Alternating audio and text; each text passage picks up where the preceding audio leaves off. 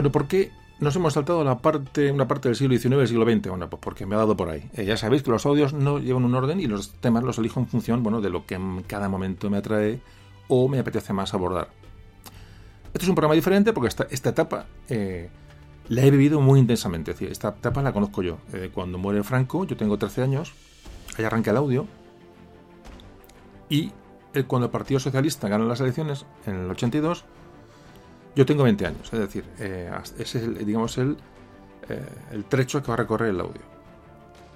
Em, de hecho, al final del audio me gustaría compartir con vosotros algunas de las eh, sensaciones personales que yo percibí aquellos años, alguna que otra anécdota, eso lo haremos al final. Un poco, ¿no? Como testigo de la época, es decir, es un lujo y además me apetecía. He decidido arrancar desde la muerte digo, de Franco en el 75, 1975, hasta que se llega al primer gobierno de izquierdas con el, con el PSOE, con el Partido Socialista Obrero Español de Felipe González en, el 82. Me ha parecido que un hecho y otro cerraban el círculo de, bueno, del fin de la, de la dictadura con el primer gobierno de izquierdas. Es un audio muy, muy trabajado, porque, bueno, no sé, eh, me atrevería a decir que puede ser el que más horas me ha llevado Está salpicado, como veréis, de muchos documentos sonoros que he querido eh, introducir. Hay que decir que todos los documentos están sacados del archivo de Radio Televisión Española, que son archivos públicos que se pueden encontrar en internet, es decir, no. Y, he hecho una, los he extraído de ahí, los audios. ha costado encontrarlos, buscarlos, elegirlos, seleccionarlos y luego montarlos y bueno, eliminar lo que podía sobrar. Es decir, eh, bueno, que sepáis esto y que bueno, esto puede adornar y puede enriquecer mucho el capítulo de hoy. Memorias de un tambor.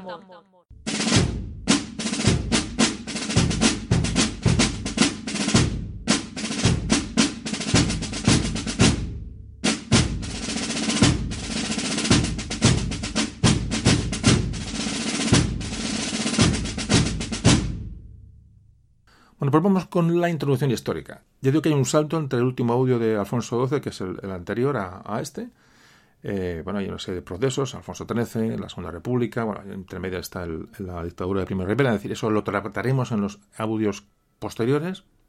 Entonces nos encontramos con esa desquiciada Segunda República, de la que ya hablaremos a un día, que finaliza con el golpe de Estado de 1936.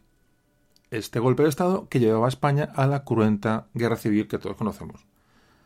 Una vez que gana la guerra el llamado bando nacional, eh, bueno, pues desde 1939 España queda bajo los designios del general Franco. Es un periodo conocido como la dictadura franquista. Este periodo va a abarcar entre 1939 y 1975, año en que muere el dictador, y comienza el audio de hoy.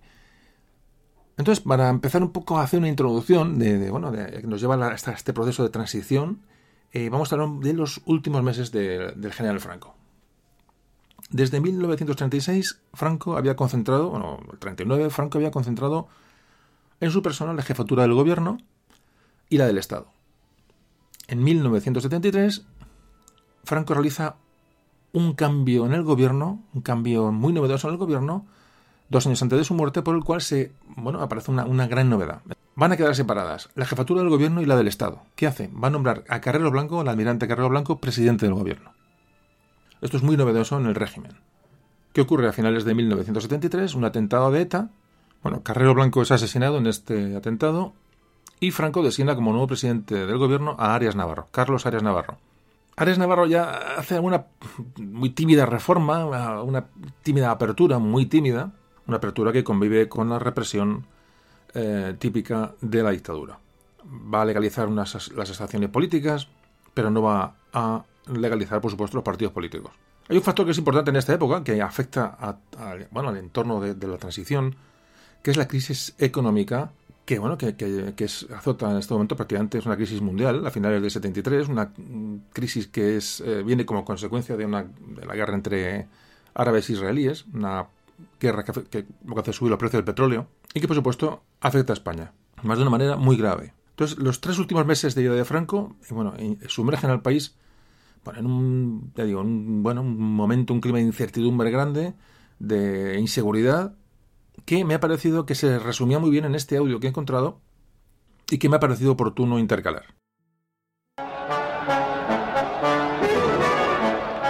1 de octubre de 1975. cientos de miles de españoles se han concentrado en el lugar acostumbrado para estos casos, la Plaza de Oriente de Madrid, para aclamar al hombre al que consideran su caudillo.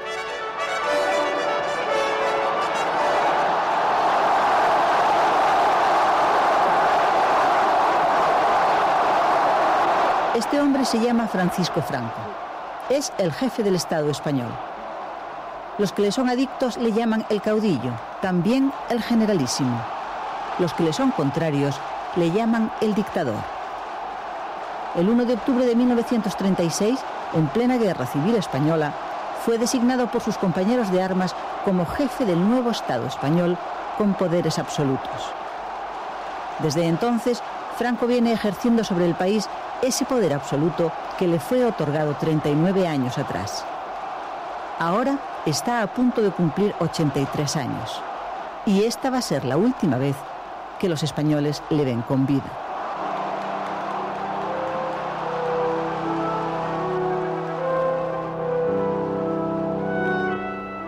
La concentración de este año se produce además en circunstancias políticas especialmente difíciles. Hace tan solo tres días que han sido fusilados en España cinco hombres, miembros de las organizaciones terroristas ETA y FRAP. Juzgados en consejos de guerra, fueron condenados a muerte por los asesinatos de tres miembros de las fuerzas de orden público. En realidad, las sentencias de muerte dictadas por los tribunales militares habían sido 11, pero el gobierno decidió indultar a seis de los condenados. Con ello, el régimen esperaba que la reacción internacional por los cinco fusilamientos no fuera demasiado virulenta. Esfuerzo vano.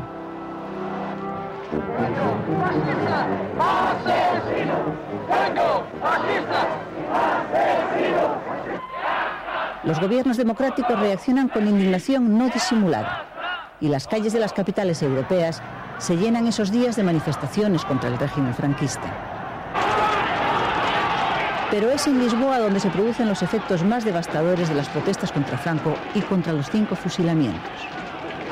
Allí, los enfurecidos manifestantes queman literalmente la Embajada de España.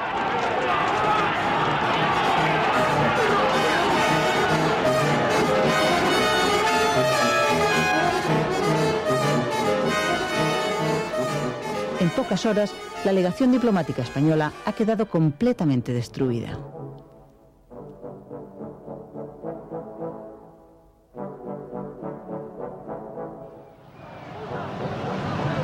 Más o menos a las mismas horas en que esto sucede en Lisboa, en Madrid los franquistas se encargan de hacer oír ante las embajadas europeas su opinión sobre lo que consideran agresiones extranjeras.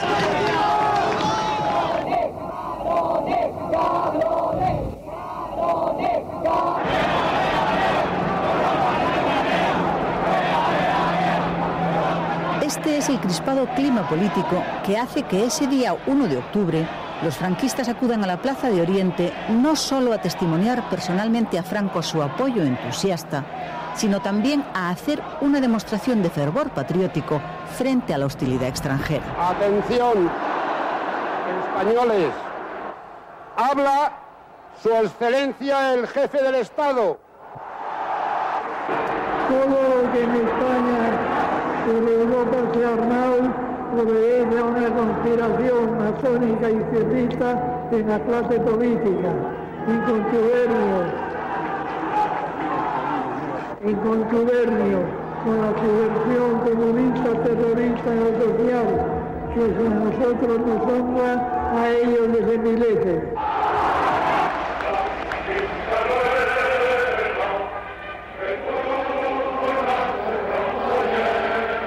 En ese momento, finales de 1975 y casi 40 años después de su fundación, el régimen franquista vive ya íntimamente ligado al ritmo de la vida del propio Franco. Pero de momento, Franco vive y con su sola presencia mantiene en pie la vida de su régimen.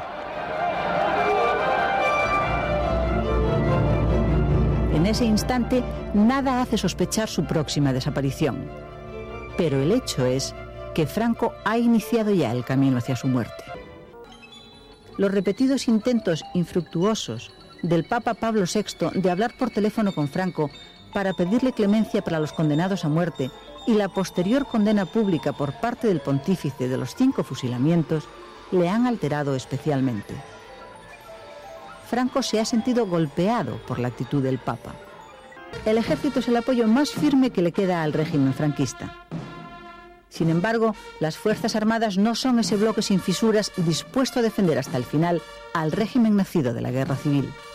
Hace tan solo tres meses han sido detenidos varios jóvenes oficiales de gran prestigio entre sus compañeros de armas. Su delito, formar parte de la llamada Unión Militar Democrática, la UMD, un movimiento cuyo propósito es trabajar para lograr un régimen de libertades en España. Pero la preocupación más grande del ejército y del gobierno también está sin embargo en el Sáhara español, donde las tropas españolas están siendo hostigadas desde Argelia y sobre todo desde Marruecos en una escalada de ataques, atentados, sabotajes y secuestros. Si la tensión sigue creciendo, podría incluso hacer estallar la guerra entre España y Marruecos. Y nada peor le podría ocurrir a un país que, como España, está a punto de entrar en una encrucijada histórica de resultados inciertos. Franco va a estar pendiente del problema del Sáhara mientras le quede salud. Pero la salud es precisamente lo que se le acaba por momentos. En la madrugada del día 15 de octubre, miércoles, Franco empieza a encontrarse mal. Su médico de cabecera, doctor Pozuelo, le da un calmante y vuelve a dormirse. Aparentemente solo ha sido un susto. En realidad, es el principio del fin.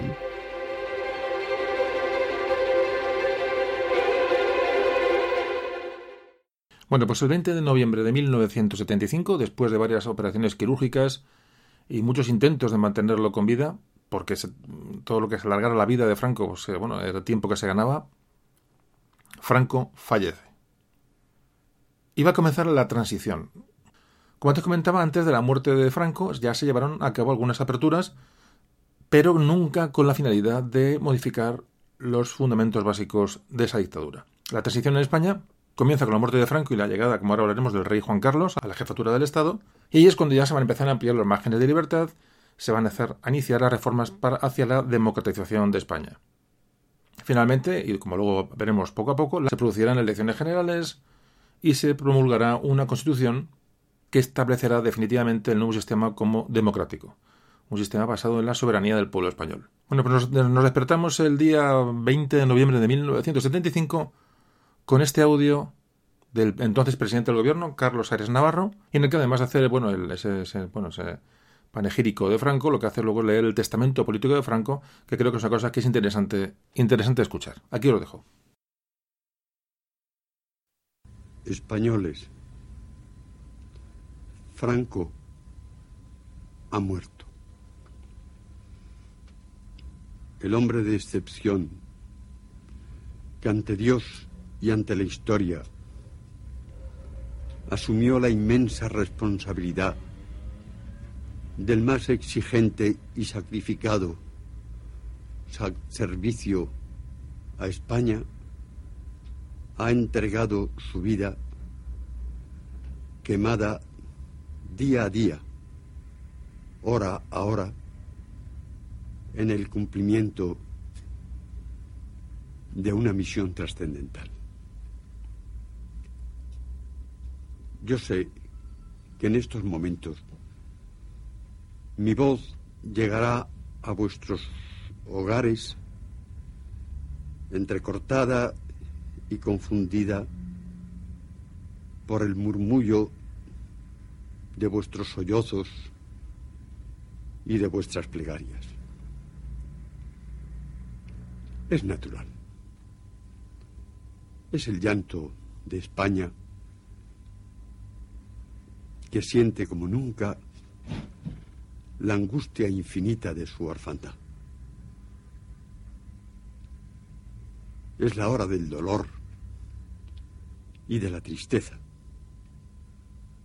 pero no es la hora del abatimiento ni de la desesperanza. Es cierto que Franco el que durante tantos años fue nuestro caudillo, ya no está entre nosotros. pero nos deja su obra. Nos queda su ejemplo.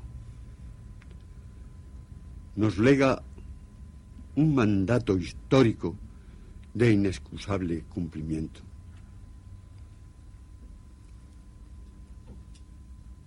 Porque fui testigo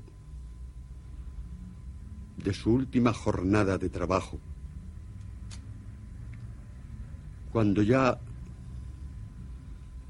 la muerte había hecho presa en su corazón,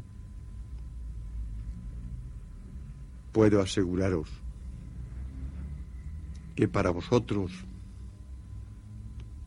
y para España fue su último pensamiento plasmado en este mensaje con que nuestro caudillo se despide de esta España a la que tanto quiso y tan apasionadamente sirvió. Españoles, al llegar para mí la hora de rendir la vida ante el Altísimo y comparecer ante su inapelable juicio, pido a Dios que me acoja benigno a su presencia, pues quise vivir y morir como católico. En el nombre de Cristo me honro y ha sido mi voluntad constante ser hijo fiel de la Iglesia en cuyo seno voy a morir. Pido perdón a todos, como de todo corazón perdono a cuantos se declararon mis enemigos sin que yo los tuviera como tales. Creo y deseo no haber tenido otros que aquellos que lo fueron de España a la que amo hasta el último momento y a la que prometí servir hasta el último aliento de mi vida que ya se próximo. Quiero agradecer a cuantos han colaborado con entusiasmo, entrega y abnegación en la gran empresa de hacer una España unida, grande y libre. por el amor que siento por nuestra patria, os pido que perseveréis en la unidad y en la paz y que rodeéis al futuro rey de España, don Juan Carlos de Borbón, del mismo afecto y lealtad que a mí me habéis brindado, y le prestéis en todo momento el mismo apoyo de colaboración que de vosotros he tenido. No olvidéis que los enemigos de España y de la civilización cristiana están alerta. Velad también vosotros y para ellos deponed frente a los supremos intereses de la patria y del pueblo español toda mira personal. No cejéis en alcanzar la justicia social y la cultura para todos los hombres de España y haced de ello vuestro primordial objetivo. Mantened la unidad de las tierras de España, exaltando la rica multiplicidad de sus regiones como fuente de la fortaleza de la unidad de la patria. Quisiera, en mi último momento, unir los nombres de Dios y de España y abrazaros a todos para gritar juntos por última vez en los umbrales de mi muerte, arriba España, viva España. Bueno, muerto Franco, vamos hacia la monarquía de Juan Carlos I. Y la primera pregunta es, evidentemente no hemos visto los audios anteriores, es decir, nos quedamos en Alfonso XII, un día haremos eh, los audios de, la, de Alfonso XIII, la, la Segunda República, etcétera, pero la pregunta que nos puede venir ahora es, ¿por qué no se eligió como sucesor al heredero legítimo del hijo de Alfonso XIII, que era Juan de Borbón? Si no se elige al nieto de Alfonso XIII, que es eh, Juan Carlos. ¿Por qué se salta Juan de Borbón en esta elección? Bueno, sin duda las relaciones entre el heredero legítimo del trono, don Juan de Borbón, y Franco fueron la causa. Es decir, fueron unas relaciones, vamos a llamarlas distantes. Franco se había convertido en el famoso caudillo, como así se hace llamar, eh, de un régimen personalista, un régimen dictatorial, y no tenía ninguna idea de restaurar una monarquía ligada a, bueno, a ese liberalismo de toda la vida que hemos hablado en muchos audios del siglo XIX.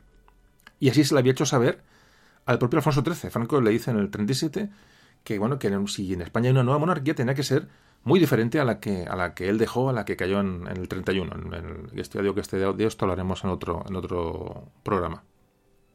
Franco no quiere restaurar una monarquía al estilo de la que dejó Alfonso XIII, quiere otra cosa. Don Juan intentó, bueno, pues forzar esa, esa, mm, esa restauración monárquica. Decía que, bueno, que que el régimen de Franco era un régimen de, bueno, de gran, bueno, de, de gran interinidad, es decir, una cosa muy provisional, y no ofrecía estabilidad, ni mucho menos, y además habrá hecho una política exterior pro-alemana durante la Guerra Mundial, durante la Segunda Guerra Mundial, que, que le iba a hacer incompatible con, bueno, con lo, hacia donde caminaba Europa en aquel momento. Es decir, eran los argumentos de Don Juan para intentar que Franco restaurara la monarquía en un momento determinado, ¿no?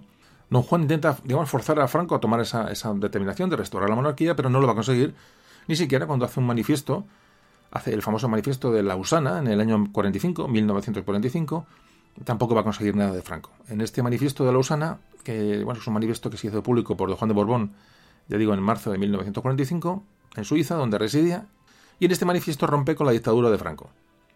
Eh, bueno, calificaba al régimen de Franco como bueno, inspirado, esto textual, inspirado desde el principio en los sistemas totalitarios de las potencias del eje, es decir, lo asociaba a las, bueno, al fascismo eh, bueno, mm, que, tiene protagonismo durante la Segunda Guerra Mundial, y don Juan le pide a Franco que abandone el poder y dé el paso para restaurar la monarquía en su persona, porque él era el, hijo y heredero legítimo del rey Alfonso XIII, que ya había fallecido en ese momento, Alfonso XIII falleció en 1941. Bueno, pues hasta 1948 Franco y don Juan no tienen su primera entrevista. Entonces, como vemos, las relaciones entre Franco y el, heredero al trono, el legítimo, fueron muy distantes porque los dos tienen muy distinta manera de ver la política española. España se, estaba sosteniendo con alfileres, las grandes democracias europeas no tienen ninguna intención de desestabilizar España, no querían arriesgarse a una reapertura de la guerra civil y además España geoestratégicamente era muy importante para la defensa de Europa. Ya habían empezado las primeras eh, disensiones eh, con la Unión Soviética, lo que sería la Guerra Fría. Y bueno, había una idea de no intervención en España y se aceptaba el franquismo como un, bueno, pues un, mal menor. Es decir, eh, la restauración monárquica lo tenía complicado. Entonces don Juan, en las conversaciones que tiene con Franco en el 48, negocia con él que su hijo, que es Juan Carlos, sea el heredero. Y pero para eso él le pide que sea educado en España para que España no le fuera un país ajeno, que fuera conociendo un poco el terreno donde se iba a mover. Franco acepta esta, propuesta, es decir, Franco acepta que, eh, que, Juan Carlos, que el hijo de don Juan, eh, bueno, pues eh, estudie en España, desarrolle su vida en España, y de una manera absolutamente clara se sabe que don Juan nunca reinaría en España. Que si algún rey tomaba el, el, relevo de Alfonso XIII iba a ser Juan Carlos, no iba a ser para nada don Juan. Juan Carlos en, este en ese momento tenía 10 años, era un niño. Es decir, si algún día se restauraba la monarquía en España, sería en un futuro muy lejano. Digamos que Franco lo que da es largas y lo que, bueno, se da tiempo y este problema, digamos que mm, de alguna manera se lo quita de medio. Fue un acuerdo este con don Juan y Franco que tiene un alcance histórico muy importante. Tal es así que 20 años, fijaros, 20 años después, en el año 1968, Franco nombra a Juan Carlos sucesor a título de rey y en 1969, un año después, Juan Carlos jura como sucesor. Jura como sucesor cuando Franco no esté. En 1969, cuando se produjo el nombramiento de Juan Carlos como sucesor, digo, al título de rey, la jefatura del Estado, Franco había anunciado que no pretendía restaurar para nada la monarquía parlamentaria de Alfonso XIII, que Juan Carlos reinaría, pero no como una, una restauración monárquica, sino como una continuidad del régimen franquista. Bueno, las cosas eh, evidentemente están, están complicadas y aquí tenemos el audio grabado en 1969, donde Juan Carlos jura como sucesor de Franco.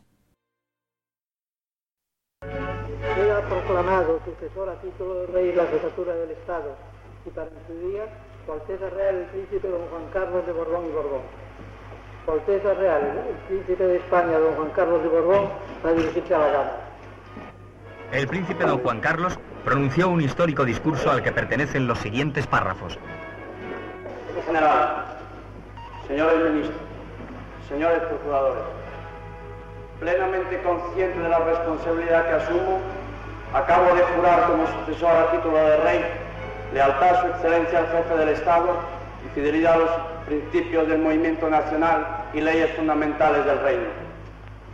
Quiero expresar en primer lugar que recibo de su excelencia al jefe del Estado y generalísimo Franco la legitimidad política surgida el 18 de julio de 1936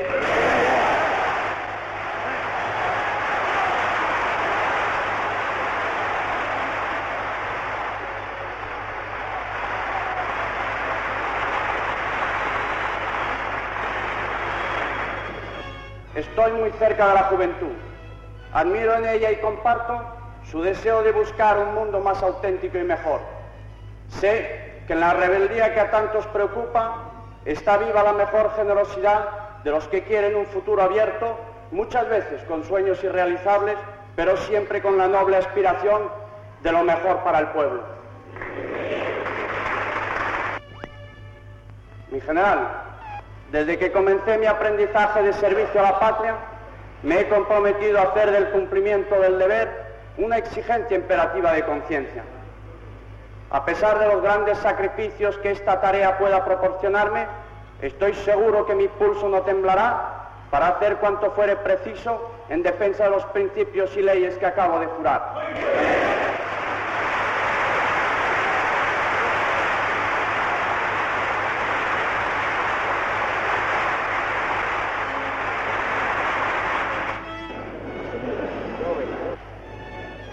Esta hora pido a Dios su ayuda y no dudo que Él nos la concederá si, como estoy seguro, con nuestra conducta y nuestro trabajo nos hacemos merecedores de ella.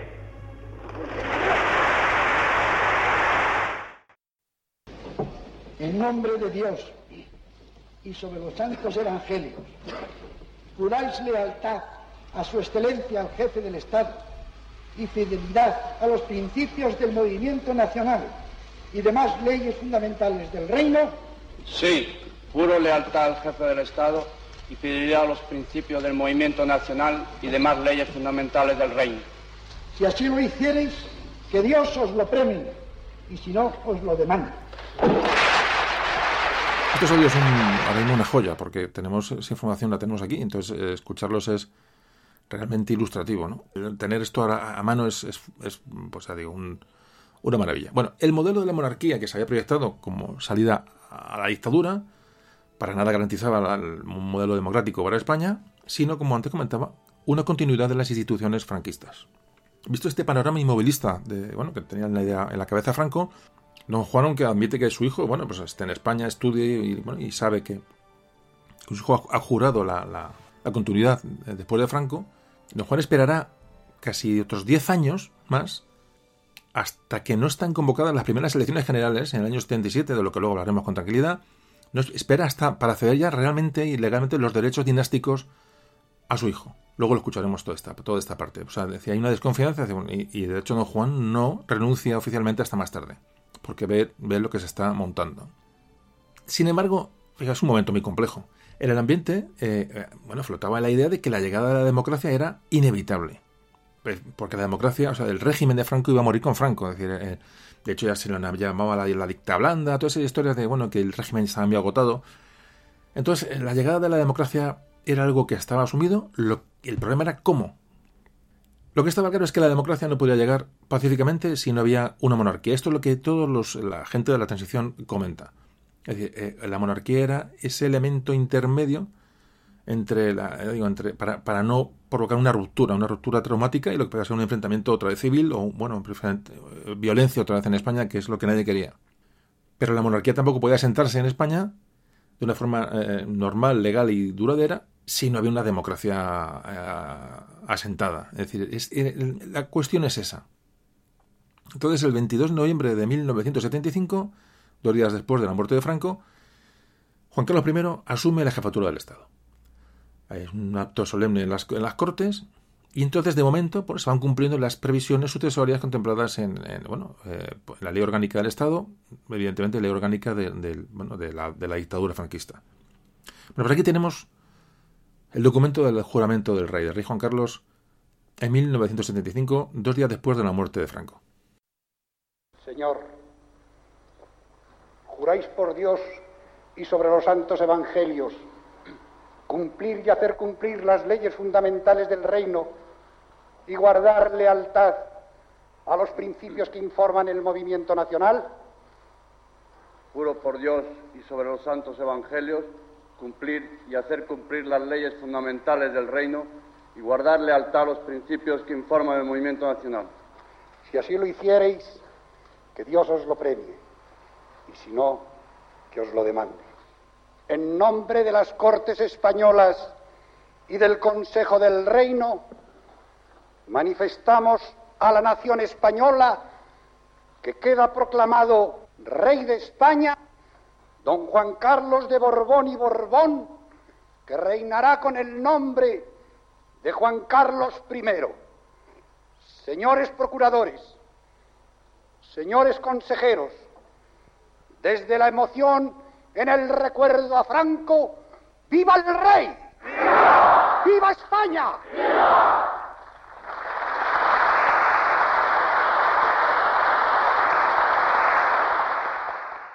Bueno, Juan Carlos jura como rey, pero faltaban todavía dos requisitos fundamentales para legitimar, para legitimarle, es decir, la cesión que antes hablamos de, de, oficial de los derechos de su padre, Juan de Borbón, que aún no estaban hechos, y que el, pueblo español, bueno, pues eh, aceptara su reinado, es decir, un, un refrendo democrático de, los españoles. Es decir, esos son dos pasos que faltaban para legitimar el reinado de, Juan Carlos.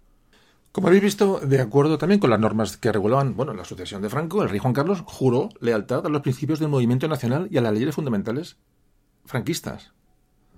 Claro, que no tenía, no tenía otra salida. Es decir, lo que pasa es que, claro, en ese mismo discurso introdujo eh, una serie de elementos que fueron, bueno, pues realmente inquietantes para los procuradores franquistas. Eh, claro, cuando, al, eh, bueno, cuando Juan Carlos en su discurso nombra a Franco, pues hay aplausos, cuando, pero cuando menciona referencias a la concordia nacional, referencias a mm, la igualdad de todos los españoles, las peculiaridades regionales, es decir, ahí los procuradores franquistas de las Cortes de Franco, evidentemente, bueno, pues, pues no lo ven de una manera tan, tan alegre. Pero el nuevo rey no tenía más margen. No tenía más margen. Menudo ambiente el de la época. La incertidumbre sobre el rey y la desconfianza realmente sobre el rey de, bueno, de las cortes franquistas estuvieron presentes desde el primer momento que es proclamado rey.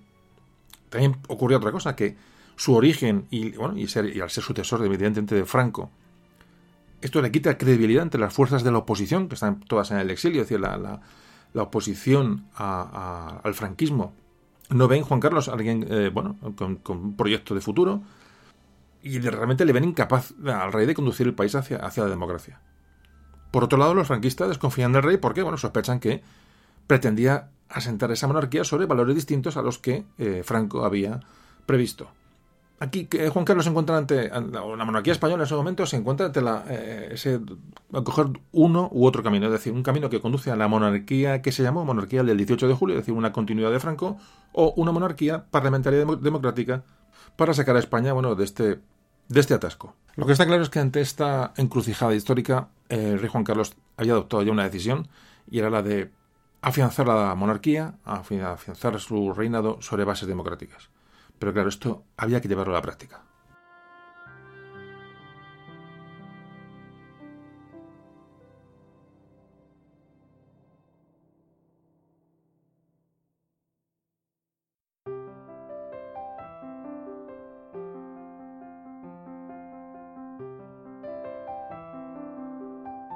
Bueno, pues con estos antecedentes ya se inicia el camino hacia la transición, hacia la, democracia, Juan Carlos está decidido a traer la democracia a España y ahora queda la más forma de hacerlo, es decir, si se hace con reformas o se hace con una ruptura, una ruptura traumática. Es decir, eliminar por completo las raíces del régimen de Franco con los riesgos que eso conlleva o bueno, iniciar un camino de reformas que lleven al mismo sitio, eh, dando unas vueltas, pero de una manera más segura. Entonces, este proceso ante el miedo que hay, evidentemente, a los antecedentes que había, este proceso comienza en España con un predominio claro de personas favor a la reforma. Cuando muere Franco, la monarquía se impone como la única opción posible y llegar a esa reforma mm, a través de la monarquía, bueno, pues era, la, tendencia clara. Ya cuando Juan Carlos es nombrado sucesor en el 69, ya eh, eh, bueno, ciertos sectores del, del, del franquismo, del franquismo más reformista, ya empiezan a abogar por una cierta liberalización del régimen, empiezan a mirar hacia un sistema eh, pseudo-democrático, evidentemente sin abandonar el franquismo puro, y empiezan a, oírse voces, bueno, evidentemente, de, aperturistas. Eh, todo el mundo sabía que el régimen, como antes comentábamos, no iba a sobrevivir a la muerte de Franco. Es decir, el, Franco era el régimen en sí mismo, o sea, no había, no había continuidad posible. Ya digo, había una gran presión internacional sobre España en ese momento. Y bueno, evidentemente todo el mundo miraba hacia, hacia bueno, la apertura a la, democracia, como antes comentaba, pero el problema era cómo, cómo. Por otro lado, se trataba de bueno, que en España no ocurriera lo mismo que pasó en, Portugal en el 74, un año antes, donde cayó la dictadura portuguesa y bueno, pero la revolución, digamos, arrastró todo. Portugal entró en un proceso revolucionario realmente que tampoco se quería para España. Entonces, bueno, se tenía mucho cuidado, ya digo, con el cómo llegar a esta, a esta democracia. Entonces, se opta por prácticamente todos los sectores eh, que en este momento mm, quieren avanzar es por una reforma, reformar en profundidad las instituciones franquistas y sus leyes fundamentales. Claro, para todo esto, la colaboración del rey era básica y fundamental. ¿Qué ocurre? Además, el rey era el jefe supremo de los ejércitos, de tierra, mar y aire. Entonces, la figura del rey era especialmente relevante porque además garantizaba la fuerza Armadas, un elemento mm, que en ese momento había que tener muy en cuenta, garantizaba que la fidelidad de las Fuerzas Armadas se, trasladaba de Franco al rey.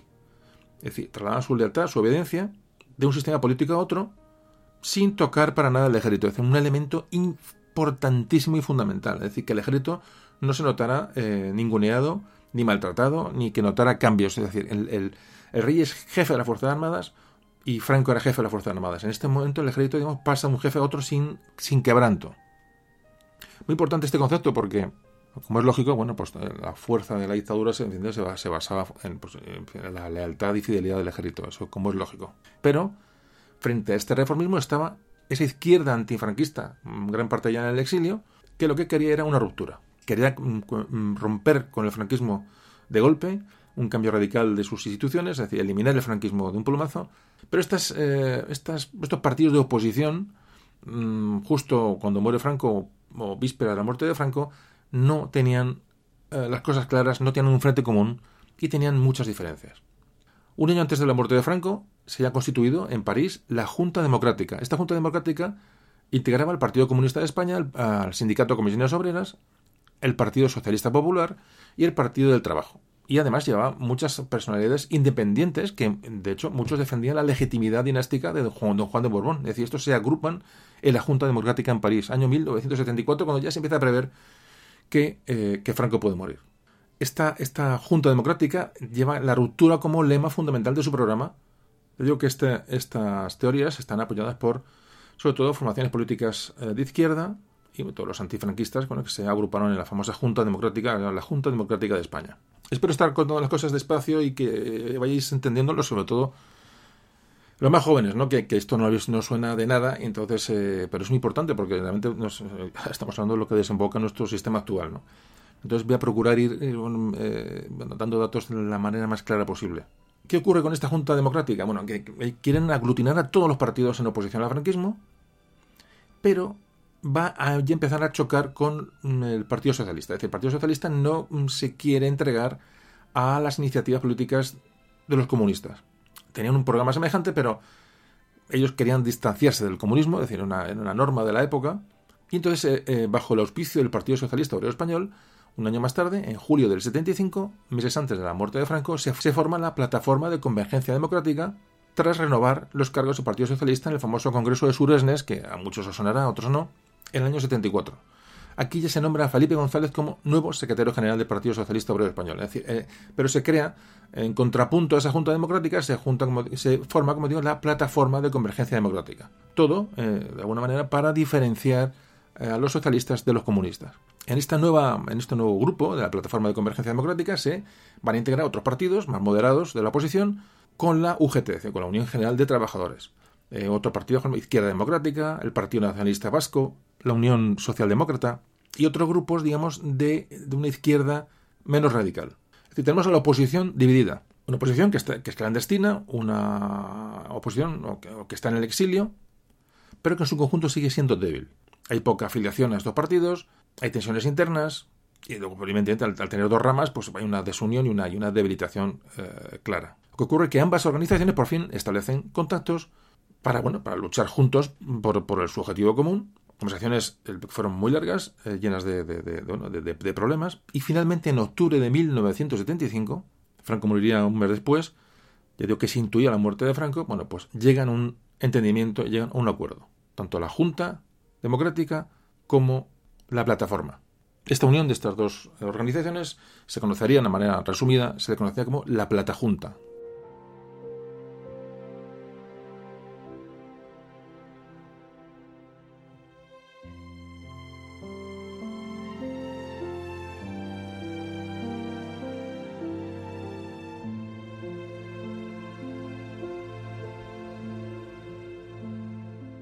Bueno, recapitulando.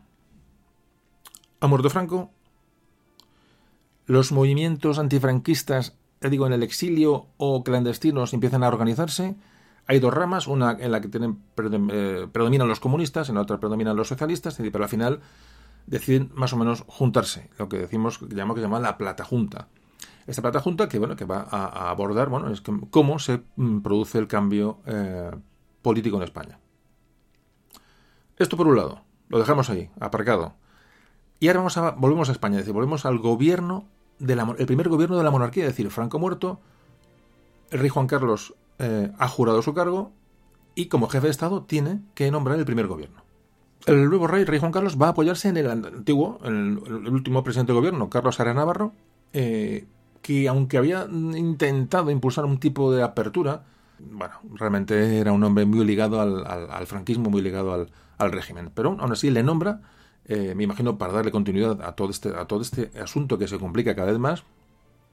Entonces, Ares Navarro es confirmado como presidente de gobierno por Juan Carlos. Es decir, seguimos con los elementos más duros del régimen en este momento, pues, pues gobernando en España. ¿Qué ocurre?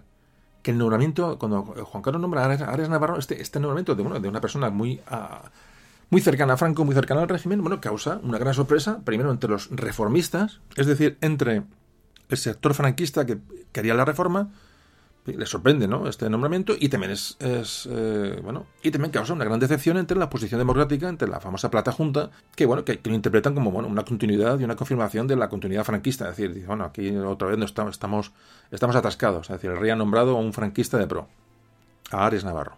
Pero veremos cómo va esto evolucionando. Tres días después de ser proclamado rey Juan Carlos I se concede un indulto parcial para los presos políticos y por este indulto se pone en libertad, entre otros muchos, el secretario general de Comisiones Obreras, Marcelino Camacho, y sus compañeros condenados en un famoso proceso que se llamó el, proceso 1001, bueno, un proceso que, ocurre en pleno franquismo, en el que fueron detenidos los muchos de los líderes de comisiones obreras. Bueno, pues estas son puestos en libertad, ya digo, a los tres días de eh, ser proclamado rey Juan Carlos. Esta medida estaba bien, pero no era suficiente para la oposición. Había que, mm, bueno, poner a prueba qué objetivos tenía el nuevo rey eh, de cara a recuperar la democracia. Existía mucha expectación sobre qué presidente iba a nombrar y ya digo, nombró a Ares Navarro, con lo cual, bueno, pues hay un frenazo, una, decepción grande. Otro nombramiento que dio mucha polémica fue el, nombramiento del presidente de las Cortes y del Consejo del Reino, que eran los organismos de control del, del franquismo. El candidato del rey era Torcuato Fernández Miranda, una persona que ha sido su consejero, su preceptor, fue ministro del movimiento era un experto jurista, era, conocía muy bien el régimen internamente, y el rey le propone, evidentemente, para que sea el primer puente hacia el cambio. Lo que pasa es que hay muchas reticencias, es decir, la, gente del régimen sabe quién es cada uno y se producen maniobras internas de los consejeros para que, evitar el nombramiento de Torcuato Fernández Miranda, pero finalmente el rey se sale con la suya. Me imagino que sus hilos debió de mover para que fuera nombrado Torcuato Fernández Miranda. Torcuato Fernández Miranda iba a ser presidente de las Cortes y del Consejo del Reino, lo cual permitía al rey tener controladas las dos instituciones claves del régimen. De esta manera podía proceder a su reforma. Personaje clave en la transición, Torcuato Fernández Miranda. Muy importante. ¿Qué ocurre? Efectivamente, Juan Carlos nombra a Ares Navarro pero le hace saber y le traslada su intención que bien, sigues tú, sigues de presidente, pero tienes que renovar el gobierno, es decir, vamos a dar una nueva imagen porque iba a ser el, primer gobierno de la monarquía, es decir, no, había que, tenía que haber algún cambio para, bueno, para, para pues, evidentemente, para, sobre todo para que la oposición viera que había signos de cambio y signos de, de bueno, de, de, acercamiento hacia posiciones democráticas y, ya digo, de, transición real. Entonces, a finales del año del 75, fijaros que Franco muere en el en 20 de noviembre, bueno, pues en, antes del mes de la muerte de Franco, queda ya constituido este nuevo gobierno y en este eh, gobierno destacan, por ejemplo, eh, Fraga Iribarne, que era vicepresidente del gobierno y además ministro de, la gobernación, es decir, lo que, lo que es hoy el ministro del Interior. Fraga estaba considerado como uno de los mayores reformistas. Entonces se nombra a otros reformistas como José María Areiza, que fue ministro de Asuntos Exteriores. A muchos sonarán estos, estos nombres de los que tengáis algunos años. Antonio Garrigues se nombra ministro de Justicia. Es decir, estos, estos son eh, ministros que buscaban la reforma claramente. Buscaban el, bueno, vías hacia un proceso democratizador se plantean en los consejos de ministros ya automáticamente, bueno, declaraciones en las que se pretende la ampliación de las libertades, de los derechos civiles, pero no se plantea seriamente eh, transformar el régimen franquista, aún es pronto. En el discurso que da Arias Navarro, el primer presidente, repito, del gobierno de, del rey Juan Carlos ante las Cortes, claro, cuando hablamos de Cortes, eh, no os despiste, las cortes, las cortes en el momento sí, son las cortes que hoy conocemos, pero estaban compuestas por, no por parlamentarios como hoy conocemos, elegidos, sino por procuradores franquistas, es decir, no había ningún tipo de elección democrática en, aquellas cortes. Pero bueno, este presidente del gobierno, Arana Navarro, da un, discurso a la corte y bueno, y, evidentemente ya se nota que, pues, que no tiene una tendencia clara a la reforma y al avance. Es decir, Arias Navarro quería, sí, reformar, pero quería reformar la dictadura, no, no se le veía con ni mucho menos con un énfasis en, en, el avance hacia la democracia. Además, en todos estos primeros avances, estas primeras aperturas, que son muy complicadas, imaginaos después de prácticamente 40 años, no llegó, pero casi 40 años de dictadura, eh, ha muerto Franco, es decir, son momentos muy difíciles, muy difíciles porque es un ten con ten, es un... Y fijaos, sin embargo, se va avanzando muy rápidamente, porque todo esto que estamos hablando se, produce en meses.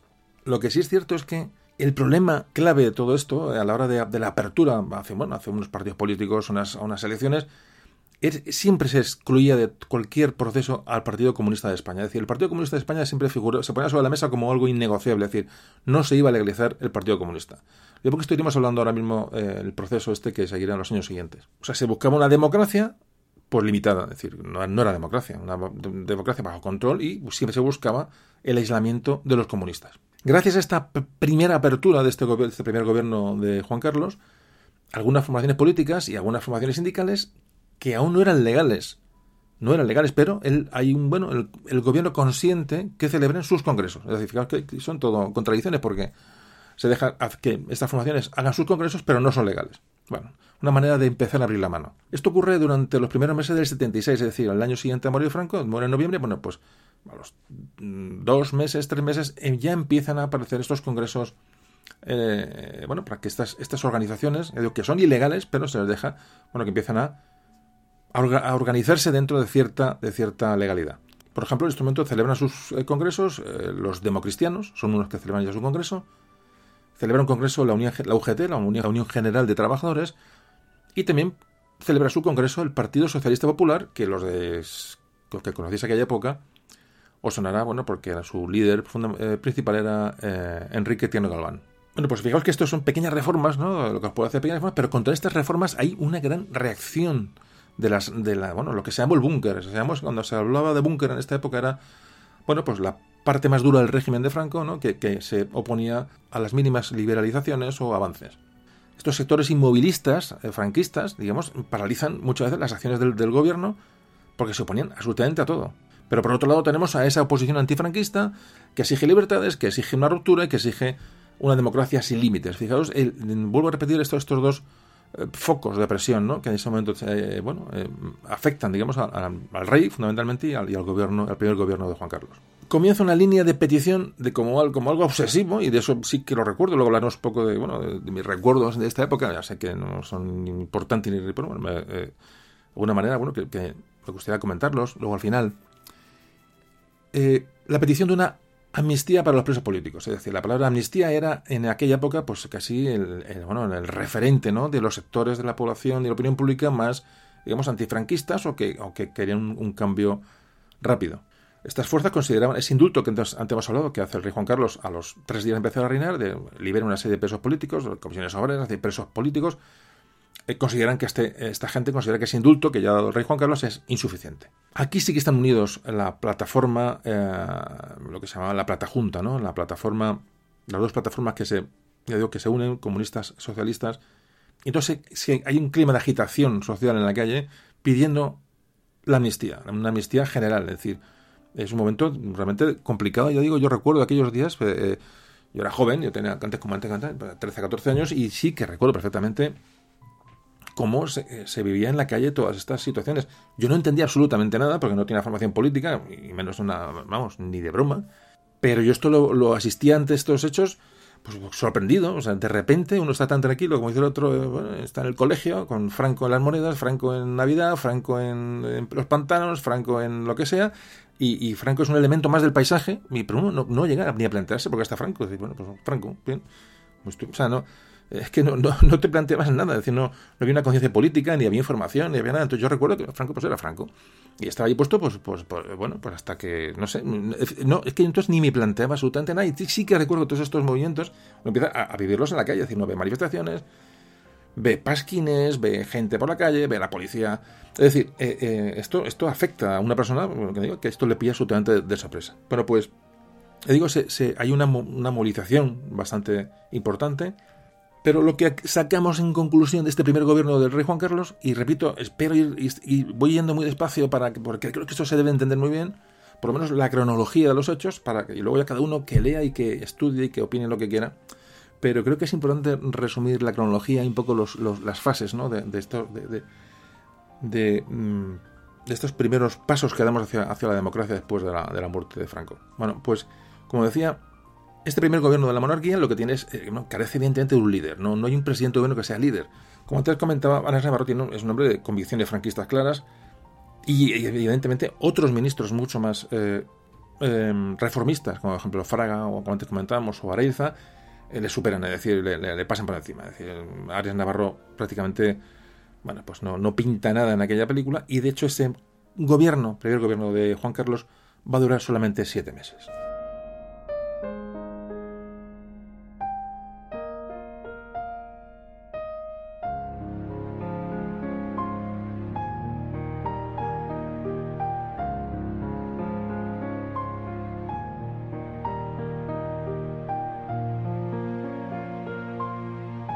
Otro aspecto a tener muy en cuenta es eh, la importancia de los movimientos obreros en estos momentos.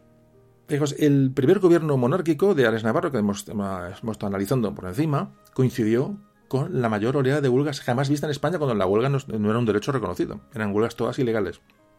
Bueno, pues hay una oleada de huelgas que también recuerdo. Yo tampoco entendía nada. cada uno pasa, de repente dejan de funcionar los autobuses, el metro, recuerdo, eh, la Renfe, eh, huelgas en fab. Es decir, uno no entiende qué es eso de la huelga. La gente no, no trabaja. Yo decía, ¿esto qué es? ¿Cómo que se niegan a trabajar? Uno, uno recuerdo esa percepción de una persona, pues que no, evidentemente no, eh, bueno, no hay una cultura democrática ni hay es una experiencia democrática, entonces uno se queda sorprendido ante cuando ves un grupo de trabajadores que deja de trabajar y que los autobuses no funcionan para irme al colegio. Es decir, no, yo aquello no me cabía en la cabeza, una huelga, pero de hecho uno lo ve con cierta distancia y cierta oposición, ¿no? Dice, bueno, ¿cómo que no trabajas? O sea, fijaros el, punto de vista ¿no? de alguien, pues, pues, bueno, pues que repito que no tiene experiencia ni tiene ese, pozo, ¿no? Que, que 13, 14 años tenían todos en aquella época. Y intercalo alguna vez opiniones personales y visiones personales porque creo que son tan interesantes.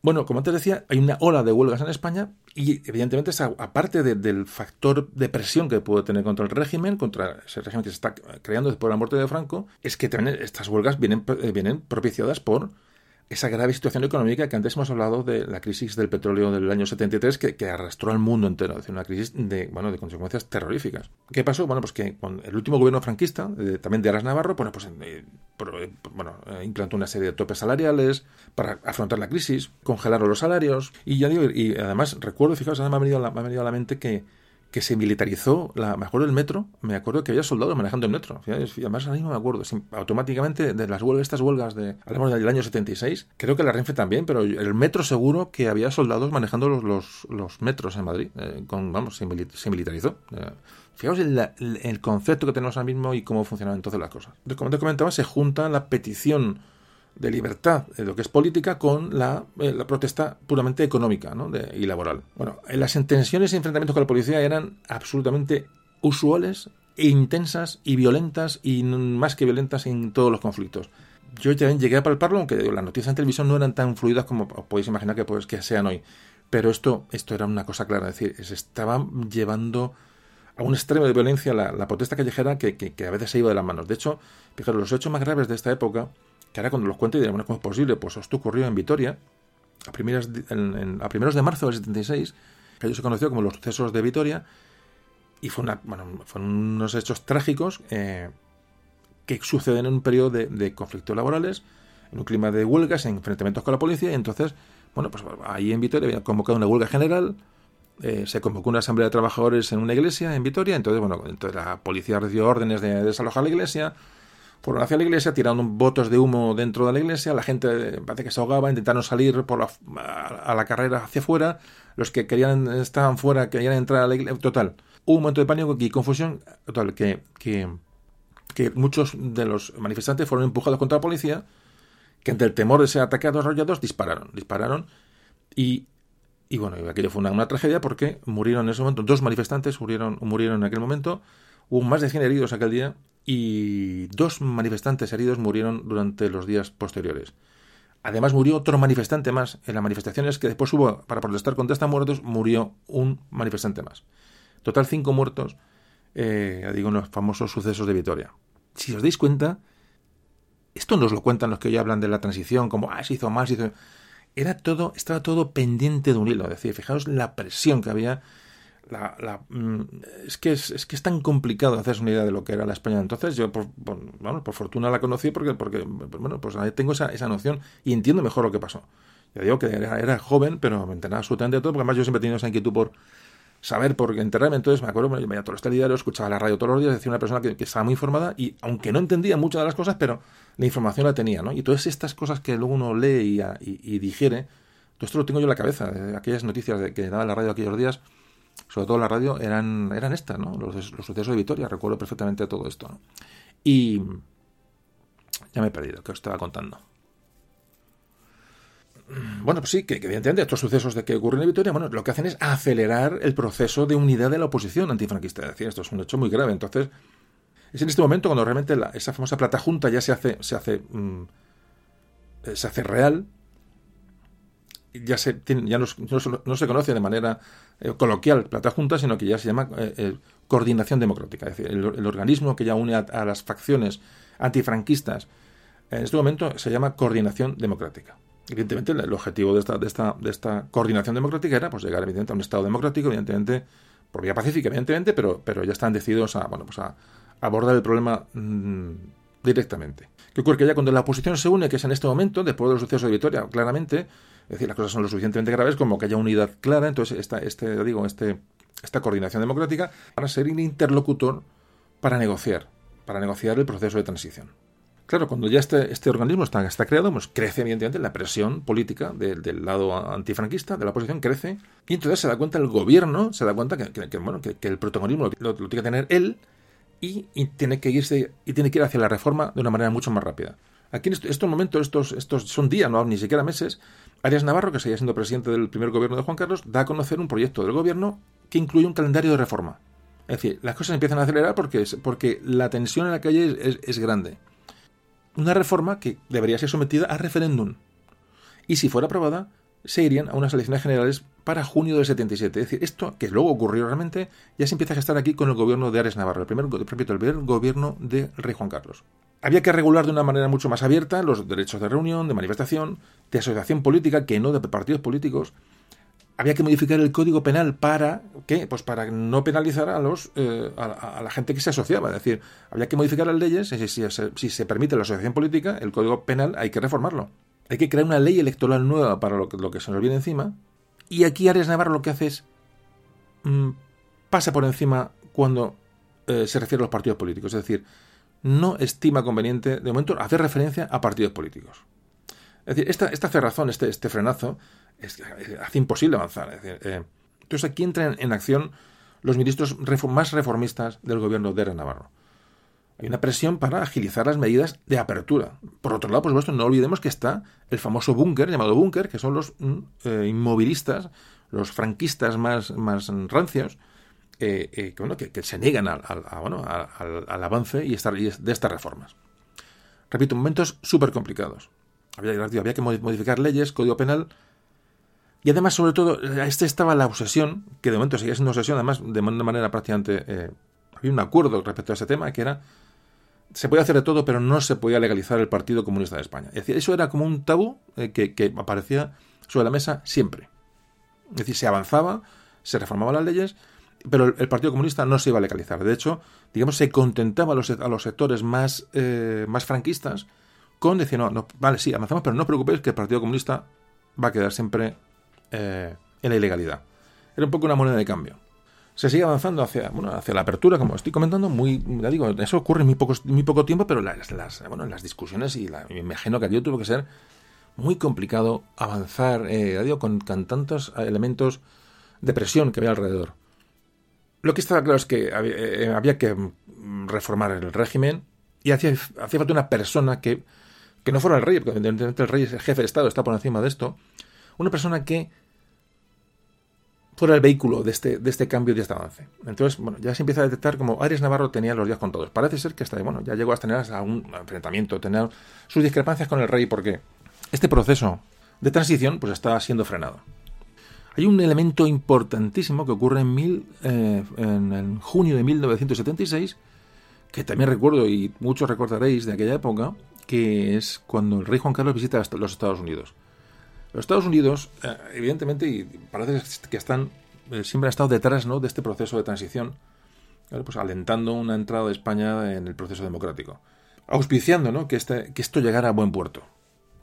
Entonces, se invita a rey Juan Carlos a los Estados Unidos, claro, eh, evidentemente es, el, rey, jefe del Estado después de Franco, pero se le permite dar un discurso en el Congreso norteamericano. Muy importante este hecho porque es un reconocimiento internacional al sucesor de Franco y nos iba a, reconocer a un dictador, es decir, se iba a reconocer a un líder que llevara a España al ámbito de las democracias occidentales eh, al uso de aquella época. Es decir, el rey Juan Carlos en este momento, después de esta visita a Estados Unidos, que es clave en toda esta historia que estamos contando, porque se proyecta un, apoyo internacional a la figura del rey, es muy importante, pero claro, eh, la gente que es, los franquistas de pro que están aquí viendo aquello, dicen, no, es que realmente el rey Juan Carlos está admitido internacionalmente, fue un espaldarazo importantísimo al proceso de transición, entonces, claro, eh, eh, son hechos consumados. Es decir, el rey está allí, está hablando ante el Congreso de Estados Unidos, eh, bueno, la democracia mundial, ¿no? Entonces, claro, si, os, dais cuenta, son, son hechos que, que, bueno, que hacen, hacen sospechar que esto era un proceso que estaba urdido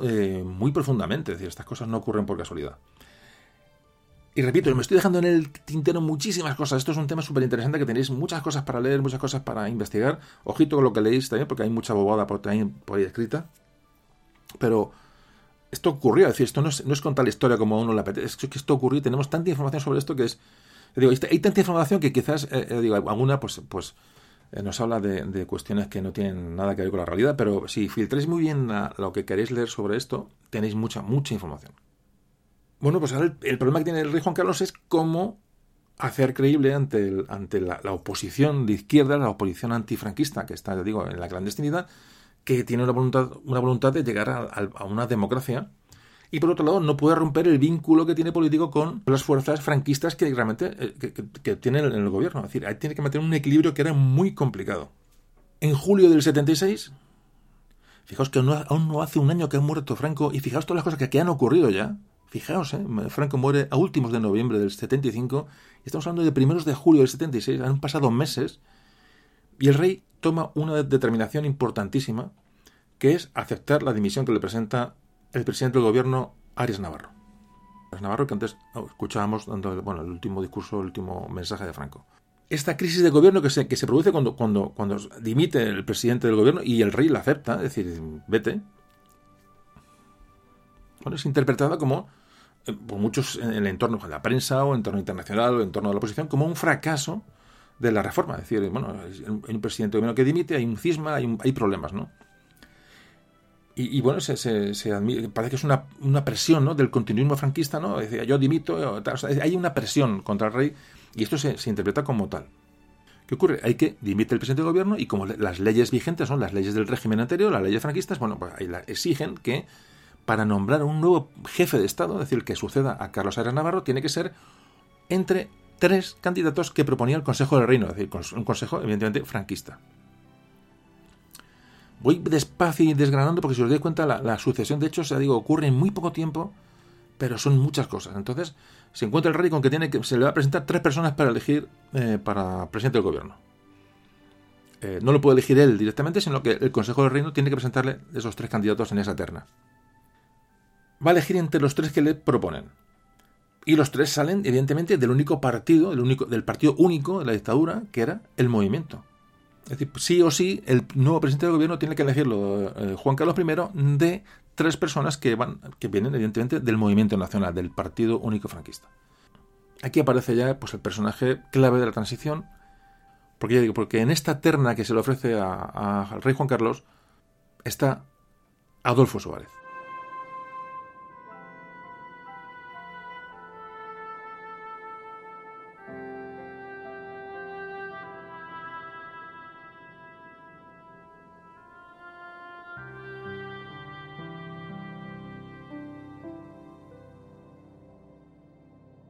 Es el audio en, el que estoy haciendo mayor esfuerzo de mm, resumen y condensación de datos y ideas y conceptos porque eh, hay mucha información. Entonces he tenido que filtrar mucha y para intentar hacer un audio que sea audible y que sea eh, fácil de escuchar, ya digo, sin, eh, sin irnos por las ramas. Hemos llegado a Adolfo Suárez. Vamos a ver qué pasa en esta fase. El Consejo del Reino que antes hablábamos, que bueno, que ha ofrecido esa terna, esos tres candidatos al rey, eh, hay una larga lista de candidatos y queda reducido a tres personas. Gregorio López Bravo, Federico Silva Muñoz y Adolfo Suárez. A todo el mundo sorprendió que el rey eligiera a Adolfo Suárez. Era el menos previsible.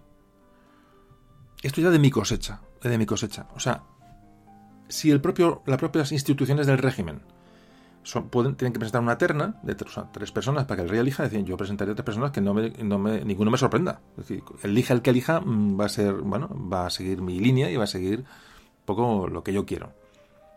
Pero sin embargo, el, de, los tres, de los tres candidatos mete uno, por eso interpreto que hasta dentro del régimen, dentro de este Consejo de Estado, del Consejo del Reino, había una eh, bueno había una, una connivencia ¿no? de para, para eh, meter un candidato eh, que el rey pudiera elegir y que pudiera continuar con esta, con esta labor de la, hacia la transición democrática. Si no, no se entiende. Yo hubiera puesto pues tres, tres, tres miuras, ¿no? Pues ahí meto un tercero, uno que, bueno, que se adapta un poco al proceso de la transición, al proceso de apertura. Y este es Adolfo Suárez y el rey elige, evidentemente. Claro, a todo el mundo le causa, le sorprende porque, que tenga sorprender porque estaba en la terna Adolfo Suárez.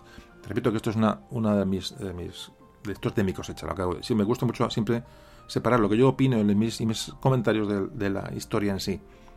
Bueno, el caso es que eh, en el gobierno anterior, Adolfo Suárez había sido ministro secretario nacional del, movimiento, es decir, que era el eje del, franquismo, pero ya se había destacado en las cortes eh, franquistas, hizo un gran discurso en defensa de la ley de, asociaciones políticas, es decir, era el representante el aperturismo más claro del franquismo hacia, hacia, bueno, hacia posiciones mm, de libertad. El mismo Suárez ya había Mm, presentado eh, una asociación, cuando se legalizaron, salió la ley de asociaciones políticas, este proceso de apertura, ya Suárez inscribió una asociación en este, este nuevo ámbito, que era la, Unión del Pueblo Español. Esto ocurre, digo, meses antes. Suárez conocía muy bien la estructura del franquismo y sobre todo confiaban en él tanto el rey como Torcuato Fernández Miranda. Recordemos que Torcuato Fernández Miranda mm, es mano derecha del rey es la persona que tuteló al rey, la persona que fue su, consejero, su preceptor. Eh, estamos hablando de, un personaje muy importante. Bueno, pues tenía la confianza de tanto del rey como de, de Fernando de Miranda. Y nos encontramos en el problema de siempre, es decir, ¿Qué ocurre con Adolfo, Suárez cuando es nombrado presidente del gobierno? Pues que el franquismo más bunkerizado no le gusta y las asociaciones, esta, esta, bueno, esta nueva plataforma que se creó unida del, del antifranquismo eh, mm, izquierdista fundamentalmente, pues tampoco le gusta, porque viene, del, viene de, ser secretario general del movimiento. Es decir, estamos en la misma, se ha ido a Arián Navarro, pero nos traéis a otro, en teoría, igual, ¿no? eh, momentos muy complicados, como veis. Lo que pasa es que la decepción que, tienen estas fuerzas antifranquistas y, rupturistas, ¿no? Del, que quieren romper el régimen como fuera y alcanzar el proceso democrático lo antes posible, eh, enseguida van a darse cuenta que Adolfo Suárez iba a ser un político muy proclive a la transición, una transición relativamente rápida. Una persona que enseguida buscó el consenso con estos grupos. Y un presidente de gobierno que, como luego veremos, y iremos viendo durante el audio, eh, lo que va a hacer es eh, ofrecer una alternativa de libertades políticas claras, como luego veremos, a cambio de que, a cambio de que se acepte a la monarquía. A mí me recuerda mucho, bueno, con las distancias, evidentemente, a, a la monarquía de Alfonso XII. Es decir, cuando os acordáis en el último audio, cuando hablamos de la restauración monárquica, de, con Alfonso XII, lo que se obliga un poco a los partidos que entran en el juego democrático, es otra época y otros, otros conceptos, pero bueno, es aceptar la monarquía, es decir, la monarquía, como decimos, un elemento que todo el mundo acepta, se acepta un jefe, un jefe de Estado por encima de partidos y que por lo menos saque esto adelante.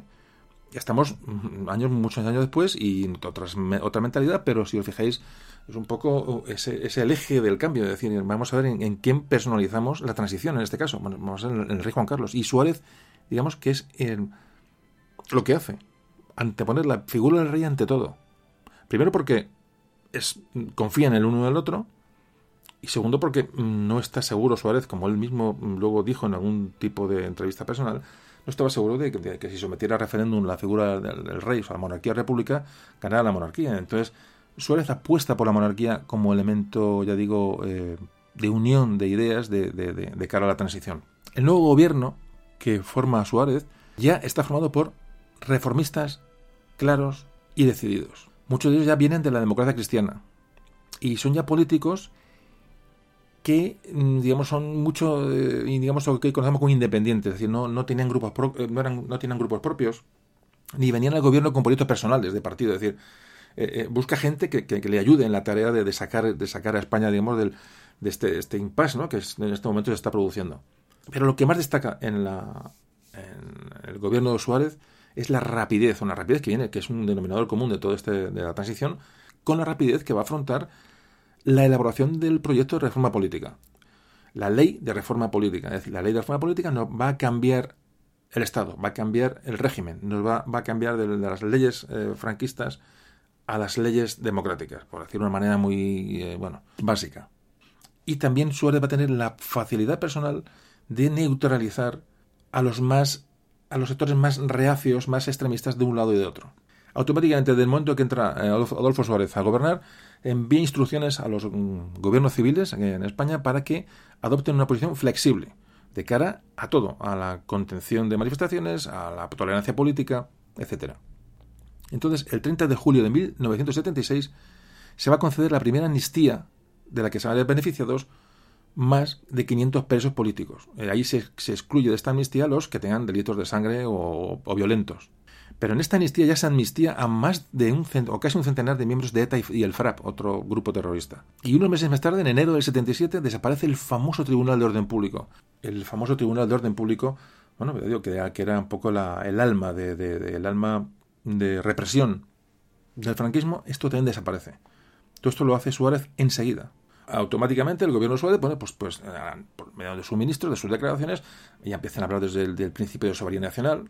La soberanía nacional, no sé, este concepto no se había tratado nunca. Bueno, aquí empieza a aparecer, se empiezan a, hablar de, derechos y libertades fundamentales, se empieza a hablar de los partidos políticos, es decir, como algo, ya como una cosa ya de hecho, es decir, aunque no estaban legalizados, ya se habla de partido político y nuevas asociaciones, se habla del reconocimiento de las aspiraciones de autonomía dentro de la unidad de España, ya se hablaba de una, ya digo, de, esta amnistía que, luego, que luego se produciría. Y sobre todo hay un compromiso de una celebración de elecciones generales en junio del, del año 1977. El gobierno de Suárez declara ya la intención clara de eh, abrir un diálogo, conversaciones con los grupos políticos de la oposición, a los que Arias Navarro había ninguneado absolutamente. Proponer ese diálogo con ellos lo que significa es, que les reconoce. Entonces lo que hace el, el gobierno de Suárez es digamos, crea dos estrategias. Una para mm, integrar a los antifranquistas, a las fuerzas de oposición, y otra para neutralizar a los a las, fuerzas que pretendían, eh, seguían pretendiendo un poco la continuidad del régimen de Franco, aunque evidentemente con modificaciones, pero ese, eh, repito, ese, llamado búnker. Entonces había, tenía que convencer a todo el mundo primero para, para llegar a unas, unas, elecciones generales y posteriormente ya empezaba a atisbarse en el, en el horizonte la necesidad mm, urgente de abordar una constitución, una constitución consensuada. Esto ya empieza a fraguarse en estos momentos, en estos primeros momentos del gobierno de Suárez.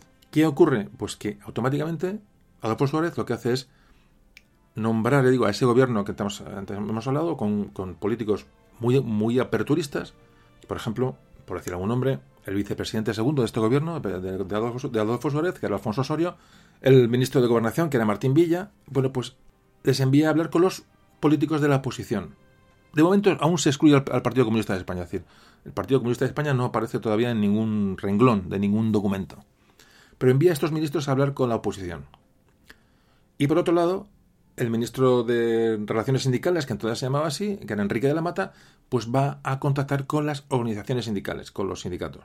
¿Qué ocurre? Esto, en el proceso de apertura está claro, o sea, esto ya va, esto, esto ya va cuesta abajo absolutamente, tanto es así que uno de los militares que estaba, bueno, que estaba, que estaba en el gobierno para, asuntos de la defensa, que era el general de Santiago, presenta su dimisión. Presenta su dimisión y es sustituido por otra persona clave en el proceso de transición, que va a ser el general Gutiérrez Mellado. Se estaba produciendo el cambio. Fijaos todos estos eh, movimientos que hemos, no, hemos dicho nada, en, en, pero ocurren en muy poco tiempo, ¿eh? hablamos de meses, pero claro, esto que os he contado ahora mismo, mm, el proceso es larguísimo y hay ríos de tinta escritos sobre esto y, ya digo, os invito a que, bueno, que indaguéis y que, que si os apetece el tema eh, podéis profundizar. Y ya nos enfrentamos, eh, evidentemente, a la famosa ley de reforma política. La ley de reforma política que es clave para el proceso de transición.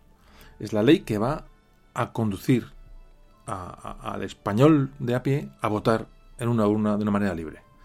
Pero repito, es un proceso complejo y largo. Vamos a intentar resumirlo para que tengamos una idea de qué fue esto y la importancia que tiene esta ley de la, ley de la reforma política que se votó en referéndum, como ahora veremos. Esta ley va a ser el, el instrumento legal para articular la reforma.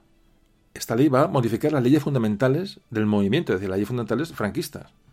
Y esta ley fue aprobada por el Consejo de Ministros el 10 de septiembre de 1976. Hay que decir que esta ley no fue negociada ni consensuada con la oposición, pero el gobierno incorpora los contenidos mínimos democráticos e imprescindibles para que, para que fuera aceptada, por lo menos por una oposición eh, moderada. Pero ¿cuál era, digamos, el, el, el elemento que faltaba por, por, por, meter en este pastel? ¿no? Eh, eh, era convencer al ejército de que esto era positivo convencer también a las, a las fuerzas políticas del, movimiento nacional que aún estaban gobernando realmente de que, que, esta ley bueno, no trae ningún riesgo. También había que jugar con la oposición más eh, extremista para que bueno, entrara, entrara en este juego, es decir, aceptara la regla del juego de esta ley de reforma política. ¿Qué se les dijo sobre todo a los militares? Pues se les aseguró que este proceso de transición que se iba a comenzar con esta ley se haría con respeto a las leyes vigentes y sobre todo no iba a poner en riesgo la unidad nacional y se les garantiza la no legalización del Partido Comunista de España. Tomando pasos fijados con pies de plomo. Y ya, en cuanto a los, a sectores más franquistas, bueno, pues les convenció de que esta ley de la reforma, eh, aparte que era inevitable, porque eso todo el mundo evidentemente lo sabía, es decir, por muy bunkerizado que estuviera el sector más franquista, antes hemos comentado que todo el mundo asumía que cuando murió Franco murió la dictadura. Entonces, bueno, el proceso de reforma, más o menos rápido, era inevitable. Pero aún así, bueno, estas gentes tenían, sus intereses en la política, entonces había que convencerles de que sus intereses no iban a ser tocados. Y entonces, bueno, esta ley sale, sale un borrador de esta ley, y el Consejo Nacional del Movimiento franquista no le gusta una serie de cuestiones de esta ley, y entonces propone, sobre todo, la anulación del preámbulo. Decía porque el preámbulo de esa ley era excesivamente eh, radical o rupturista. Bueno, el gobierno dice, de acuerdo, eh, no hay problema, y entonces se acepta la eliminación del preámbulo, haciendo que esta ley saliera, se publicara, pues cediendo ante este sector más franquista, eh, sin ese encabezamiento, sale esa ley sin ese, ese famoso encabezamiento que es vetado por, por los, los, sectores franquistas. Había que hacer juegos malabares, como veis, para ir dando pasos muy cortos. ¿Qué contenido tenía esta ley de la reforma política? Que, que, fundamental, porque digo, se votó en referéndum, de, eh, de, esto también me acuerdo perfectamente, bueno, se votó la ley de la reforma política, y lo votaron todos los españoles. Pero ¿en qué consistía esta ley? De momento, en esta ley no se hablaba directamente de la Constitución, que vendría después, pero se hablaba de una elección por sufragio universal de dos cámaras, Congreso y Senado. La creación de un Senado también era uno de los requisitos indispensables que pusieron las Cortes franquistas para que votaran esta ley. Fijaos que eh, tenemos que entender una cosa. Esta ley de reforma política pues, ¿por qué se pacta tanto con el sector, el sector franquista? Primero, que tiene mucho poder, y segundo, porque es que iban a votar su autodisolución. Es decir, el Congreso de lo que, lo que es el Congreso, el- las Cortes españolas, estaban llenas de procuradores franquistas, es decir, de cargos no elegidos. Pero después de la ley de reforma política que llevaba sí o sí a unas elecciones generales, las Cortes iban a cambiar su composición, es decir, iban a salir todos los que había dentro, todos los, los procuradores franquistas, salían y entraban diputados elegidos democráticamente. Es decir, la ley de la reforma política era, como re- repito, era la disolución del- de las cortes franquistas, con lo cual, bueno, pues había que dar una, hacer algún tipo de concesión. Es que esto era, fue muy complicado. Muchas veces lo veo cuando se ve y se lee. Este tema me ha gustado mucho leer y, buscar información. Realmente uno dice, "Madre, ¿cómo se consiguió que los que estas cortes salieran por la puerta todos y dejaran entrar a, a cargos elegidos democráticamente de un golpe? Todo esto lo consiguió la ley de reforma política. ¿Qué ocurre ante esta ley de reforma política? ¿Qué opina la oposición eh, antifranquista, democrática, como queremos llamarla? Bueno, pues en principio no, apoyan esta ley porque dicen que había sido impuesta por el gobierno. De hecho, esta plataforma que ya está unida, eh, que se llama, antes decíamos, Coordinación Democrática, ahora ya se une a otros organismos regionales, es decir, que ya llevan partidos mm, regionalistas y forman una nueva plataforma que se llamaba la Plataforma de Organismos Democráticos.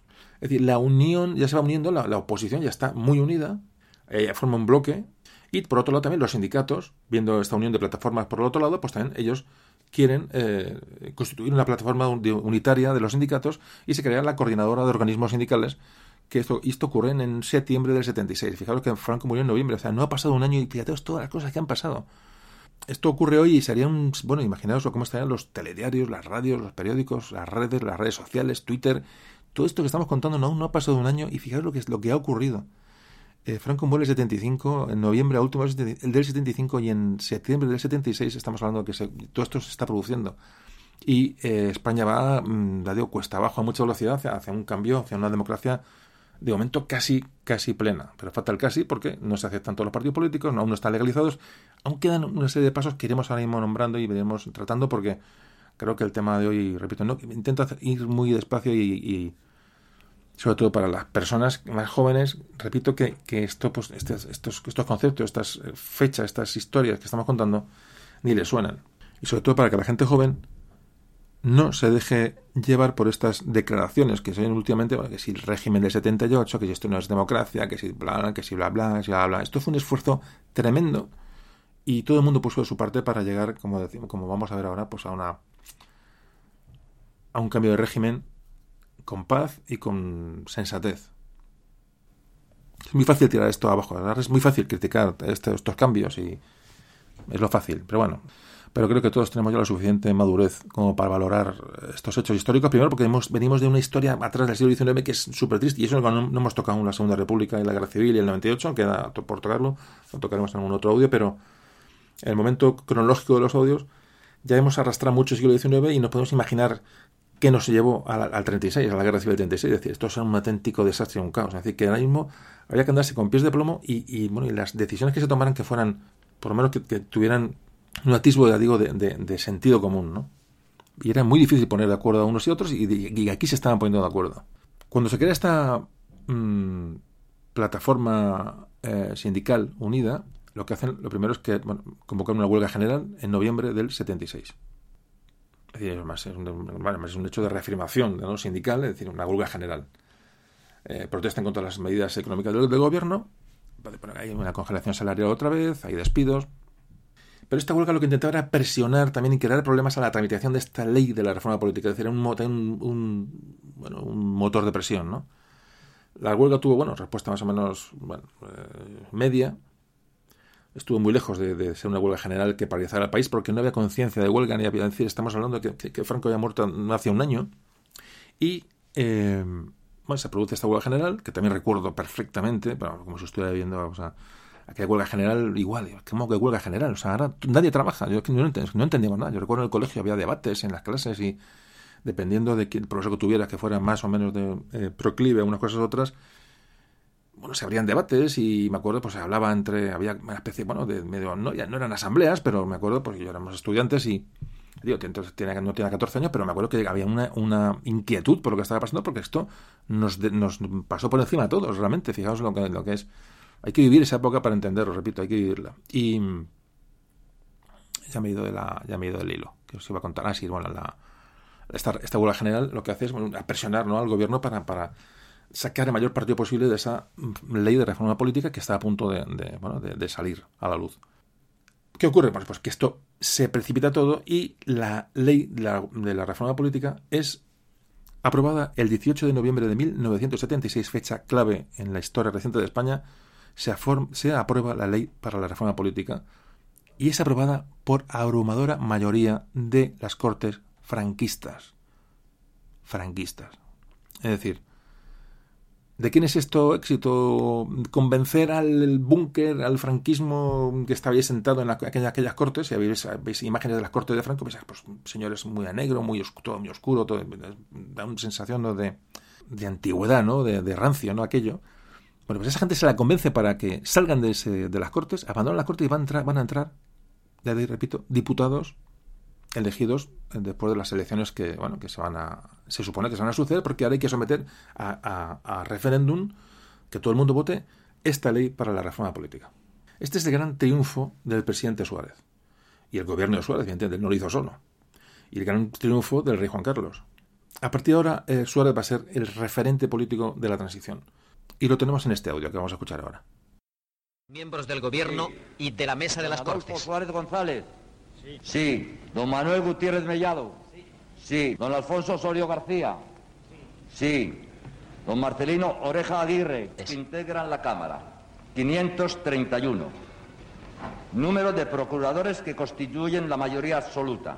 267. Total de procuradores presentes. 497. Quórum de los dos tercios de los presentes. 330. Votos afirmativos, 425. Votos negativos, 59. Abstenciones, 13. El proyecto de ley ha sido aprobado. Se levanta la sesión.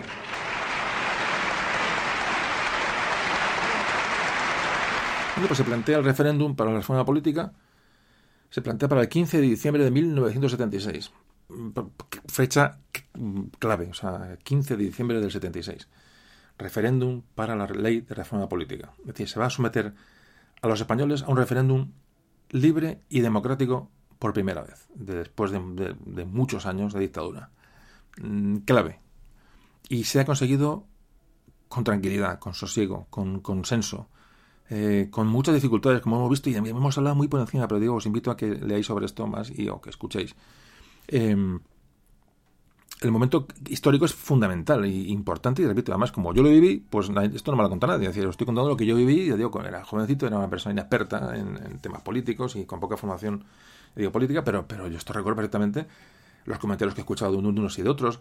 La verdad es que es un momento para, para mm, interesante, ¿no? Para, para haberlo, haberlo vivido. Y bueno, pues yo sí que recuerdo cuando se convoca el referéndum, me acuerdo que, que, el, gobierno intervino, aunque se supone que un referéndum eh, en el cual el gobierno no, no, tenía que opinar, es decir, eh, había que, había que hacer campaña a favor del sí o a favor del no, dependiendo de los partidos, dependiendo de mil cosas.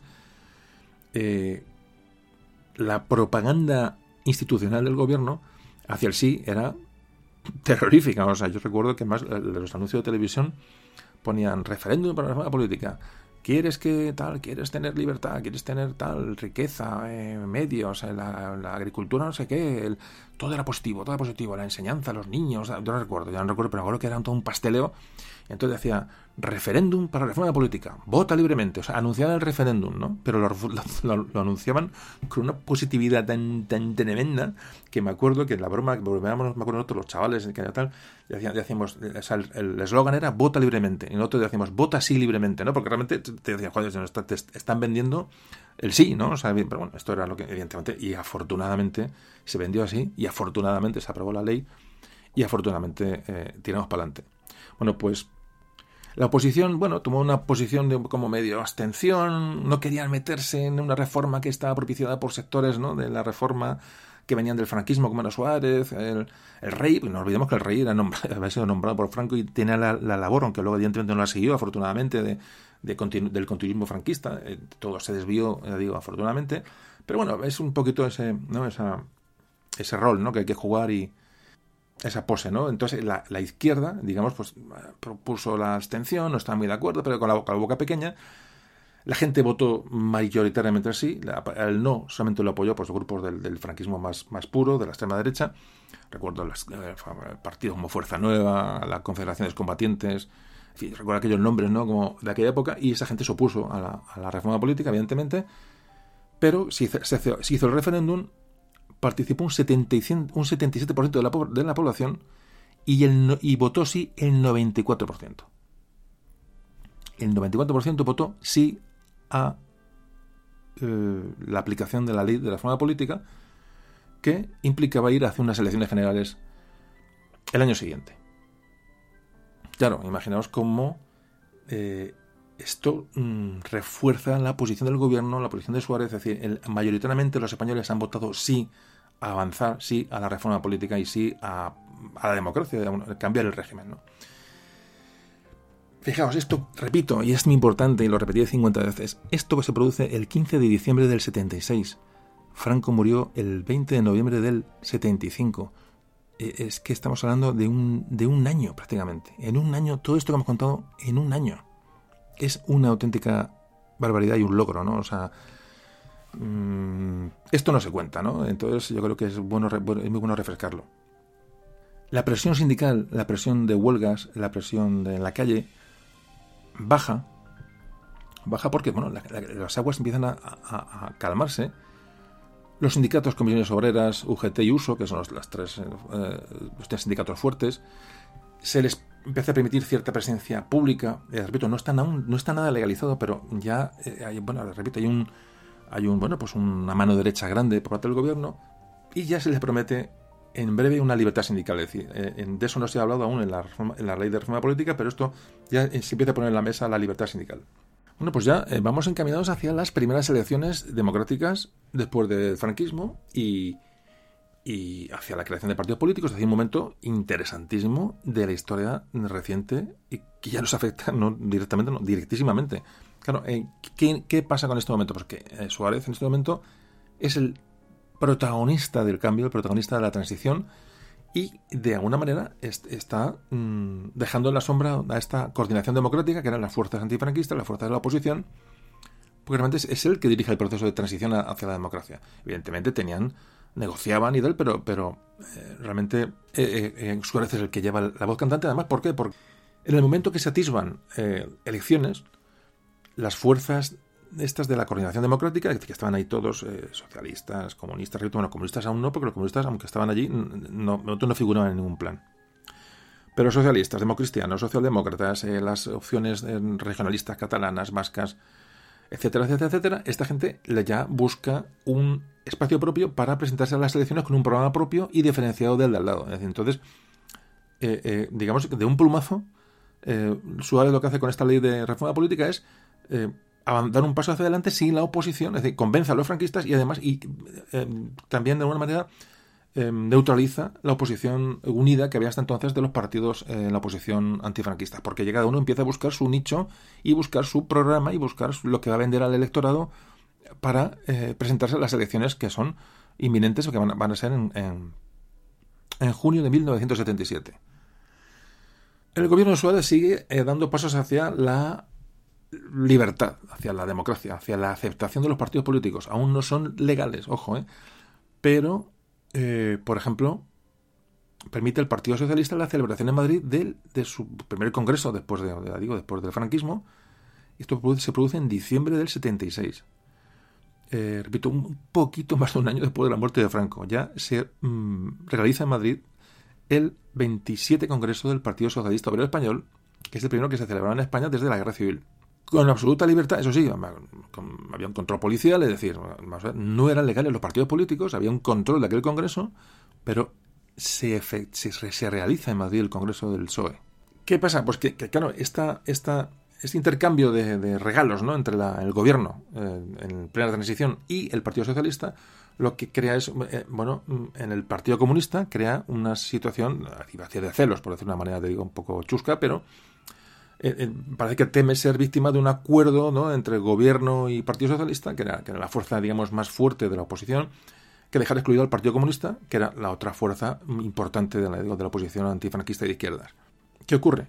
pues que el, Partido Comunista que se ve ninguneado, casi coincidiendo con las fechas del Congreso eh, del Partido Socialista, Santiago Carrillo, que era el secretario general del Partido Comunista, convoca a Madrid una rueda de prensa clandestina para informar de la situación, de la, informar de la situación. Es decir, lo que de esta manera crea una situación de presión al gobierno, porque dicen, bueno, los comunistas están aquí de manera clandestina, pero Carrillo, Santiago Carrillo se está eh, mostrando a la opinión pública y está presionando al gobierno para que se, le observe, para que a los comunistas se les tenga en cuenta.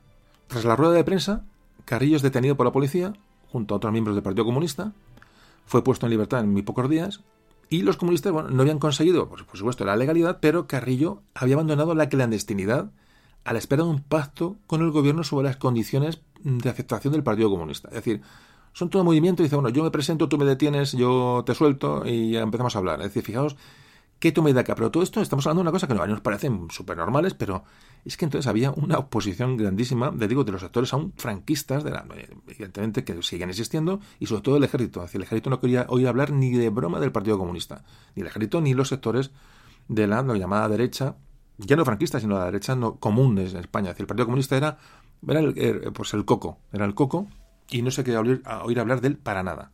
Pues fijaos cómo en, estos movimientos a pesar de la detención de Carrillo, bueno, me recuerdo que Carrillo llegó a España con una peluca y se escondió, aquello fue, le digo, de, de vodevil, ¿no? Todo aquello, eso lo recuerdo perfectamente. Cuando apareció Carrillo en televisión, me recuerdo con una peluca y ah, aquello fue tremendo y, uno lo recuerda, ¿no? Realmente, pues, pues, pues, recuerdos casi de infancia, ¿no? El siguiente paso ya es, eh, una vez que está aprobada la, ley de reforma política, es convocar las elecciones generales.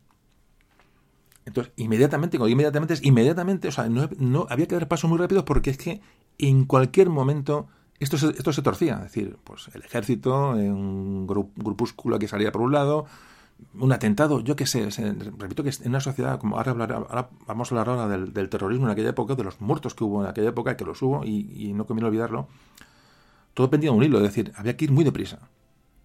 Entonces, inmediatamente el gobierno Suárez pone en marcha varias medidas que ellos consideran imprescindibles para que las primeras elecciones tuvieran garantías democráticas y que fueran aceptadas primero por la oposición y por los eh, mm, por los medios, la opinión pública internacional, fundamental.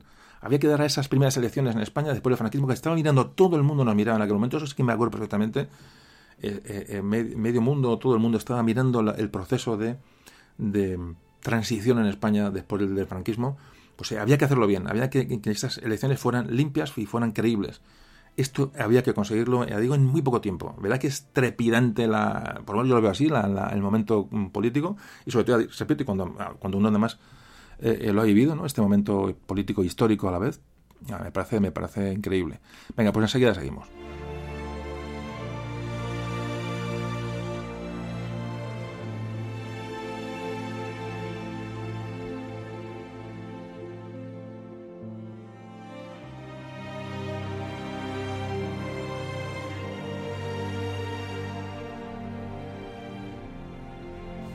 Bueno, vamos a hablar del, de la violencia, del terrorismo, de lo que costó realmente en vidas este proceso de transición, porque, porque costó. Paralelamente a este proceso de transición, aparte del terrorismo de ETA, de que luego hablamos, eh, y, del, Grapo, y en una serie de organizaciones que, bueno, no nombraremos, también la, extrema derecha, la, la, la, parte más dura del franquismo, también actuó y se fue, eh, bueno, fue sumando a estas acciones mm, violentas.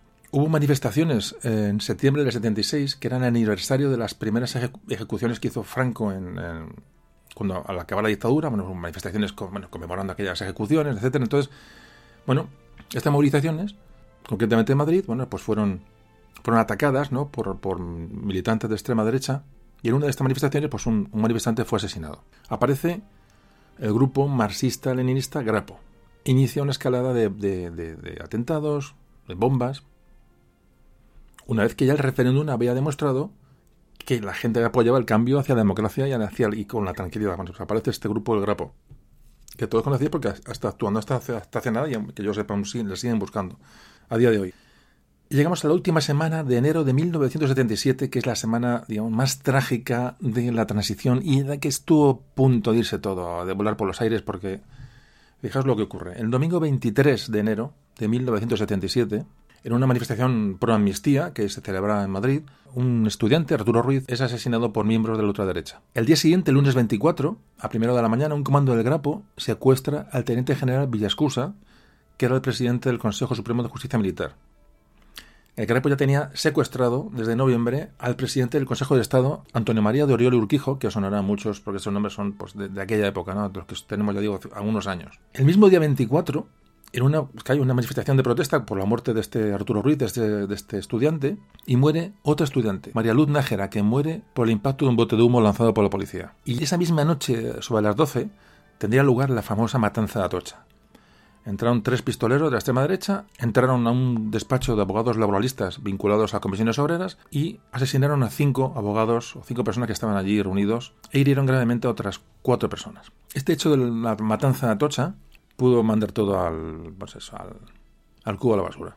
Hubo una un impresionante y multitudinario entierro de las víctimas de esta matanza de Atocha, que eran abogados eh, sindicalistas, evidentemente, lo que hoy parece normal, pues en aquella época, pues es que, pues eso, pues son son épocas muy diferentes, aunque haya pasado poco tiempo. En ese entierro de esta víctima, bueno, pues aparecieron militantes del todavía ilegal Partido Comunista de España y también acudieron muchas personalidades del gobierno y de la oposición.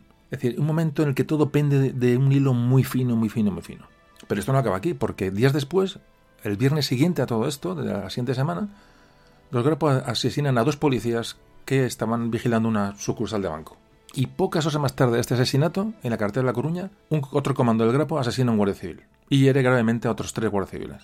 ¿Cómo sería la situación de esa semana que el presidente Suárez salió a dar un mensaje en televisión? Tuvo que acudir a la televisión para calmar a la gente y decir que el proceso de reforma política, aprobado en el referéndum que, se acaba de votar, seguiría adelante a pesar de las presiones del terrorismo y de la violencia. Todo esto lo recuerdo perfectamente. Claro, el terrorismo procedía también de ETA, porque las últimas actuaciones de ETA han, sido, han tenido lugar hace, muy poco, hacía unos meses también. Habían asesinado al presidente de la Diputación de Guipúzcoa. El 22 de junio del 77, ETA asesinó también al, industrial Javier Ibarra. Lo tuvo secuestrado un mes y lo asesinó. Fijaos, eh, eh, el balance de víctimas de ETA durante el proceso de la transición es este. En el año 76, 18 muertos. En el 77, 12 muertos. En el 78, 64 muertos. En el 79, 84 muertos. En el 80, 93 muertos.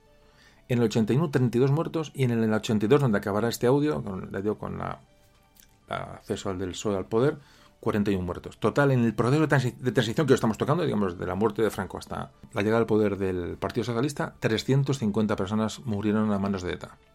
Suárez asegura que la reforma va a seguir a pesar de estos elementos, eh, esos asesinos ¿no? que intentan abortar el proceso político que, lleva España en ese momento. Bueno, pues en febrero de 1977 ya se pone en marcha el proceso de legalizar todos los partidos políticos. Se modifica la ley de asociaciones que, que se aprobó el año anterior y ahí se encuentra el escollo del Partido Comunista. Es decir, ¿qué pasa con el Partido Comunista? Es la cuestión clave de la democracia en ese momento, es la legalización del, del PC, del Partido Comunista de España, porque si la, democracia tiene que ser completa tiene que ser con todos los partidos políticos en liza y evidentemente el Partido Comunista era uno de los, de los vetos que ponían, sobre todo, digo, sobre todo digo, el ejército fundamentalmente. Suárez se entrevistó con Carrillo.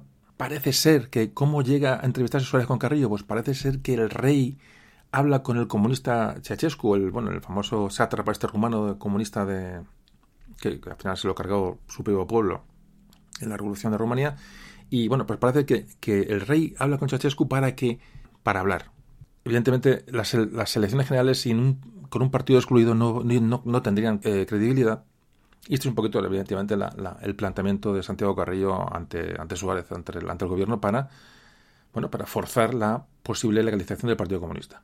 En estas conversaciones que parece ser, parece ser que Santiago Carrillo, a cambio de que se legalice el Partido Comunista, se ofrece a aceptar la reforma política, aceptar la monarquía y ofrece su cooperación para llegar a un futuro, bueno, un pacto ¿no? de, de pacto social, ¿no? que, incluya al Partido Comunista en este, bueno, en este en nueva regla del juego que se están creando. una serie de movimientos del Partido Comunista, digo, durante esas fechas en Madrid, se, crean, se hace una cumbre eurocomunista vienen comunistas de otros países de Europa, todo ello para demostrar que tienen respaldo eh, internacional las tesis comunistas eh, del Partido Comunista Español. Finalmente, otra fecha muy importante, el 9 de abril de 1977. Fijaros que estamos avanzando, repito, en, en semanas casi, ¿no? Y tras un complejísimo proceso jurídico, se adopta un decreto ley del presidente del gobierno, Suárez, anunciando la legalización del Partido Comunista de España. 9 de abril de 1977, creo que era un Viernes Santo. Lo recuerdo perfectamente porque estaba de vacaciones. Un mes más tarde ya llega a España Dolores Ibarruri, la pasionaria, la presidenta del Partido Comunista. Venía de Moscú, tras ese exilio largo, ¿no? Después de la guerra civil. Y, este paso de legalización del Partido Comunista, que luego os contaré un poco anécdotas de cómo lo viví, cómo lo, cómo, lo percibí yo, eh, cambia la situación completamente y favorece y anima a muchos exiliados españoles que habían medio mundo a regresar a España. Os dejo con el audio, un audio muy famoso en la época, y que, bueno, que es un periodista, Alejo García, que falleció hace tiempo, periodista de Radio Nacional, claro que da la noticia, la noticia era la bomba, legalizar el PC, bueno, eso era ni os cuento.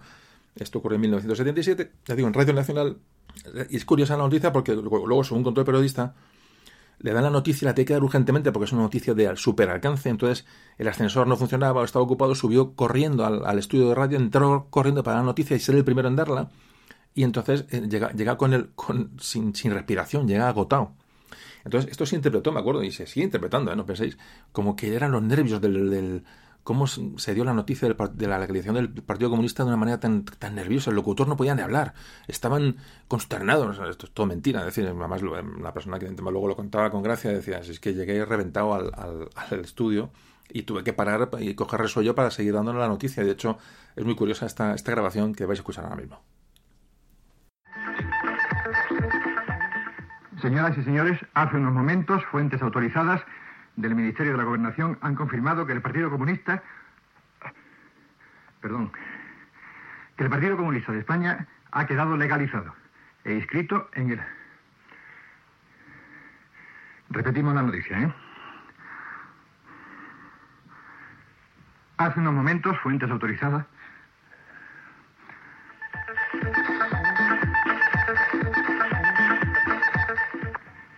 ya con total serenidad y después de haber subido unas escaleras muy largas y corriendo, leemos la noticia que nos acaba de facilitar ahora mismo el Ministerio de la Gobernación. Dice así, hace unos momentos, fuentes autorizadas del Ministerio de la Gobernación han confirmado que el Partido Comunista de España ha quedado legalizado e inscrito en el registro de asociaciones políticas de dicho ministerio. La resolución ocupa ocho páginas e indica que la legalización del Partido Comunista se ha adoptado una vez oído el fiscal del Reino y la Junta de Fiscales. Pedimos perdón a nuestros oyentes. Qué curioso, ¿verdad? El, audio. Em, bueno, la legalización del Partido Comunista produce, y os cuento las reacciones en contra, y provoca una seria crisis realmente por la que atravesó la transición.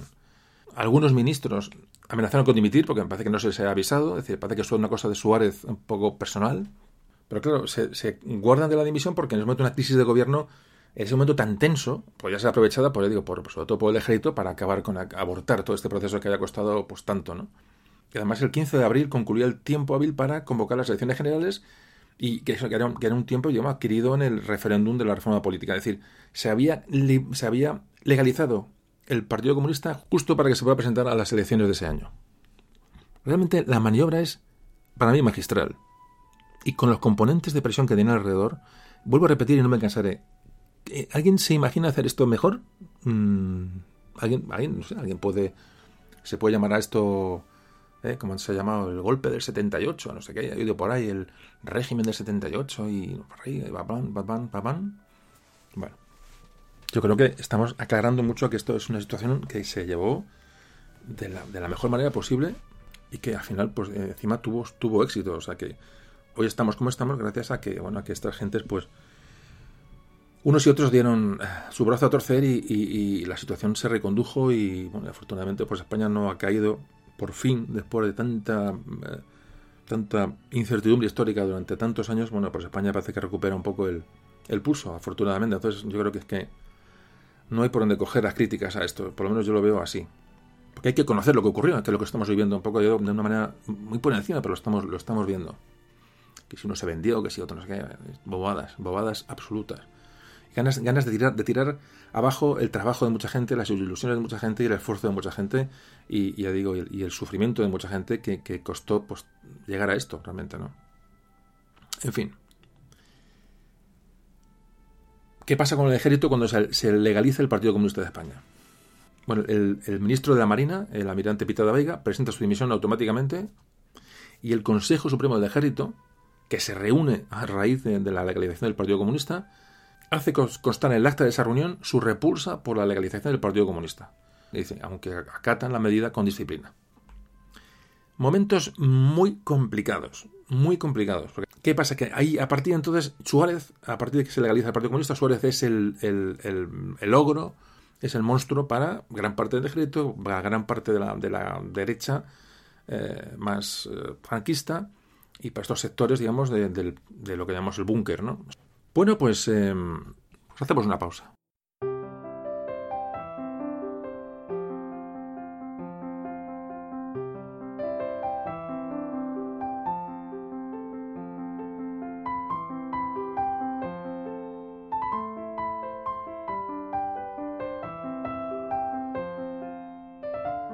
Pues por fin llegamos a las primeras elecciones democráticas. La ley de la reforma política establecía una nueva normativa electoral, una nueva ley electoral, un sistema intermedio para elegir el Congreso de Diputados entre el criterio proporcional y el mayoritario. había listas cerradas y bloqueadas. La ley fue aprobada por consenso. La ley fue aprobada con, eh, bueno, con el sistema electoral, el famoso sistema DON, que evidentemente iba a favorecer el, bipartidismo. La Secretaría General del Movimiento, ese organismo franquista por, también por excelencia, se suprime en abril. Lo que pasa es que aún no afecta toda la estructura franquista que quedaba por, repartida por prácticamente por toda España y que sigue teniendo fuerza. Muchos elementos del franquismo todavía en ayuntamientos, en diputaciones, es decir, estamos hablando de un primer paso de elecciones generales a elegir los, diputados. Fijaos, estamos, esto, esto, está todo en mantillas. El 4 de marzo del 77, muy poco después, el gobierno reconoce formalmente el derecho a la huelga. La verdad que la huelga se venía practicando hacía un tiempo, pero bueno, pero se reconoce ya la huelga como un derecho legal y se reconoce el derecho a la asociación sindical. Eso, esto ocurre en abril, a principios de abril. Este reconocimiento ya permite la legalización de las principales organizaciones sindicales. Hay una nueva ley de amnistía el 14 de marzo. Bueno, pues todas estas medidas de, avance permiten que se pueda realizar con garantías la convocatoria de elecciones. Unas elecciones en que todo el mundo está de acuerdo, desde el, digo, desde el partido de ministros franquista, que era Alianza Popular, hasta la izquierda eh, bueno, más radical, que era el Partido Comunista, todos aceptan que la monarquía sea el punto de unión para este consenso y esta nueva etapa de la política española. Pero hablando de monarquía, aunque daba un obstáculo formal, porque el padre de Juan Carlos, don Juan, no había renunciado a sus derechos dinásticos todavía oficialmente. El hijo era rey, pero no, el padre no había renunciado todavía a sus derechos sobre la, sobre la corona. Entonces, era un problema.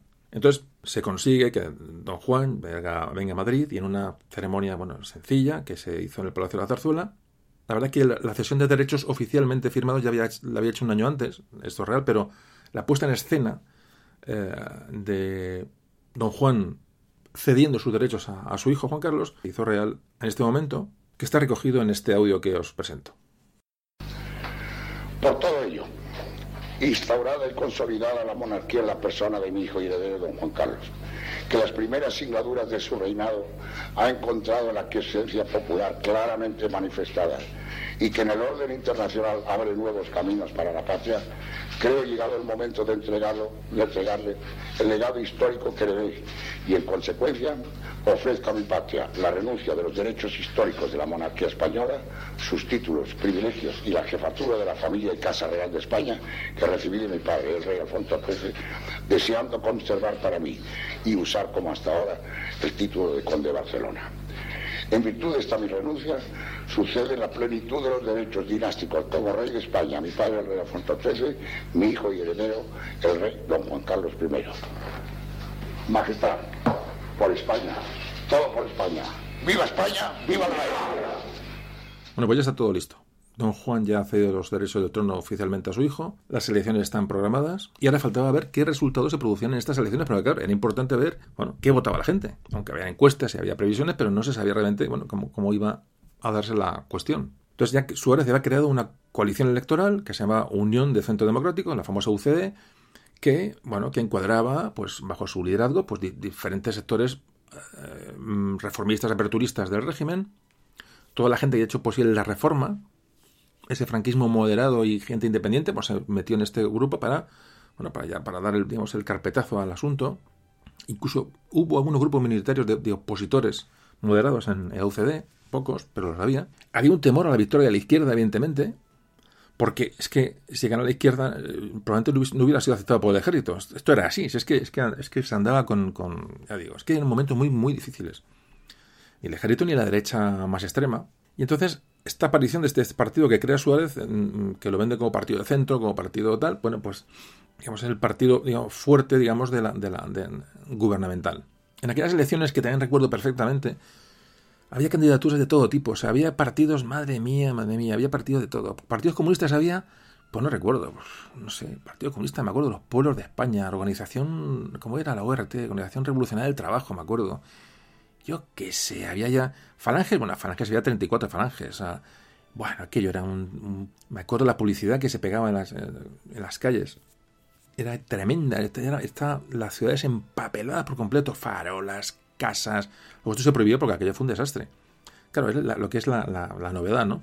Estaba Madrid, yo recuerdo en Madrid, estaba empapelado de arriba a abajo de carteles, eh, de carteles, eh, bueno, con candidatos políticos de todo tipo de partidos. Y pasquines en el suelo y los tabillas. Hay veces que, no podían ni andar. Pucha, real, o sea, no, pasaban coches tirando papeles, bueno, no, ni os, es que ni os cuento. Increíble. Las elecciones del, del 77. Lo recuerdo con cariño, porque realmente, pues no, más me acuerdo que coleccionábamos, me acuerdo los chavales coleccionábamos eh, pues propaganda de cada partido. Y a ti te falta, no, yo tengo, tienes el Partido Comunista de, yo qué sé, sí, lo tengo yo, tienes tú del, todos, ah, me acuerdo que coleccionábamos propaganda electoral porque, porque era como cromos. Claro, nadie sabía lo que era aquello, ni el comunismo ni el socialismo, pero, vamos, ni la más remota idea, o sea, ni en la más remota idea de lo que, era cada, cada partido porque no teníamos, digo, no tenemos ningún tipo de cultura política, vamos, eso digo que éramos, éramos muy chavales, ¿no? 77, pues tenía yo 15 años. Cuando estas elecciones se producen tenía exactamente 15, 15 añitos. Y mm, eran las primeras elecciones generales que se celebraron en España desde febrero del 36 y, se pasó, digo, de 40 años de, de, nada a, esta barbaridad, ¿no? De partidos políticos y opciones, ¿no? Bueno, pues eh, os voy a poner un, audio que es muy, mm, creo que, es muy revelador porque es el discurso que hace Suárez, y el discurso final donde pide el voto a la gente. Claro, esto era, mm, esto lo veía todo el mundo porque realmente en aquella época no había cadenas, eh, estaba la 1 y la 2, no había más cadenas en televisión, estaban dos canales y habló, entonces se da un espacio a los partidos políticos como se hace ahora, entonces el último se reservó para Suárez y recuerdo que estaba todo el mundo viendo la televisión a ver qué contaba el presidente del gobierno, a ver qué proponía, o sea, era aquello era todo nuevo, o sea, es que la gente no tenía ni idea de lo que era, los más viejos se acordaban de las elecciones de la República, pero normalmente la gente normal, joven, incluyendo a, a mí, a mis padres, pues no, mis padres no habían conocido elecciones, mis padres eran niños cuando la guerra civil, es decir, que no, recuerda ningún tipo de, elección ni, ni, nada parecido. Era una, era una expectación, pues, que hoy nos puede parecer hasta gracioso, pero, pero era, era, no era aquello era novedoso y bonito de recordar. Yo recuerdo que Suárez se hizo famoso por aquel, aquel discurso, porque recuerdo que el eslogan que lanzó era el puedo prometer y prometo, que se hizo, se hizo famoso en, bueno, en, toda España durante muchos años. Entonces he querido dejar el discurso, son creo que son 9 o 10 minutos, no es más, no, son, no es largo, pero deja todo porque, nos va a trasladar a, a qué se proponía. Eran las primeras elecciones democráticas y qué propuso Suárez en aquellas elecciones para que la gente votara al partido de centro. Es muy curioso ver los conceptos, ver... Hay cosas que se repiten hoy, realmente, hay unas técnicas, pero hay cosas muy diferentes, ¿no? Y entonces os lo deja para que lo escuchéis con tranquilidad y, nos vayamos al pasado, ¿no? Nos vayamos al año, al año 77 ¿Y qué contaba Suárez a la gente en aquel momento? Que la gente que le votó, de hecho ganó, ganó las elecciones, como ahora veremos, y me ha parecido muy, muy interesante. Os dejo con el audio de, digo, del, discurso de Suárez para, para pedir el voto en, el, en, en aquellas elecciones. Habla Adolfo Suárez. Señores, vengo a hablarles de un nuevo horizonte para España. Vengo a solicitar su voto para hacerlo posible. Vengo como candidato a pedir su voto para la Unión de Centro Democrático. No vengo con palabras fáciles a la conquista de votos fáciles. Sé muy bien, y lo demuestra la experiencia, que quienes alcanzan el poder con demagogia terminan haciéndole pagar al país un precio muy caro. Quiero advertir es que las elecciones no resuelven por sí mismos los problemas aunque es el paso previo y necesario para su solución. Durante esta campaña electoral, ustedes han oído y oirán muchos programas políticos. Pienso que todos se parecen demasiado, que todos los partidos predican aparentemente lo mismo.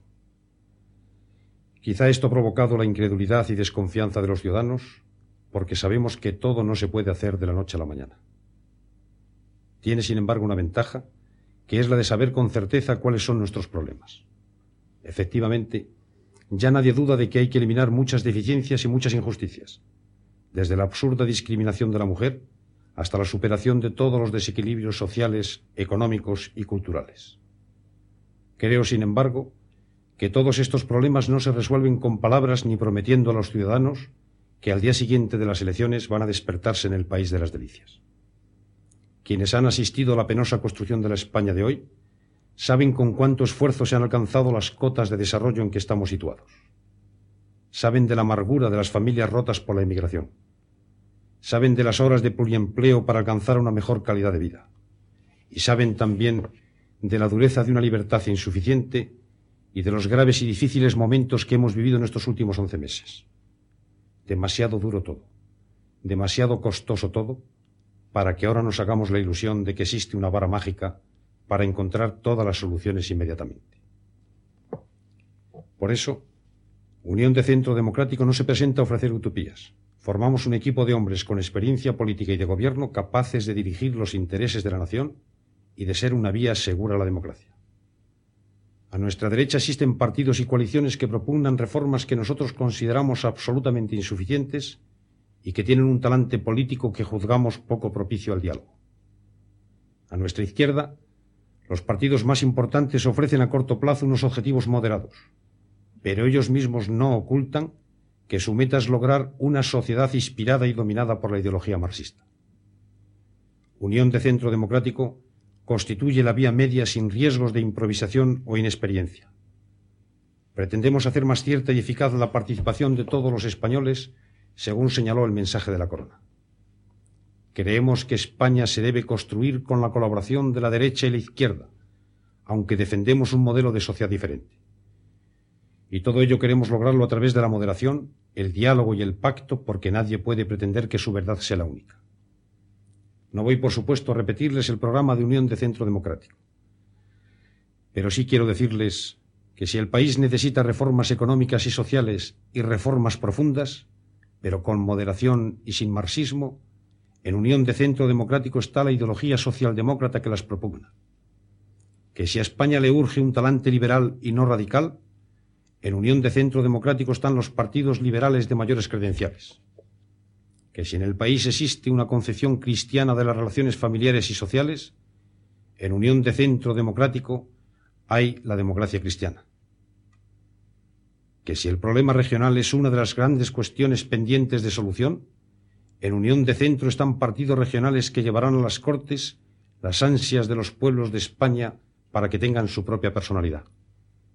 Que, en fin, si este país necesita que se superen los enfrentamientos, que haya una síntesis de esas dos Españas de ingrato recuerdo, en unión de centro democrático se unen los ideales de hombres que durante años lucharon en la oposición por la democracia y hombres que consideraron un deber participar dentro de la legalidad.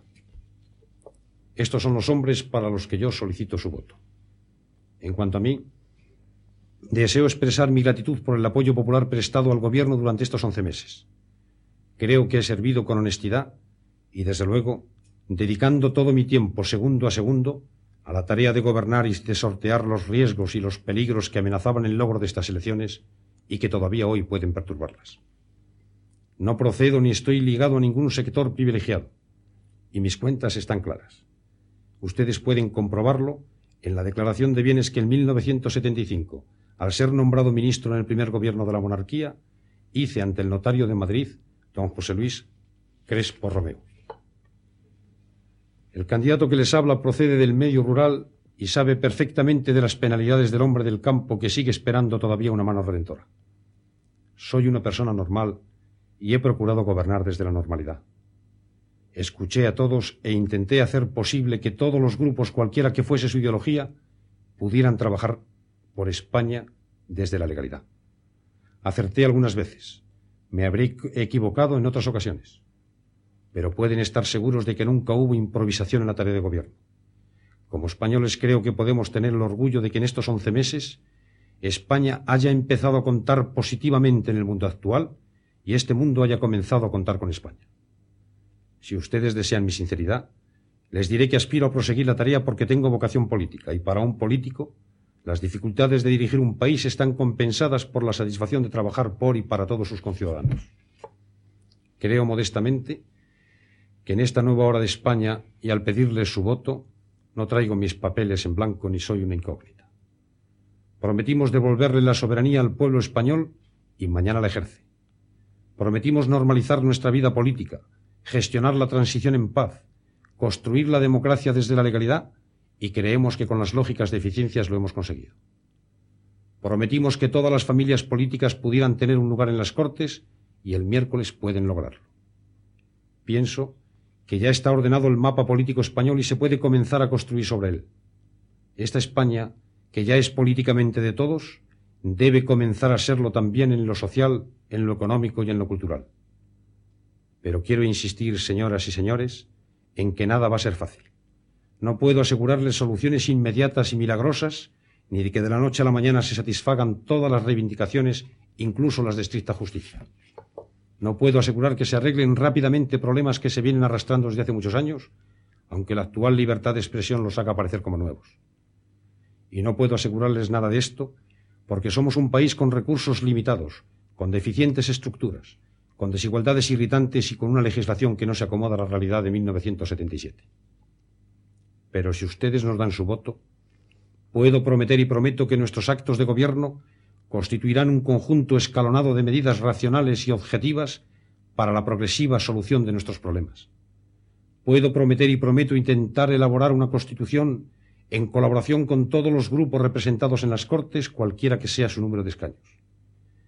Puedo prometer y prometo, porque después de las elecciones ya existirán los instrumentos necesarios, dedicar todos los esfuerzos a lograr un entendimiento social que permita fijar las nuevas líneas básicas que ha de seguir la economía española en los próximos años.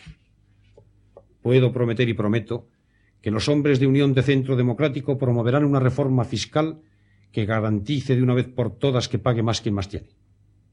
Puedo prometer y prometo un marco legal para institucionalizar cada región según sus propias características. Puedo prometer y prometo que trabajaremos con honestidad, con limpieza y de tal forma que todos ustedes puedan controlar las acciones de gobierno. Puedo, en fin, prometer y prometo que el logro de una España para todos no se pondrá en peligro por las ambiciones de algunos y los privilegios de unos cuantos. Señoras y señores, hoy como candidato solicito su voto. Lo solicito para las candidaturas al Congreso que Unión de Centro Democrático presenta en toda España y para los hombres y mujeres de Unión del Centro Democrático que aspiran al Senado. Al hacerlo, les convoco a un nuevo horizonte. Hemos sacado adelante la reforma política. Ahora debemos llevar adelante las demás reformas que este gran país y este gran pueblo necesitan. A ello les convoco. No les llamo a la comodidad, sino al esfuerzo y al trabajo para hacer una España mejor. Vamos a soportar sacrificios. Esta es la verdad. Pero los soportaremos todos, sin una sola excepción. Con la asistencia de ustedes, desde la normalidad que estamos alcanzando, desde la moderación que nos inspira, desde el diálogo con todos los grupos y partidos, creo que seremos capaces de consolidar definitiva y firmemente una monarquía democrática capaz de dar respuesta realista a los problemas que nos acucian. Ese es, señoras y señores, nuestro nuevo horizonte. Y para eso les pido y solicito su voto. Muchas gracias.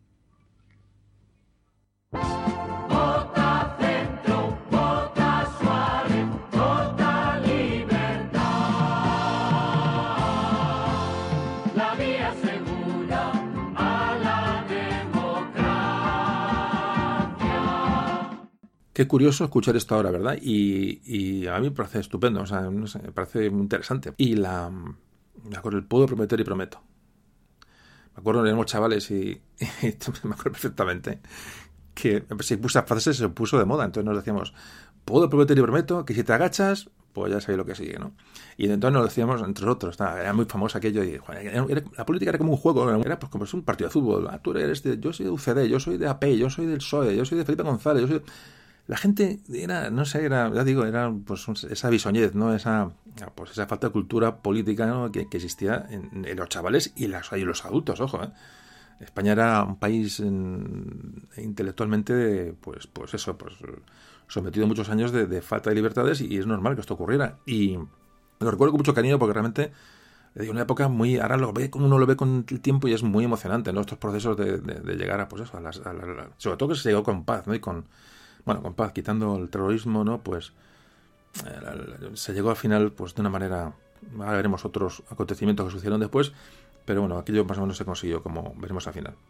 Es eh, que estos discursos, fijaros, eh, es muy importante escucharlo porque imaginaos que escucháis a, imaginaos que se puede escuchar ahí mismo a la voz de Carlos III, ¿os imagináis? O de Isabel de Castilla. pues sería un lujo escuchar la voz de aquella gente. Entonces aquí los tenemos, tenemos estas declaraciones de, estos políticos de la época, que, en un momento importante de nuestra historia no tenemos, no tenemos eh, más hacia atrás prácticamente no hay nada. Pero bueno disfrutar de esos documentos sonoros y que queden aquí como un testimonio de, de, bueno, de lo que fue lo que fue la transición.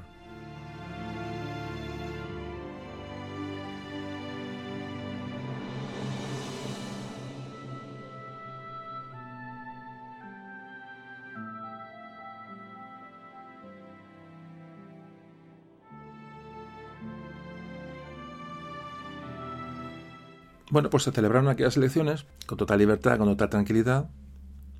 Entonces, eso fue esas elecciones marcaron el camino hacia la democracia absoluta y marcaron ya las grandes líneas, digamos, del futuro mapa político español, porque ya los grandes partidos que ahí surgen prácticamente, bueno, se van a mantener hasta muchos hasta hoy, otros no, pero más o menos el mapa político bueno, pues cambia poco luego en los siguientes años. Y bueno, los resultados así por, por encima de aquellas elecciones ganó la UCD de Suárez, de la Unión de Centro Democrático, con 165 escaños. El siguiente partido votado fue el Partido Socialista Obrero Español, que consiguió 118 escaños. El partido que representaba la derecha más pro dictadura, ¿no? que venía de la dictadura, que era la Alianza Popular, solo tuvo 16 escaños. Pero el gran, batacazo se lo pega el Partido Comunista. El Partido Comunista tenía todas las opciones de, bueno, prácticamente no decir de ganar las elecciones, pero por lo menos estar a la altura del, Partido Socialista y solamente consiguió 20 diputados, el 9% de los votos. Una vez que el, el Congreso es ocupado por diputados elegidos democráticamente y con libertad, esto ocurre, digo, en 1977, bueno, pues después de esas primeras elecciones, pues el rey da un discurso de, bueno, para recibir a esa nueva Cámara y, esa, nueva, esa legislatura, ¿no? Que es que que se creaba en ese momento, que ya digo que es la primera tras unas elecciones libres después de la, después de la, de la Segunda República. Bueno, pues aquí está el discurso del rey que dio aquel día.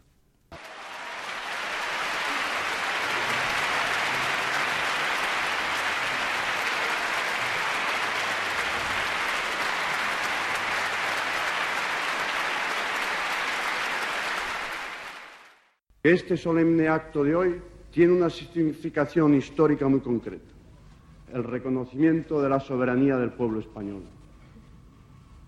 El camino recorrido hasta el día de hoy no ha sido ni fácil ni sencillo, pero ha resultado posible por la sensata madurez del pueblo español, por sus deseos de armonía, por el realismo y la capacidad de evolución de los líderes que hoy están sentados en este pleno, y por la favorable actitud de los altos órganos del Estado para asumir las exigencias sociales.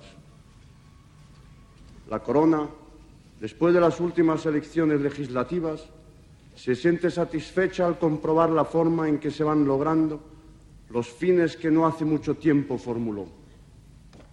Hemos conseguido que las instituciones den cabida en su seno a todas aquellas opciones que cuentan con respaldo en la sociedad española. No voy, por supuesto, a exaltar ahora el esfuerzo que nos permitió llegar a esta meta. Pero sí quiero decirles que entre todos hemos construido los cimientos de una estructura sólida para la convivencia en libertad, justicia y paz.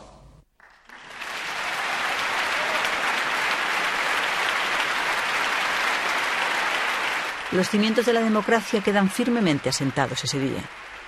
Y de ahí en adelante el edificio democrático habrá de ser construido día a día por todos los españoles.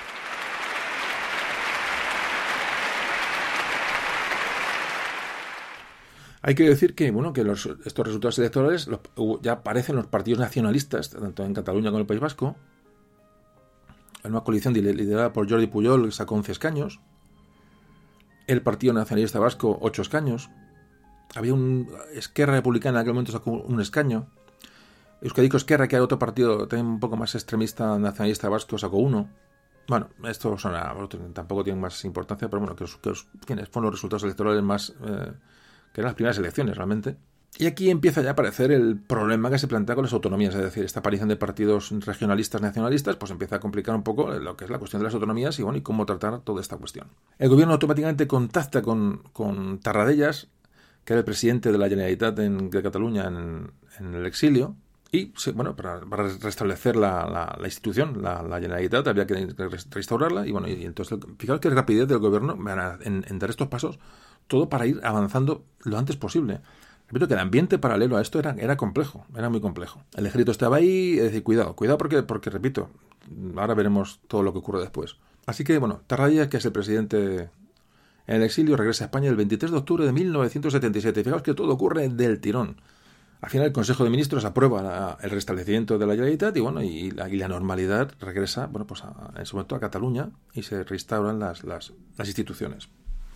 En el País Vasco hubo más problemas que en Cataluña, porque, bueno, eh, había más intransigencia de los nacionalistas vascos, estaba la presión terrible del terrorismo de ETA, que fue muy aprovechado, evidentemente, durante toda la... de siempre ha sido aprovechado por el nacionalismo vasco, han ido paralelos, esto no es ningún descubrimiento, y entonces en octubre de ese mismo año el Consejo de Ministros amplía el alcance de la amnistía para que sea aplicada a más vascos encarcelados sin delito de sangre.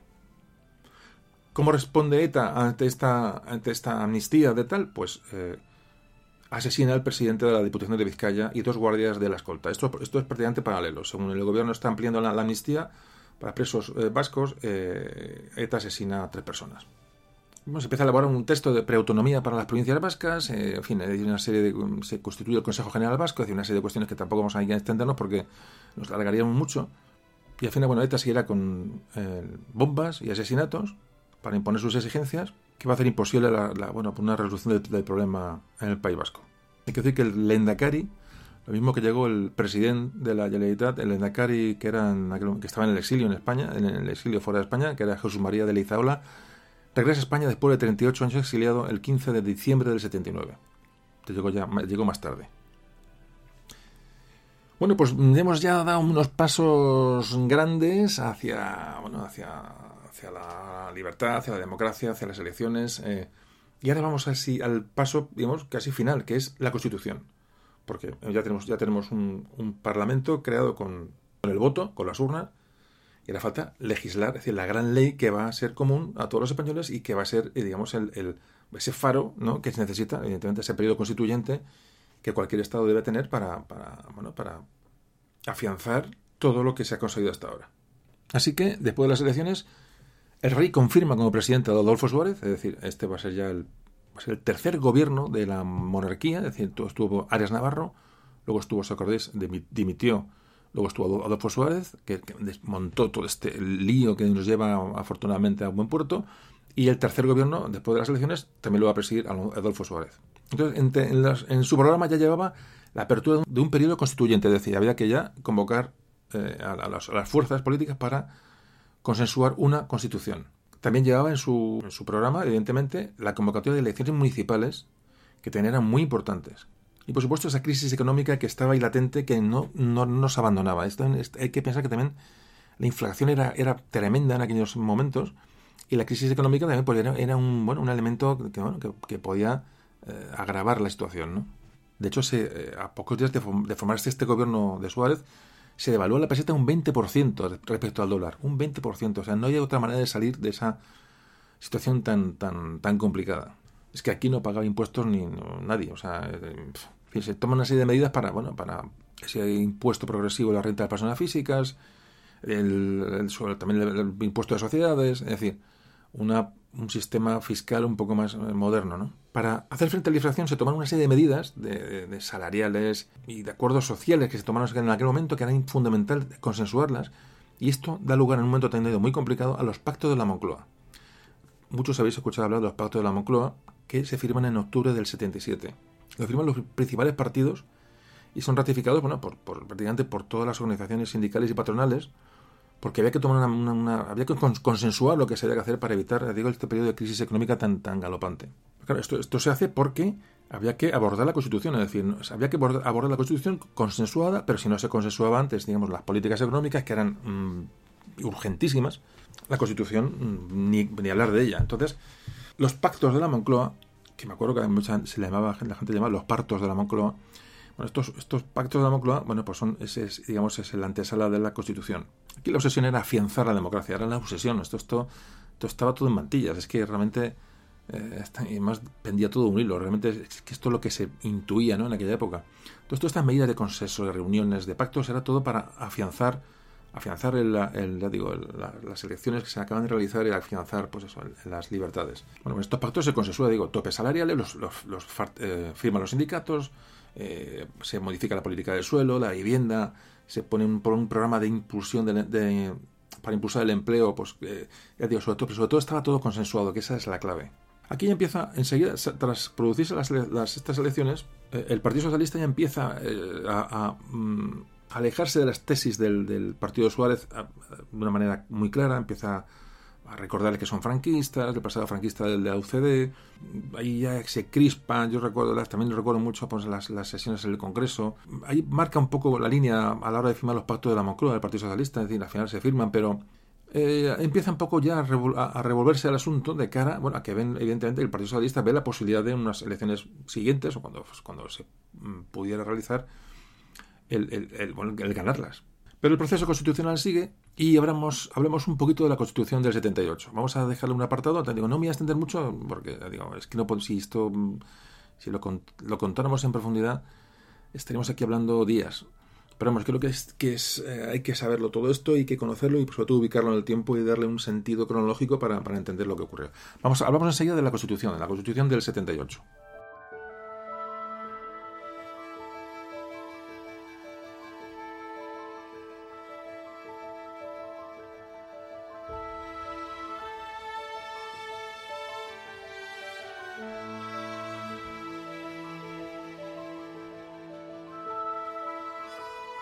Constitución, fundamental.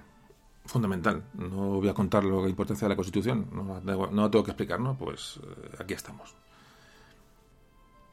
¿Qué pasa? Que, la forma en que todo esto se produjo, estos pasos que se dieron en la transición, el resultado de estas elecciones generales, de cómo los pactos de la Moncloa, cómo se llega a, bueno, a, mm, plantear la primera constitución después de, digo, de la, de la, del fin del franquismo, es lo que hoy tenemos.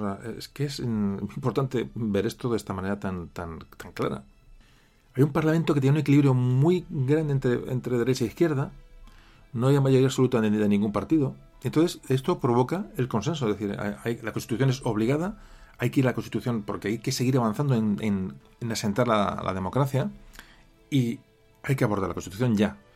¿Qué ocurre? Ya digo, al no haber una mayoría absoluta por parte de nadie, pues el consenso es obligado. Esto también educa políticamente a, todos. Entonces, una vez que se constituyen las Cortes, que las preside el rey, esto ocurre el 22 de julio del 77, eh, se acuerda automáticamente por todos los grupos eh, la redacción de un texto para la, la nueva Constitución. Se aprueba la formación de la Comisión de Asuntos Constitucionales y se nombra siete miembros en esta comisión que van a ser los encargados de redactar los textos de la Constitución bajo el compromiso de confidencialidad. Esto lo acuerdan entre ellos, es decir, pero, pero como al, haber tantas voces, es, una Constitución que evidentemente no es mm, transparente, eso sí es cierto, una Constitución que se hace, pero las, que la situación tampoco lo permitía. Entonces, había siete personas, proporcionalmente, digamos, según los resultados electorales últimos, que iban a redactar la Constitución comenzaba, digamos, la etapa final del eh, proceso de cambio, el proceso de transición. Estos siete miembros de la ponencia que representaban a la UCD, al PSOE, al Partido Comunista, a la minoría catalana y Alianza Popular.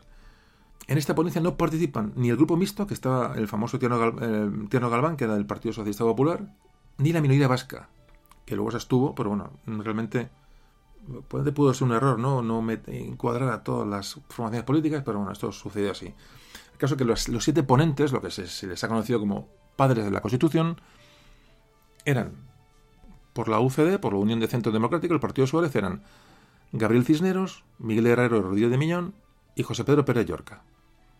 Por el Partido Socialista estaba Gregorio Peces Barba. Por el Partido Comunista, Jordi Soletura. Por la Alianza Popular, Manuel Fraguer Ibarne. Y por la minoría catalana, Miquel Roca Junyent. Os sonarán, me imagino, eh, mucho. En cuanto al procedimiento que se va a seguir para redactar la Constitución, bueno, pues, pues fue muy complicado porque, porque tardó muchísimo. Además, como era todo confidencial, nadie sabía realmente lo que se estaba eh, redactando. Había que pactar cada, cada mm, renglón. Luego han contado los protagonistas, ¿no? Cómo, cómo las, las horas y horas de, de, discusión, ¿no? De debate a la hora de, elaborar los artículos. Era muy importante. Estamos hablando de la constitución de un país que está saliendo de dictadura. Es que en, si nos centramos, es, es, es clave toda este, este, esta constitución, ¿no? este, este, este documento. Ya digo, muchos pactos, muchas conversaciones hablaban de que quedaban a veces después de comer en casas particulares para hablar entre ellos y muchas, muchas discrepancias, pero sobre todo la constitución del 78 era, era integradora, era de consenso. Esa es la clave de esa constitución. Esa es la clave. Y en esta constitución, digamos, las, fuerzas de la oposición más, más em, extremistas, como puede ser el Partido Comunista, renuncia a revisar el pasado, de alguna manera renuncia, y las fuerzas más a la derecha, que puede ser Alianza, Alianza Popular, los ministros que venían de, del franquismo, pues se someten al marco democrático con toda la ley, es decir, se olvidan ya de, más reclamaciones, y entonces se llega, ya digo, a una constitución que es, que es clave. Pues ya digo, tras este largo proceso de elaboración de la constitución, es aprobada el 31 de octubre de 1978. Posteriormente, el 6 de diciembre de, ese año, del 78, la Constitución es sometida a referéndum nacional. Es decir, la Constitución está votada por los españoles. Que esto parece que tampoco hoy no se sabe o no se, no se recuerda. Votó en aquel referéndum el 67% de la población y votó a favor de la Constitución el 87% y votó negativamente el 8%. Claro, este, este 87% de voto a favor es el espaldarazo definitivo. Este sí que es la, aquí ya se, digamos, se cierra la puerta, es decir, se acabó. Digamos, el proceso de transición está prácticamente, prácticamente terminado en lo que a leyes y legislación se refiere. Y esta aceptación mayoritaria de la gente la convierte en un, o sea, da a España un factor innegable de estabilidad. Bueno, pues aquí tengo el audio, el audio de la firma de la Constitución y el discurso del rey. Digo que no son, no, son largos, pero yo, creo que merece la pena escucharlo. Eh, cómo se firma la Constitución en el Congreso de los Diputados y, el discurso, un breve discurso que da el rey, eh, digo, 1978.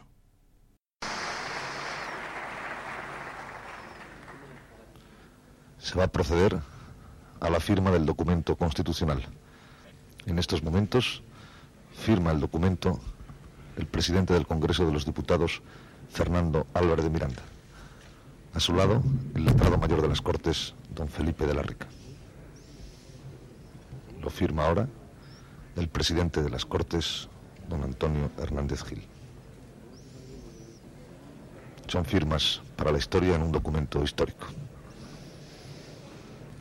El documento es firmado en estos momentos por Su Majestad el Rey.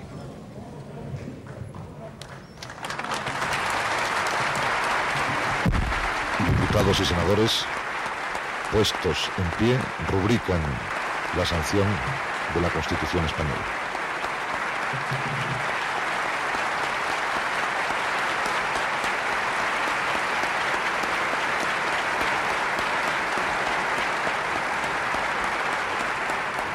Va a hablar Su Majestad el Rey. Señoras y señores diputados, señoras y señores senadores, como expresión de los momentos históricos que estamos viviendo. Y cuando acabo de sancionar como rey de España la Constitución aprobada por las Cortes y ratificada por el pueblo español, quiero que mis palabras breves y sencillas sean ante todo de agradecimiento hacia los miembros y grupos de estas cámaras que han elaborado la norma fundamental por la que ha de regirse nuestra convivencia democrática y para proyectar hacia el futuro este sentimiento de gratitud por la labor realizada, formulo mi más sincero deseo de que todas las fuerzas políticas vean cumplidas cuantas esperanzas han depositado en el texto constitucional, a la vez que confío en su buena voluntad para aceptar y ejercer la responsabilidad que en su aplicación les corresponde. Mi saludo también al Gobierno de la Nación, a la Sala de Gobierno del Tribunal Supremo, a la Junta de Jefes de Estado Mayor, a las representaciones de los altos organismos e instituciones del Estado, así como a las religiosas y del cuerpo diplomático que hoy se encuentran aquí. En todos ellos quisiera significar el reconocimiento hacia las distintas instituciones que de una u otra forma han contribuido a esta empresa colectiva que ahora culmina y concretar el mensaje de paz y solidaridad de los españoles hacia las demás naciones de la tierra. Y gracias por fin al pueblo español, verdadero artífice de la realidad patria, representado por las distintas fuerzas parlamentarias y que ha manifestado en el referéndum su voluntad de apoyo a una Constitución que a todos debe regirnos y todos debemos acatar. Con ella se recoge la aspiración de la corona de que la voluntad de nuestro pueblo quedara rotundamente expresada y, en consecuencia, al ser una constitución de todos y para todos, es también la constitución del rey de todos los españoles.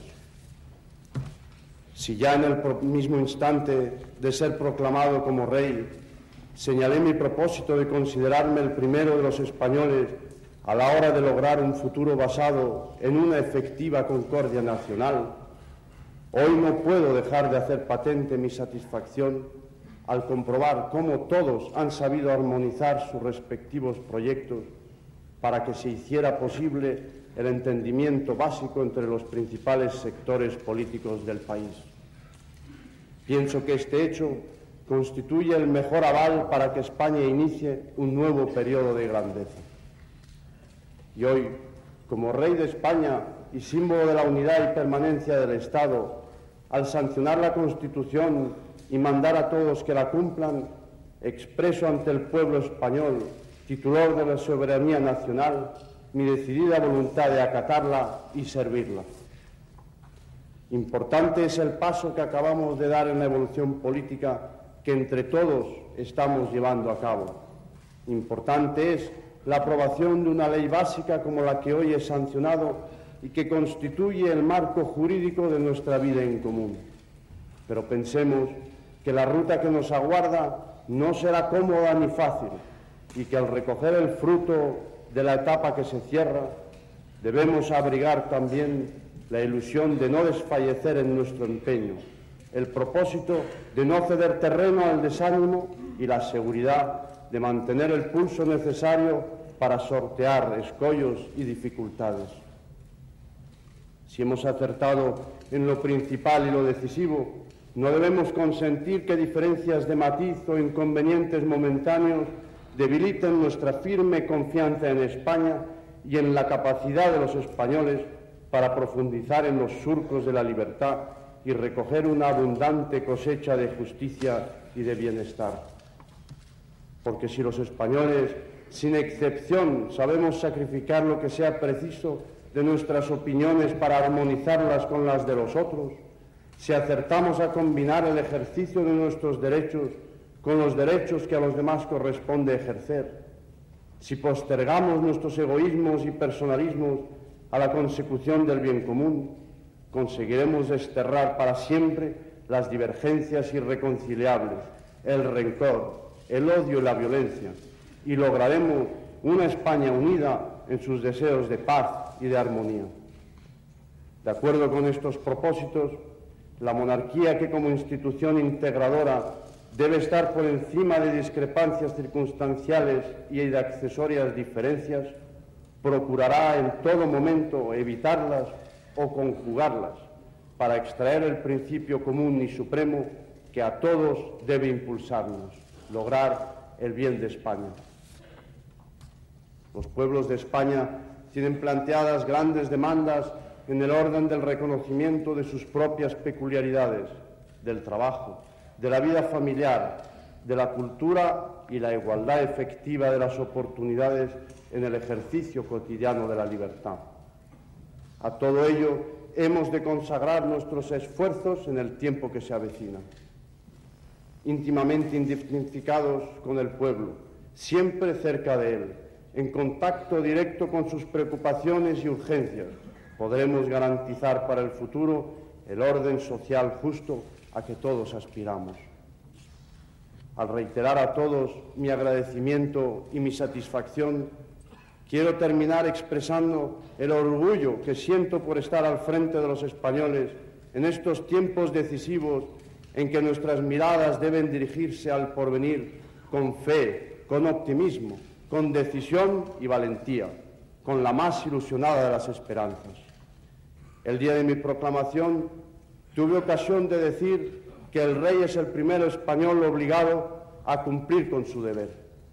Por eso repito ahora que todo mi tiempo y todas las acciones de mi voluntad estarán dirigidas a este honroso deber que es el servicio de mi patria.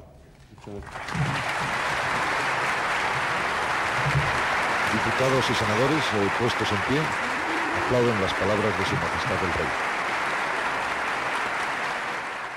Bueno, a grandes rasgos, porque todos podéis leer la Constitución y la tenéis a mano, pero la Constitución del 78 establece que España es un Estado social y democrático de derecho, la soberanía reside en el pueblo español y que tiene como forma política la monarquía parlamentaria. Esta es la, clave de la Constitución, digamos, pero bueno, luego se desarrollan digamos, artículos que más o menos pues, todos más o sí o no conocemos.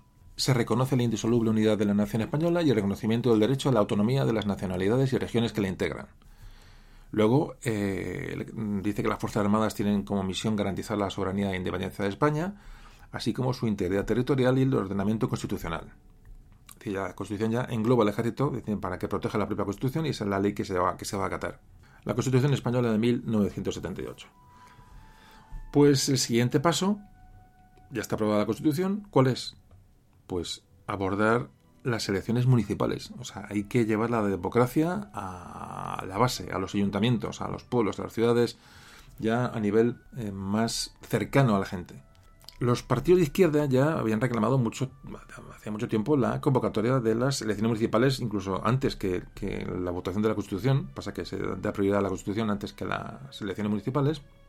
Y había que expandir la libertad, la democracia, los cargos electos a las estructuras aunque quedaban de poder franquista en los ayuntamientos. Pero hay, hay una decisión que se toma que es convocar antes las elecciones generales, otra vez, antes que las municipales. Así que Después de la Constitución se disuelven las cámaras, hablamos del año 79, y se convocan de nuevo elecciones generales, para el 1 de marzo del 79. Es decir, nuevo marco constitucional, nuevas elecciones. Aquí la campaña es mucho menos intensa, es decir, ya, ya todo es menos, menos novedoso. Ese entusiasmo, esa, agitación que se produjeron en las primeras elecciones, esto ya bueno, ha disminuido. Hay menos mítines, eh, menos carteles, ya se mira más las intervenciones en televisión, la gente está más tranquila, no sale a los mítines a la calle como salió en las primeras elecciones. Recuerdo que estaban los plazas de toro, los campos de fútbol estaban llenos de gente escuchando lo que cada uno contaba. Ahora ya es, bueno, pues la gente se queda en casa, todo este, se normaliza, afortunadamente, bueno, pues empieza a cogerse esa cultura, eh, poco a poco, esa cultura democrática, ¿no? Que, de la que la gente se va empapando. Hay una, intervención de Suárez mm, muy importante al final de la campaña esta electoral, que, que habla un poco, y hay, una, un antagonismo ya PSOE-UCD muy, muy, muy marcado. Entonces mm, Suárez mete un poco ya el miedo a la gente, habla, habla de, cómo es muy radical el Partido Socialista y sobre todo le tacha de partido, de partido marxista. Es decir, el término marxista al PSOE le hizo mucho daño. Suárez jugó sus cartas porque realmente la gente no quería antagonismo ni quería extremismo. Y cuando Suárez llama marxista al Partido, al partido Socialista y, da un poco de miedo a la gente, la gente huye de, de ese... Esto era así, ¿no? Entonces, esto es, bueno, esa, maniobra la juega bien Suárez. Y entonces, bueno, en esas, esas elecciones, que hay, hay, algo, hay más abstención que las, que las primeras, hay que pensar en cuenta que, sube la abstención porque es que la gente estaba ya un poco harta de votar. Es hay saturación, o sea, se ha pasado de no votar nunca a estar todo el día metido en un colegio electoral. Es decir, en menos de tres años se haya votado en cuatro, en cuatro veces. En tres años, cuatro veces. Entonces, claro, es normal que la abstención suba. Y bueno, después de estas, elecciones, en el 79, el UCD consigue 168 escaños y el Partido Socialista 121. Aquí ya aparece el, bueno, el Partido Radical Vasco, Ribatasuna, ya, ya aquí consigue tres, diputados, y aparecen ya, eh, eh, por otro lado, más partidos regionalistas, es decir, esto se convierte en una pieza de moda, como se habla muchas veces, ¿no? Ya no están los, las, no están catalanes y vascos, sino que ya aparecen diputados pocos, pero del, por ejemplo, me acuerdo, recuerdo del, del, Partido Socialista de Andalucía, recuerdo, o sea, Marcos, no, estoy dando de memoria, ¿eh? la Unión del Pueblo Canario, la Unión del Pueblo Navarro, el Partido Aragonés Regionalista. Todos estos partidos ya aparecen con algún diputado, realmente creo que tienen uno, uno cada uno, no recuerdo, no tengo los datos, pero algo así. Son minorías, pero ya aparecen estos eh, grupúsculos ¿no? de, eh, eh, regionalistas en el, en el Parlamento. Entonces, evidentemente, el tema nacionalista regionalista empieza a ser un fenómeno que puede alterar mm, todo el sistema. De hecho, bueno, hoy, lo estamos viendo, ¿no? probablemente es una fisura, evidentemente, que bueno, pero bueno, no vamos a hablar de eso ahora, que se nos llevaría a hablar mm, tres semanas. Además, en la medida de lo posible, me gustaría no hablar de política en este, en este podcast. Entonces, la, bueno, estas elecciones dan paso a las elecciones municipales. Se vota en abril del 79, que que se convocan el, el, 1 de marzo del 79, se convocan las generales y en abril las municipales. O sea, aquí se vota, ya es que se vota como si fuera como el, que, como el que va a comprar el pan. O sea, es impresionante. Aquí en las grandes capitales y en muchas ciudades intermedias, medianas, hay una alianza de socialistas y comunistas que han llegado a un pacto municipal, el famoso pacto municipal, para constituir gobiernos de coalición en los ayuntamientos. Esto muchos también imagino que lo recordaréis. En Cataluña y País Vasco, muchos, mm, muchas ciudades medianas y grandes son más gobernadas por concejales de partidos eh, nacionalistas. Entonces, claro, este, acceso, este eh, ascenso de la izquierda y de los nacionalistas a los puestos de poder en los ayuntamientos lo que hace es consolidar el proceso, porque realmente si venimos de una dictadura supuestamente de derechas, eh, que el ejército, bla, bla, bla, toda esta historia. Entonces, esa reticencia al cambio, esa reticencia tal, y empiezan a ganar poder los partidos de izquierda y nacionalistas, que eran un poco el coco de la, de la dictadura, quiere decirse que esto algo va bien, es decir, el proceso está funcionando. Se, admite eh, que gobiernen en este momento los, los ayuntamientos fuerzas de izquierda o nacionalistas. Lo que pasa como veremos ahora, pues hubo hubo chinchetas que se pusieron para, bueno, para que este cambio fuera de una manera normal y tranquila.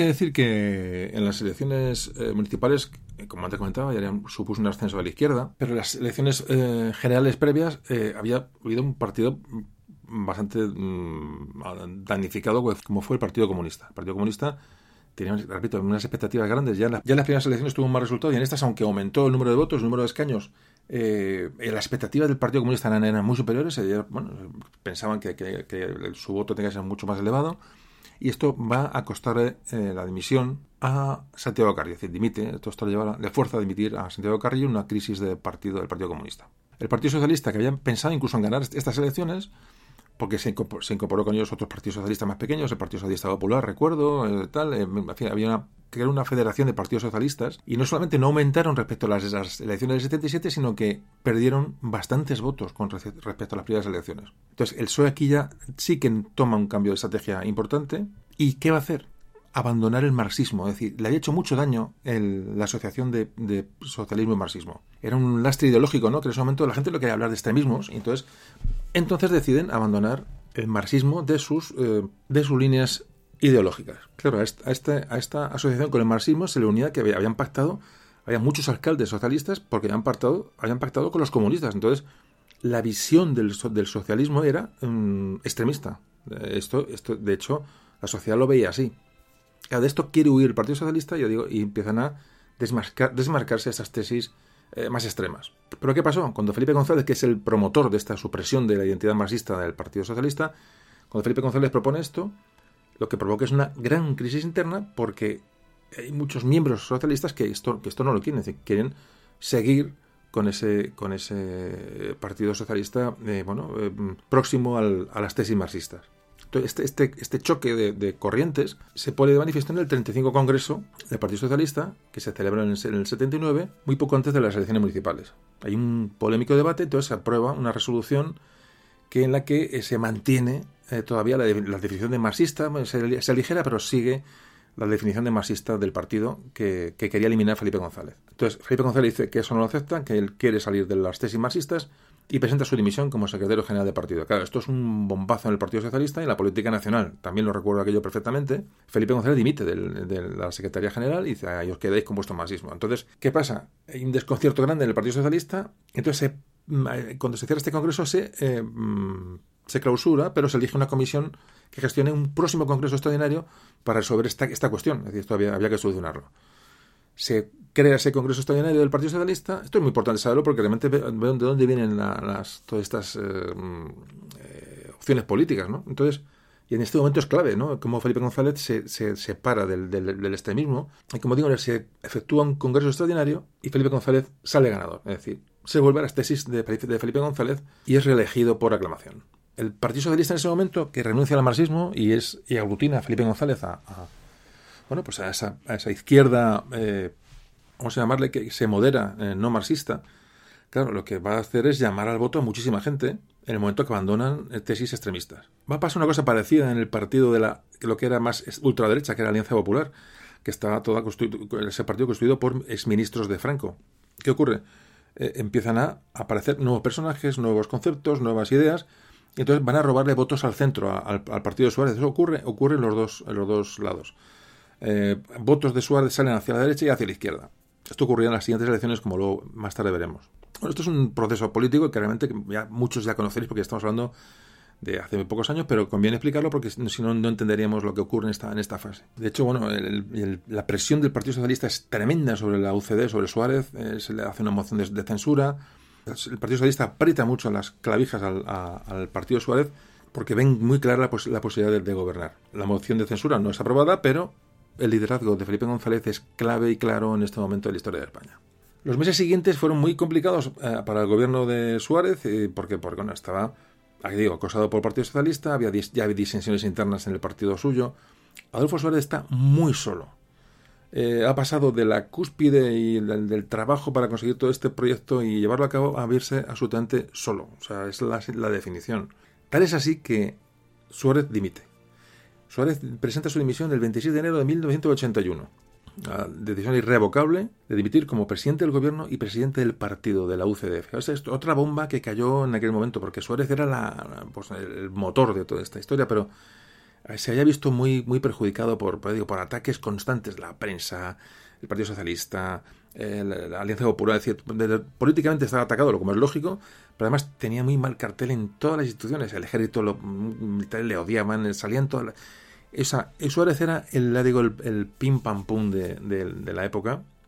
Así que se lo comunica al rey, en un momento muy crítico y muy dramático. Hay quien habla que incluso, son elucubraciones, la digo, de estos libros de que escriben por ahí de. Pero incluso se llegó a lucubrar que estaba amenazado por golpes de Estado, que los militares le habían obligado. Bueno, eso no está ni mucho menos demostrado, ni tiene ni pruebas, pero Suárez realmente lo que se encuentra es agotado, realmente. O sea, la, la, y dice que ahí, y se va, se va y dimite entonces hay una intervención televisiva de Suárez que es clave para entender todo esto, es decir, eh, porque él ve que, que, ya que, que, no, no tiene ningún papel y que bueno y que tiene que tiene que dar un, dar un paso atrás o un paso a un lado. Entonces aquí os pongo el discurso de dimisión de, de Adolfo, no, es largo, eh, de repente una noche aparece en, en, televisión, cortan la emisión y dice, va a hablar el presidente del gobierno. Y aunque ya más o menos se sabía, pero la gente no, no había tanta información y la gente no se quedó sorprendido de que Suárez presentara su dimisión en un momento tan clave para la historia de la transición y, un discurso muy importante para la historia de la transición y, bueno, y de la historia de España. Escuchemos el discurso de, Suárez de dimisión. Realmente es, es bastante dramático. Buenas noches, señoras y señores. Hoy tengo la responsabilidad de explicarles, desde la confianza y la legitimidad con la que me invistieron como presidente constitucional, las razones por las cuales presento irrevocablemente mi dimisión como presidente del Gobierno y mi decisión de dejar la presidencia de la Unión de Centro Democrático. No es una decisión fácil, pero hay encrucijadas, tanto en nuestra propia vida personal como en la historia de los pueblos, en las que uno debe preguntarse serena y objetivamente si presta un mejor servicio a la colectividad, permaneciendo en su puesto o renunciando a él. He llegado al convencimiento de que hoy, y en las actuales circunstancias, mi marcha es más beneficiosa para España que mi permanencia en la presidencia. Me voy, pues, sin que nadie me lo haya pedido, desoyendo la petición y las presiones con las que se me ha instado a permanecer en mi puesto, y me voy con el convencimiento de que este comportamiento, por poco comprensible que pueda parecer a primera vista, es el que creo que mi patria me exige en este momento.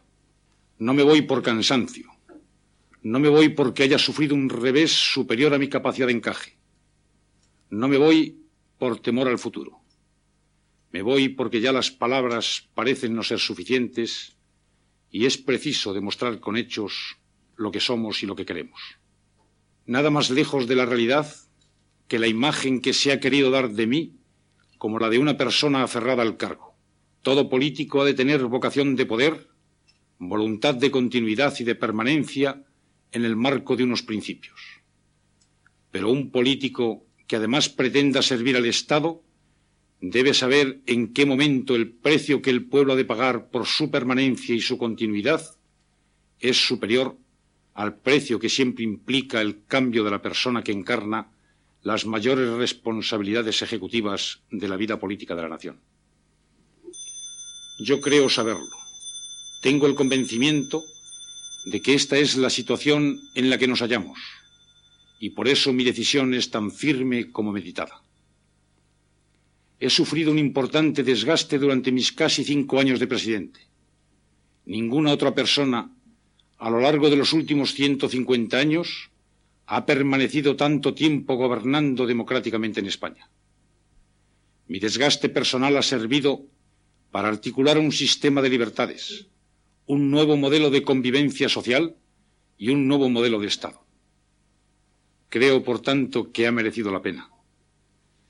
Pero como frecuentemente ocurre en la historia, la continuidad de una obra exige un cambio de personas, y yo no quiero que el sistema democrático de convivencia sea una vez más un paréntesis en la historia de España. Trato de que mi decisión sea un acto de estricta lealtad, de lealtad hacia España, cuya vida libre ha de ser el fundamento irrenunciable para superar una historia repleta de traumas y de frustraciones de lealtad hacia la idea de un centro político que se estructure en forma de un partido interclasista, reformista y progresista, y que tiene comprometido su esfuerzo en una tarea de erradicación de tantas injusticias como todavía perviven en nuestro país.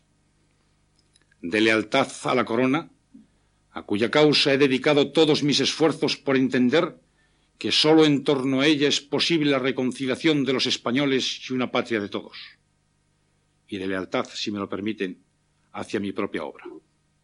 Pero este profundo sentimiento de lealtad exige hoy también que se produzcan hechos que, como el que asumo, actúen de revulsivo moral, que ayude a restablecer la credibilidad en las personas y en las instituciones. Quizás los modos y maneras que a menudo se utilizan para juzgar a las personas no sean los más adecuados para una convivencia serena. No me he quejado en ningún momento de la crítica. Siempre la he aceptado serenamente. Pero creo que tengo hoy fuerza moral para pedir que en el futuro no se recurra a la inútil descalificación global, a la visceralidad o al ataque personal, porque creo que se perjudica el normal y estable funcionamiento de las instituciones democráticas. La crítica pública y profunda de los actos de gobierno es una necesidad, por no decir una obligación, en un sistema democrático de gobierno basado en la opinión pública. Pero el ataque irracionalmente sistemático, la permanente descalificación de las personas y de cualquier tipo de solución que trata de enfocar los problemas del país, no son, a mi juicio, un arma legítima, porque precisamente pueden desorientar a la opinión pública en que se apoya el propio sistema democrático de convivencia.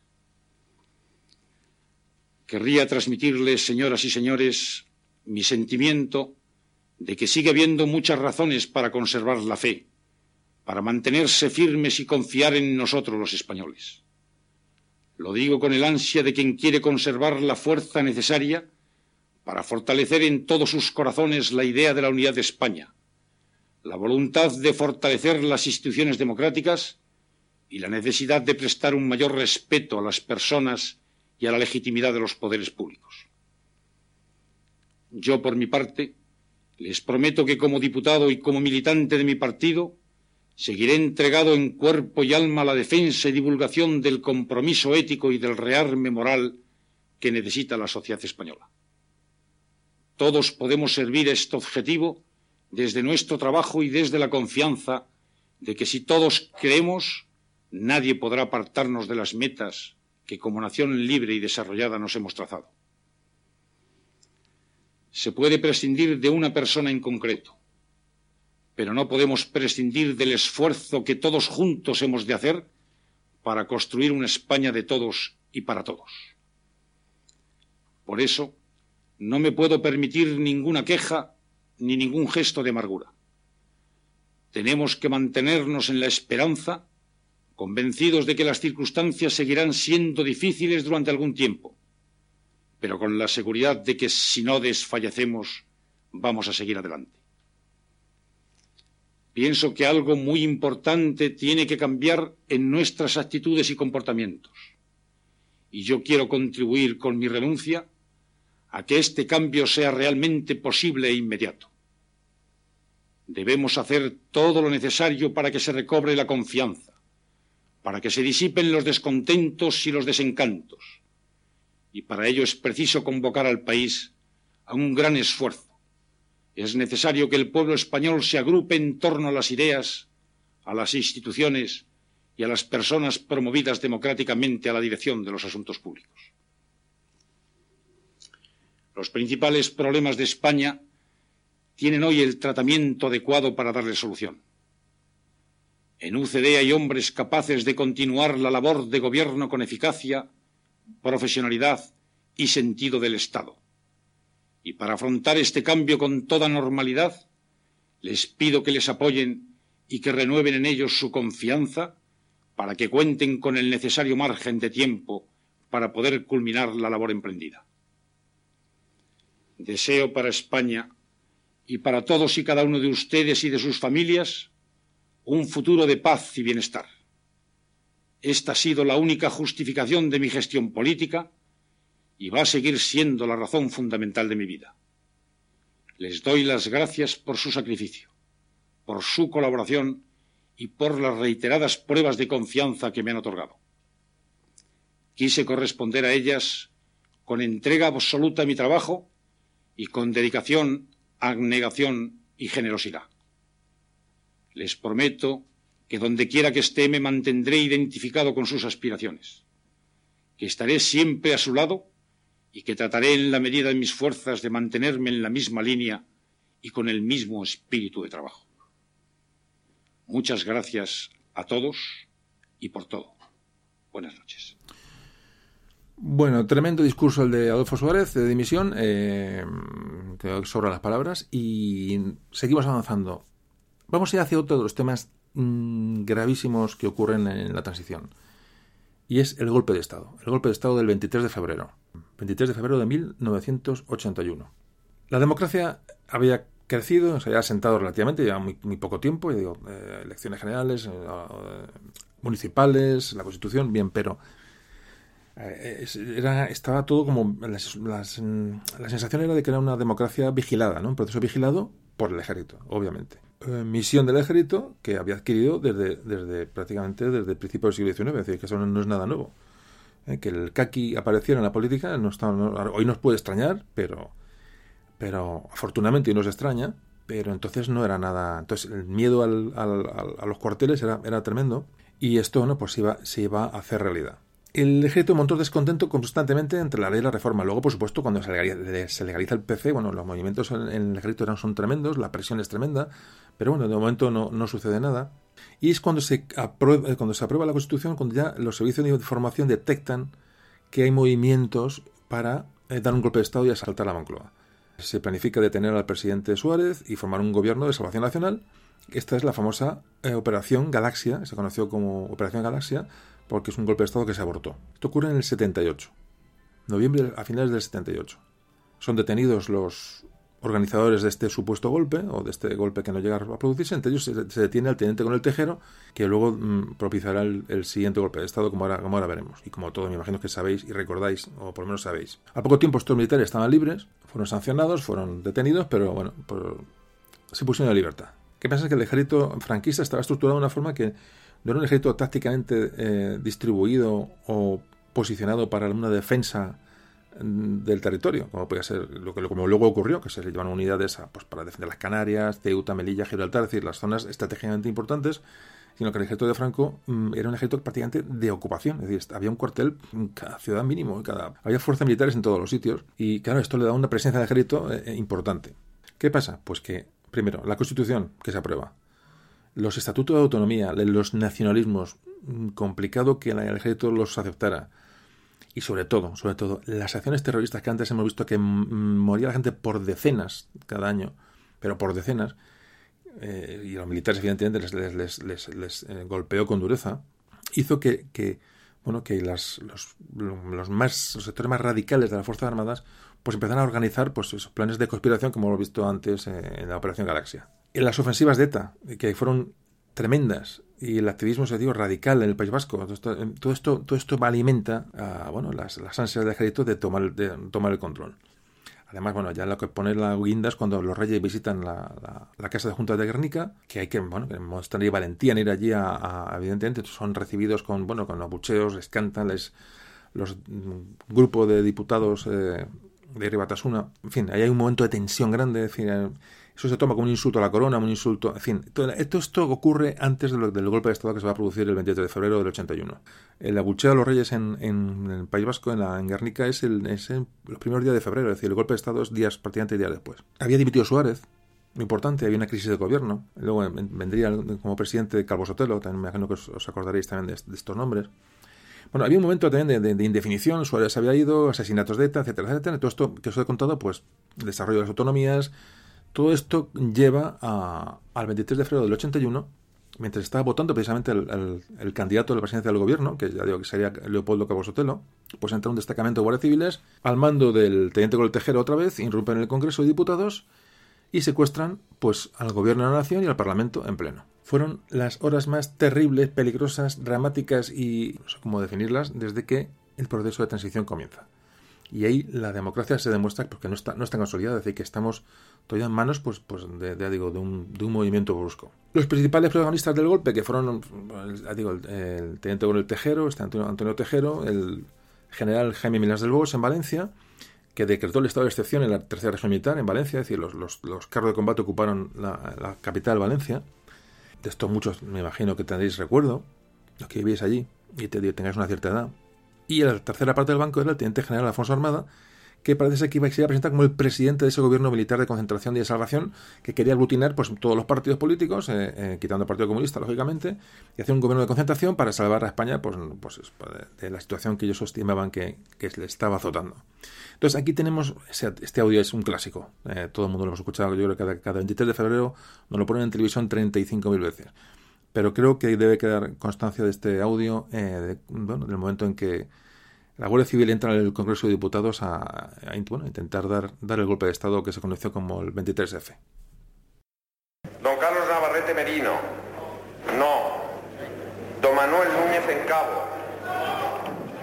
Sí, algo en estos momentos, en estos momentos hay un disparo. Se ha oído un, golpe muy fuerte en la cámara.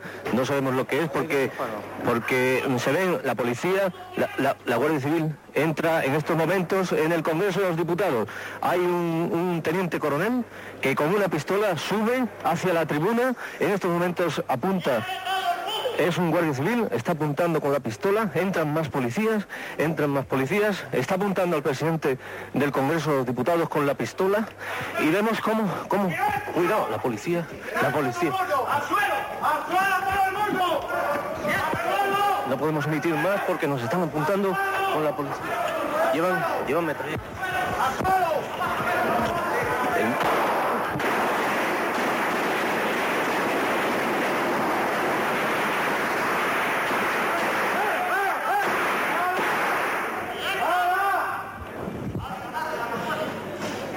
Cuidado, ¿eh?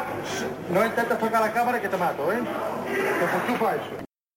Bueno, en esta operación eh, los generales que se han revelado eh, esperaban el apoyo del rey, pero mm, este, este, objetivo que tienen no llegó a triunfar porque desde el primer momento, además de que hubo otros jefes militares de las regiones militares que no, no apoyaron el golpe, el rey, Juan Carlos, adoptó una posición constitucional e informó a los capitanes generales que nadie excepto él mismo podía hablar en su nombre. Es decir, el golpe, en ese momento el rey lo frena y el papel desempeñado por el rey, se diga lo que se diga, es lo que contribuye a cerrar esa, esa, ese episodio y que el golpe de Estado no siga adelante. Evidentemente, este, esta mm, actitud del rey lo que hace es consolidar definitivamente la monarquía y, y la confianza bueno, de la gente en el rey.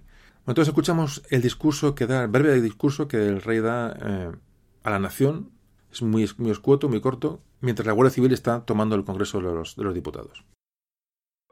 Al dirigirme a todos los españoles, con brevedad y concisión, en las circunstancias extraordinarias que en estos momentos estamos viviendo, pido a todos la mayor serenidad y confianza y les hago saber que he cursado los capitanes generales de las regiones militares, zonas marítimas y regiones aéreas la orden siguiente. Ante la situación creada por los sucesos desarrollados en el Palacio del Congreso y para evitar cualquier posible confusión, confirmo que he ordenado a las autoridades civiles y a la Junta de Jefes de Estado Mayor que tomen todas las medidas necesarias para mantener el orden constitucional dentro de la legalidad vigente. Cualquier medida de carácter militar que en su caso hubiera de tomarse deberá contar con la aprobación de la Junta de Jefes de Estado Mayor. La corona, símbolo de la permanencia y unidad de la patria, no puede tolerar en forma alguna acciones o actitudes de personas que pretendan interrumpir por la fuerza el proceso democrático que la Constitución votada por el pueblo español determinó en su día a través de referéndum.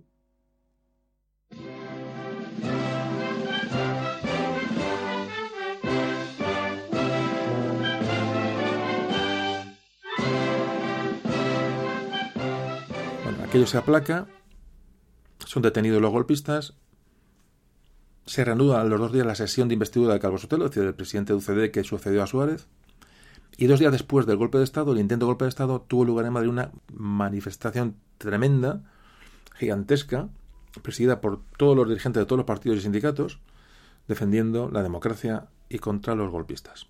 Este es el, bueno, el, el fin del 23F que muy bien pudo pues pues pues, pues mandar todo al traste como otros acontecimientos que hemos visto antes el terrorismo de ETA eh, los, la violencia en las calles el, es decir la transición muy muy compleja. Repito para que algunos aún critiquen y digan que esto está que está organizado que sí que está vendido que, que cosas serie de cuestiones que realmente son absolutamente increíbles. En el momento que uno estudia lee y se documenta se da cuenta que este proceso tuvo mmm, fue un milagro pero un auténtico milagro bueno, pues como vemos, las cosas han cambiado mucho, Suárez ha abandonado y ese partido que ha sido el, que, el motor de la transición, pues va a irse debilitando y esto, evidentemente es un suceso que también es importante. El nuevo, el nuevo gobierno de Calvo Sotelo prácticamente conserva el, el, gabinete que tenía Suárez y ahora lo que se proponía este partido de, de UCD era afianzar evidentemente la, la, democracia que se había demostrado que era débil tras el intento de golpe de Estado del 23 de febrero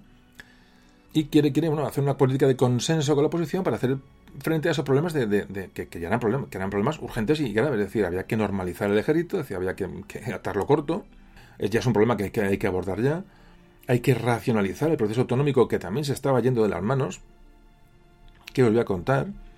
Y abordar la crisis económica y el desempleo que también que siguen siendo bueno pues un problema que a la gente realmente le, afectaba. Es decir, además, además se plantea el, el, el, intento de golpe de Estado lo que hace es acelerar una serie de cuestiones que, por ejemplo, es la entrada de España en la OTAN. Es decir, la amenaza del 23F lleva a los sindicatos también a exigir más mmm, protagonismo y lleva a pedir la entrada de la OTAN como, bueno, para integrar, integrarnos en Europa y que, que, bueno, que el ejército de alguna manera tenga mucho menos fuerza estando incluidos en, en, organismos internacionales. El control de las autonomías, eh, bueno, se regula mediante una ley que se llamaba una, ley orgánica de armonización del proceso autonómico, la famosa LOAPA, que entonces era muy famosa, imagino que muchos que los más jóvenes y tal no ni os suena, pero esto, aquellos son, se han tomado medidas, ya digo, para ir, ir seguir afianzando el proceso de transición entonces, eh, lo que se trata es aprobar la mayoría de los estatutos de autonomía que haya pendientes. Había, había que adaptar a todas las, a todas las regiones un estatuto de, autonomía más o menos parejo para tener a la gente tranquila y callada, que aquello se conoció, si os sonará el famoso café para todos.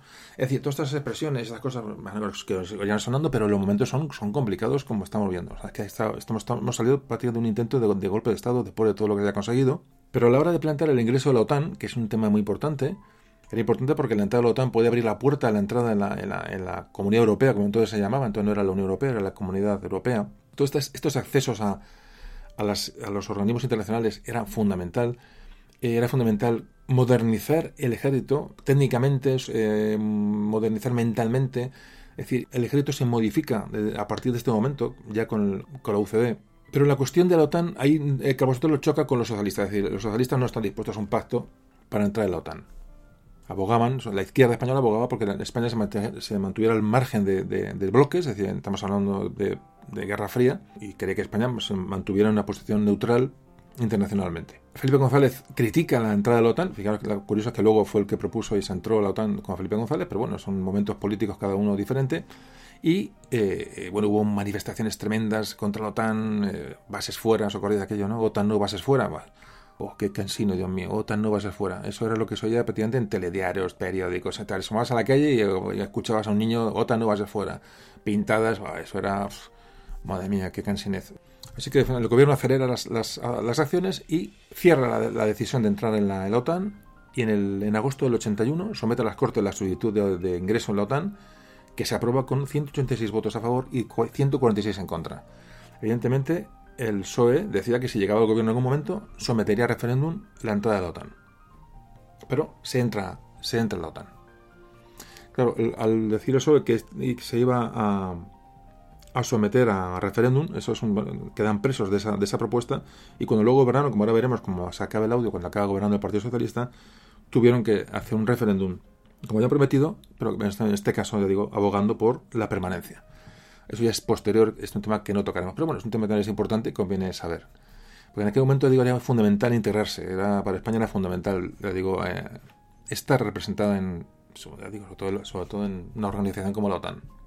Bueno, aquí esta, esta ruptura de consenso entre socialistas y centristas, eh, bueno, pues ya empieza a resquebrajar, sobre todo al centro democrático, ¿no? al, antiguo partido de Suárez, y todo, todo las, la diferencia, digo, de los entre los mismos centristas, el mismo partido de UCD, empiezan a, desmembrar el partido. Muchos diputados abandonan, abandonan el partido y crean eh, partidos nuevos, otros se van al partido de Fraga, al, a, la Alianza Popular. Fundan, me acuerdo, del Partido Demócrata Popular eh, y los más socialdemócratas, que había una había unos sectores más socialdemócratas, se van a, crean otro partido, no recuerdo si alguno se va al PSOE, no recuerdo, pero vamos, eh, la desmembración del, de la UCD es tremenda. Y entonces, ya para dar el remate a toda esta cuestión, aparece Adolfo Suárez, que estaba de, bueno, pues en su casa, de, dimitido, y crea el Centro Democrático Social. Que también nos sonarán mucho ya estos partidos que son, bueno, no son tan lejanos. Hablamos del año, año 82, ya ha llovido, pero bueno, muchos os sonarán. El CDS famoso de, Suárez que vuelve a la, política.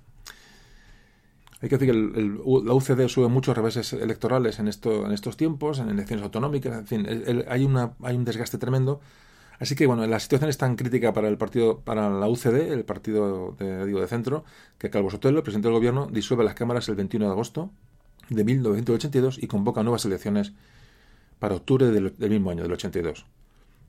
Las convoca seis meses antes de finalizar la legislatura. Y eh, ya nos vamos hacia la última parte, aunque luego al final os quiero contar unas cosillas, anécdotas. Quiero acabar el podcast con anécdotas personales, de, como antes comentaba, de mi visión de la, de la eh, de la transición, desde mi punto de vista que yo de chaval o jovenzuelo. Y mm, bueno, yo digo, cerramos un poco ya esta parte política prácticamente porque ya vamos a llegar al triunfo electoral del Partido Socialista Obrero Español en 1982 cuando se convocan estas elecciones. Y yo creo que es el cierre de la transición porque ya digo, gana la izquierda, que es la mayor prueba de que, bueno, de que la transición se ha hecho correctamente ni sin trampa ni cartón. Es decir, gana, gana la izquierda es porque el proceso, el proceso se ha cerrado. Entonces hablamos eh, brevemente ahora del, de cómo gana el Partido Socialista estas, estas elecciones y ya abordamos la última parte del audio.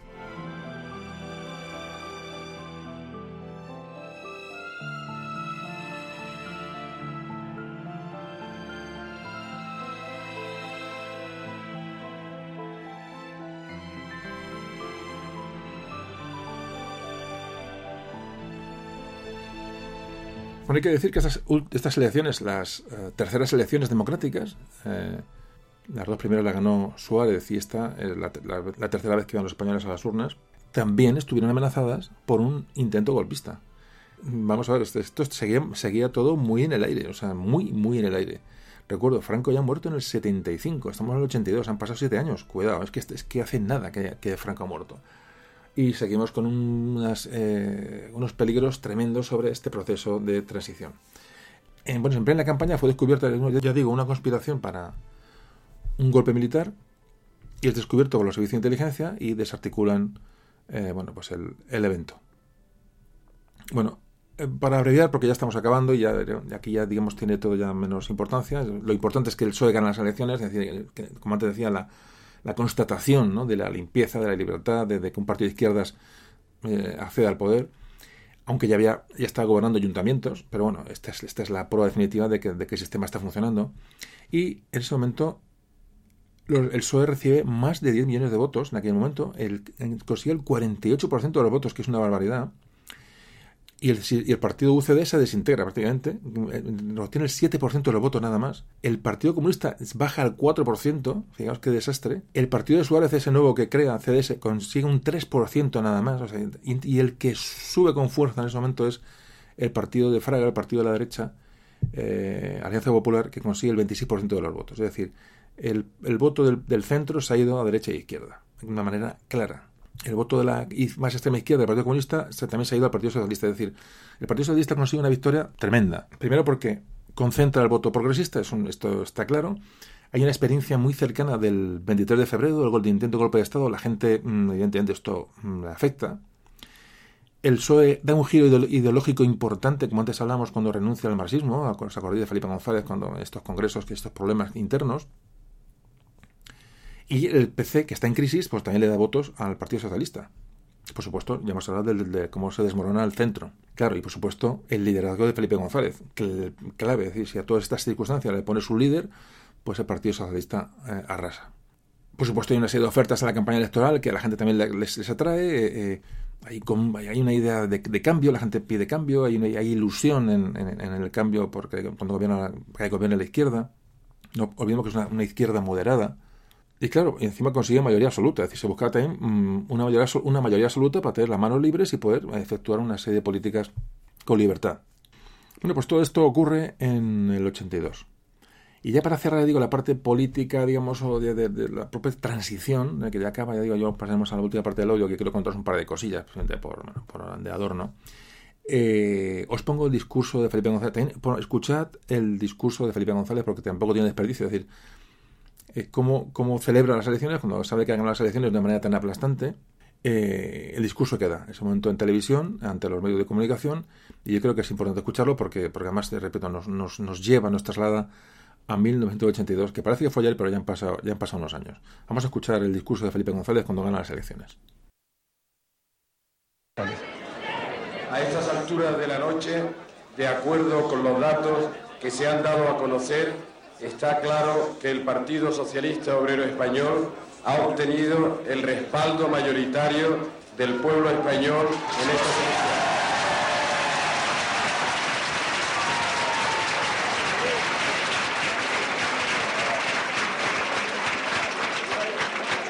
Quiero empezar por agradecer las declaraciones anticipadas de otros partidos y líderes que han reconocido este resultado. Esta victoria, que será oficial una vez sancionada por las juntas electorales provinciales y por la Junta Electoral Central, hace recaer sobre el Partido Socialista el honroso deber de dirigir el gobierno de la nación durante los próximos cuatro años.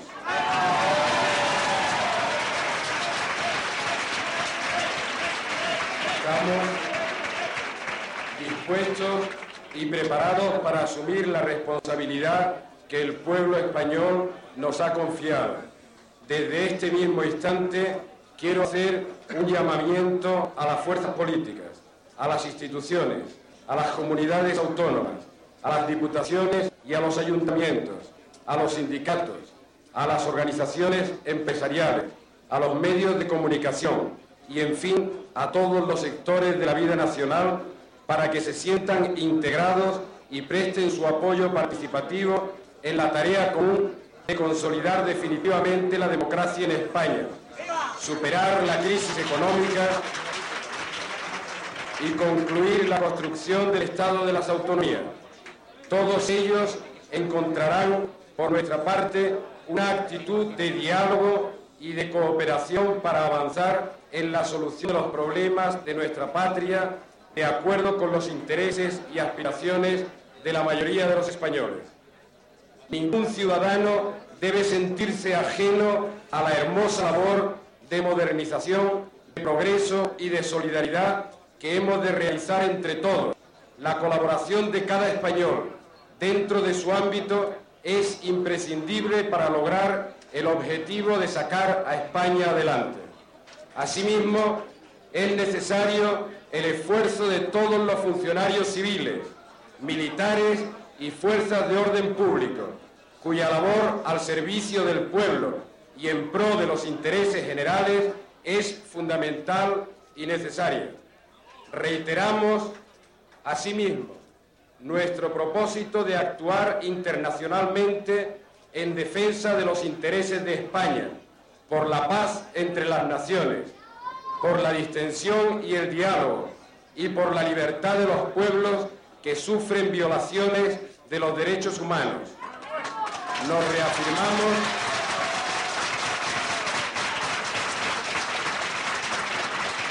Nos reafirmamos también en la indeclinable aspiración de reintegrar Gibraltar a la soberanía nacional.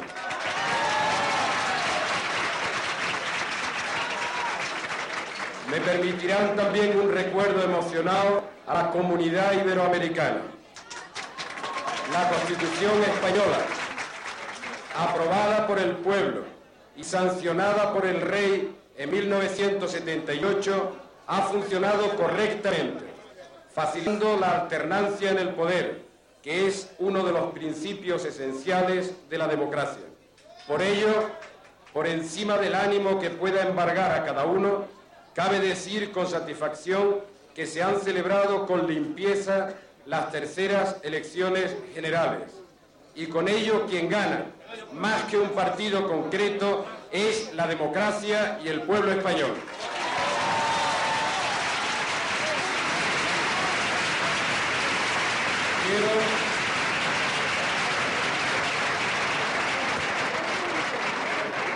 Quiero en esta noche hacer también un llamamiento a todo el pueblo español, llamamiento a la serenidad, llamamiento a continuar con ese magnífico ejemplo que durante el día 28 se dio ante las urnas, llamamiento a una serenidad tanto más necesaria en estos momentos para evitar cualquier tipo de equívoco, cualquier tipo de provocación.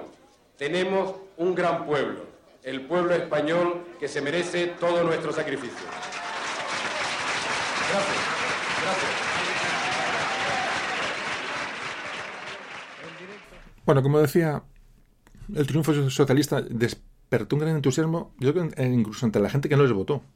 Yo recuerdo aquellos días eh, que, había ilusiones de, bueno, gobierno a la izquierda y, yo no sé, aquí habría ya un capítulo nuevo en la historia de, la transición de España y de la, y de la llegada a la democracia. Y era un partido de izquierda que tenía un grandísimo apoyo, realmente era, era incontestable. Y bueno, yo creo que, estas, estas elecciones del 82 se pone fin al proceso de transición política en España.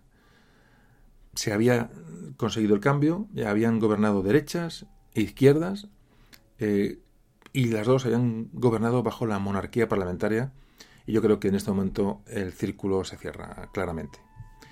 Bueno, pues hasta, aquí hemos llegado con, bueno, con, la, con la transición. Y ya digo, vamos a empezar ahora, en la última parte del audio no, no quiero contar muchas cosas, pero creo que es, repito, como lo he vivido y tengo mis, mis sensaciones y mis experiencias de aquella época, pues me gusta un poco trasladarlas para que no sé, para que para compartirla, como ya digo, tengo un espíritu jacobeo en el, en el cuerpo, y compartirla con vosotros porque creo que es interesante. Y ya te digo, eh, eh, además es la única, el único programa de historia del que puedo hablar porque yo lo viví. Porque entonces, bueno, pues mm, me ha parecido simplemente curioso contaros un par de cosas que os cuento enseguida y ya el audio va, va hacia el final.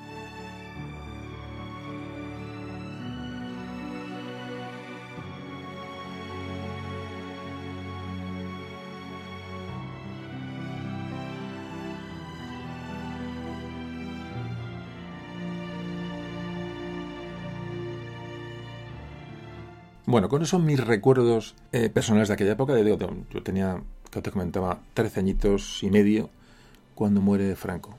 Evidentemente mi infancia ha sido siempre ligada a Franco, es decir, apareció el príncipe Juan Carlos, yo, veía los telediarios, me acuerdo, por Franco, antes decía pantanos, en recepciones, en saludando de un balcón, pues en el nodo, me acuerdo, en el cine, pues salía Franco, pues, pues eso, por lo que pues, los últimos años de la dictadura yo lo viví, mm, pero no sé, mm, los recuerdo perfectamente.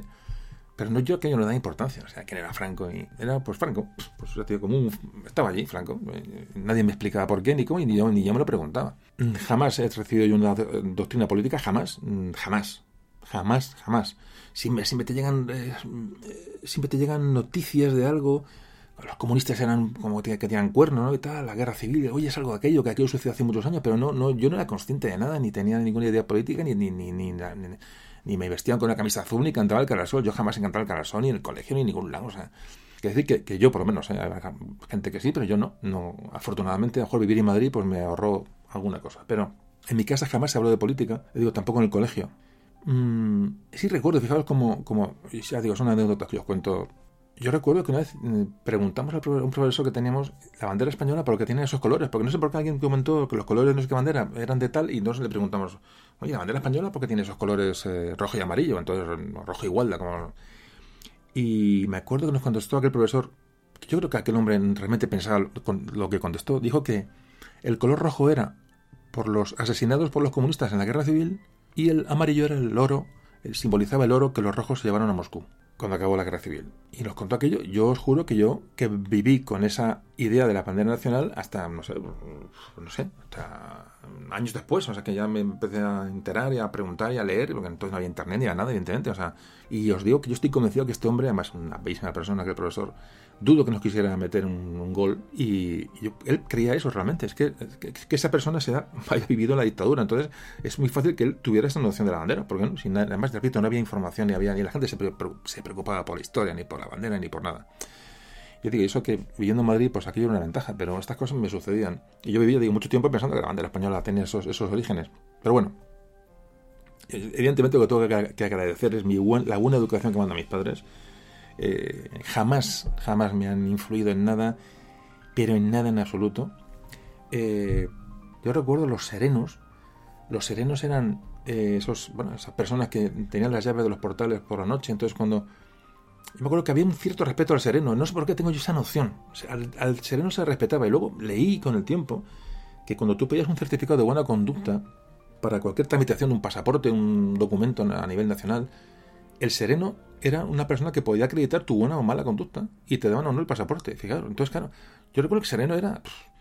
el sereno era una persona que se le llamaba por la noche cuando llegabas tarde a casa y no tenías llave del portal, te dabas unas palmadas, unas voces en la calle y aparece un señor con un eh, con, un manojo llaves de la leche y te, da, y te abría el portal. Yo solo he visto mi, mi padre llamar al sereno. Y entonces yo que yo ya percibes que, porque luego te das cuenta del sereno, yo veía un personaje ahí que no, que no cuadraba, que como que había un respeto excesivo al sereno, bueno, y por supuesto a toda la fuerza del orden, y os cuento, entraba un policía en el, en el autobús cuando ibas al colegio, y el policía era muy bonito, o sea, había un... Esto existía, ¿no? Y yo esto lo, y estoy contando lo que mi percepción, ¿eh? otros contarán que no, y otros contarán mucho más, pero yo cuento mi percepción honesta y sincera de lo que yo percibía en aquella época cuando era un chaval. Me acuerdo, me acuerdo que ya me cogió mi padre y me dice, no se te ocurre coger papeles del suelo. Pero ¿qué pasa? No cojas papeles del suelo, claro. Entonces, con el tiempo, me acuerdo que me insistía mucho que como veía un papel en el bolsillo, me, ¿por qué? Porque, claro, había, se lanzaban octavillas, ¿no? Subversivas, ¿no? Del, Partido Comunista, todas esas cosas. La gente pasaba un coche y tiraba unas octavillas, y entonces, claro, si tú como chaval coges aquello como una colección, pues claro, te pillaba alguien con esas octavillas en el bolsillo, pues puedes tener un problema y de momento visitabas el cuartelillo seguro, digo yo. Entonces mi padre me acuerdo que, no cogiera papeles del suelo. Que todas esas cosas tú las anotas, pero bueno, las dejas ahí aparcadas que luego las empiezas a hilar y empiezas a darte cuenta del tema. Cuando muere Franco, mi visión del mundo cambia por completo. Cambia absolutamente. Es como descubrir que has vivido en un mundo paralelo y de repente te ves en la realidad. Cuando muere Franco yo me entero, ahora os contaré un poco la secuencia, ahí me entero de la historia familiar, de lo que fue la guerra civil, de quién era Franco realmente, aparte de ese personaje salía en las monedas. Entonces fue un momento muy intenso para mí porque recuerdo bueno, que, que se me vino, no, no abajo nada, no es que me vino nada ni abajo ni arriba, es que todo cambió, es decir, mi percepción de la realidad, digo, donde, o sea, esto es un mundo diferente, ¿no? El que yo pensaba.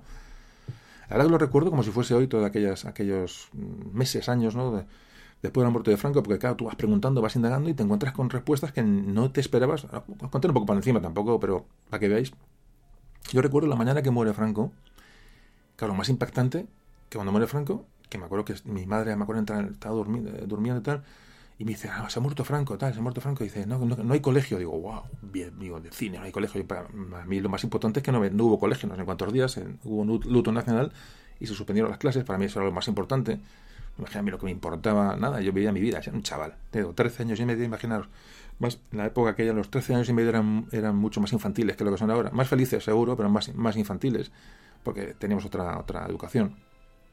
Y ya digo que menuda alegría saber que no, que no había clase. Entonces, bueno, eh, no sé cuántos días fueron de luto, no recuerdo.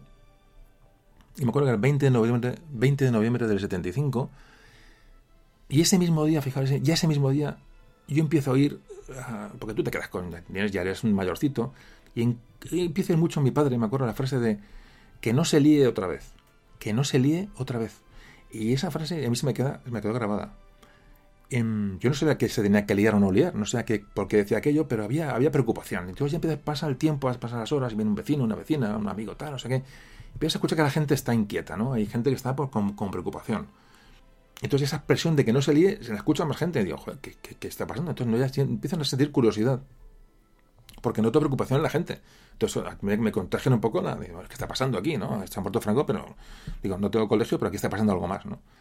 ¿Qué es lo que no se tiene que liar otra vez? Porque no entendía aquello. Y total que, fijaos, la, la, lo que pasa que el día que, a partir de que el día cambia, digo, radicalmente mi visión del mundo, pero vamos, ni os cuento, y además os cuento un poco la, la secuencia de los hechos. Esa tarde, eh, de comer, veo que mis padres están hablando entre ellos en, en bajo, están en a poco volumen, no sé de qué, tal, y me dicen, ¿te quieres venir a ver a Franco? Digo, ¿eh? Y entonces les pregunto, digo, ¿a, Franco? Digo, ¿ha muerto? Dice, me dicen, claro, payaso. Pensarían, dice, bueno, pues están, pues sí, Franco ha muerto. Digo, joder, pues imaginaos un chaval de 13 años que yo no había visto nunca muerto en mi vida. Y dije, joder, pues qué ocasión para, digo, pues, vamos, fiesta. Digo, venga, me voy a ver a Franco muerto. A mí aquello era, pues, mira, imaginaos la, la, visión de mi mundo, del mundo mía, de, de y como, como yo todos, es decir, en cualquier, vamos, todos. De 13, de 14, de 15, pues, la gente realmente no teníamos información absolutamente de nada, entonces aquello era pues, pues fiesta total, ¿no? Pero evidentemente con curiosidad porque yo había detectado preocupación y que aquello era más importante de lo que, de lo que parecía, ¿no? No, se había muerto cualquier persona. Salimos de casa a media tarde y me acuerdo con mis tíos, mis tíos acaban de llegar de Venezuela, os contaré un poco la historia, tampoco voy a andar mucho en mis temas personales, pero que es importante porque, porque un poco es la visión de cómo se percibe ¿no? la transición en un chaval. ¿no? Y por digo que es que luego cuentan historias, otros por aquí, que ahora, eh, incido mucho en esto porque las historias de la transición eh, son las que yo estoy contando, porque yo lo he vivido. Entonces, como creo que tengo honestidad suficiente y creo que confíes en mí lo suficiente mmm, como para creer lo que estoy contando y que no estoy tergiversando ni un solo una coma de lo que estoy contando, un poco para eh, contraprogramar ¿no? lo que se escucha por ahí de la transición. Eh, ¿Qué estaba contando? Ah, bueno, sí, que mis tíos me han, han llegado de Venezuela hacía muy poco. Yo los acababa de conocer. Yo no sé por qué mis tíos están en Venezuela, no tenía ni puñetería de mis abuelos. Yo no conocía a mis abuelos hasta que tenía 12 años o 13 años. Total, que vinieron mis tíos, ahora os cuento la historia. Total, que llegamos a la zona del Palacio de Oriente, donde estaba el féretro, donde estaba la Capilla Ardiente, y en el Palacio de Oriente, y empezamos a buscar, había una cola para ver el, bueno, para, entrar en el Palacio de Oriente y pasar por delante de, del féretro de Franco, y entonces empezamos a buscar el final de la cola para entrar en el Palacio de Oriente. Yo estaba alucinado absolutamente. La Plaza de Oriente estaba llena de gente, me acuerdo. Era ya tarde, no sé qué sea, a las 7 de la tarde o las 6 de la No, no recuerdo, es que no me acuerdo, hay tantos años ya que no. Pero yo me acuerdo que yo hacía fotos de las. Como tengo fotos en la mente, pues como pasa, ¿no? Eh, eh, flashes de aquel día. Hace mucho tiempo, evidentemente, me acuerdo poco, pero yo creo que anduvimos más de una hora hasta que encontramos el final de la cola. De esa, era una tarde, me acuerdo, muy fría de finales de noviembre y, y yo recuerdo el silencio, el silencio era lo que más me asombraba. La gente estaba callada. Unas colas enormes, había una cantidad de gente ahí impresionante, pero ahí no hablaba nadie. Había muchísimo, muchísima policía.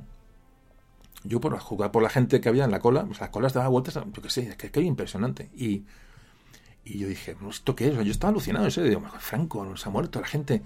Yo me veía ahí en un mundo de adultos, ¿no? Porque, porque, porque, de, de bueno, de, de un chaval, ¿no? Es, es un... Revuelvo a recordar que los 13 años de entonces no son los 13 años de ahora. Había otra manera de entender la vida. eh. Un niño era un niño y, con 13 años eres un niño, ¿no? Nadie contaba contigo. Entonces yo me acuerdo que, bueno...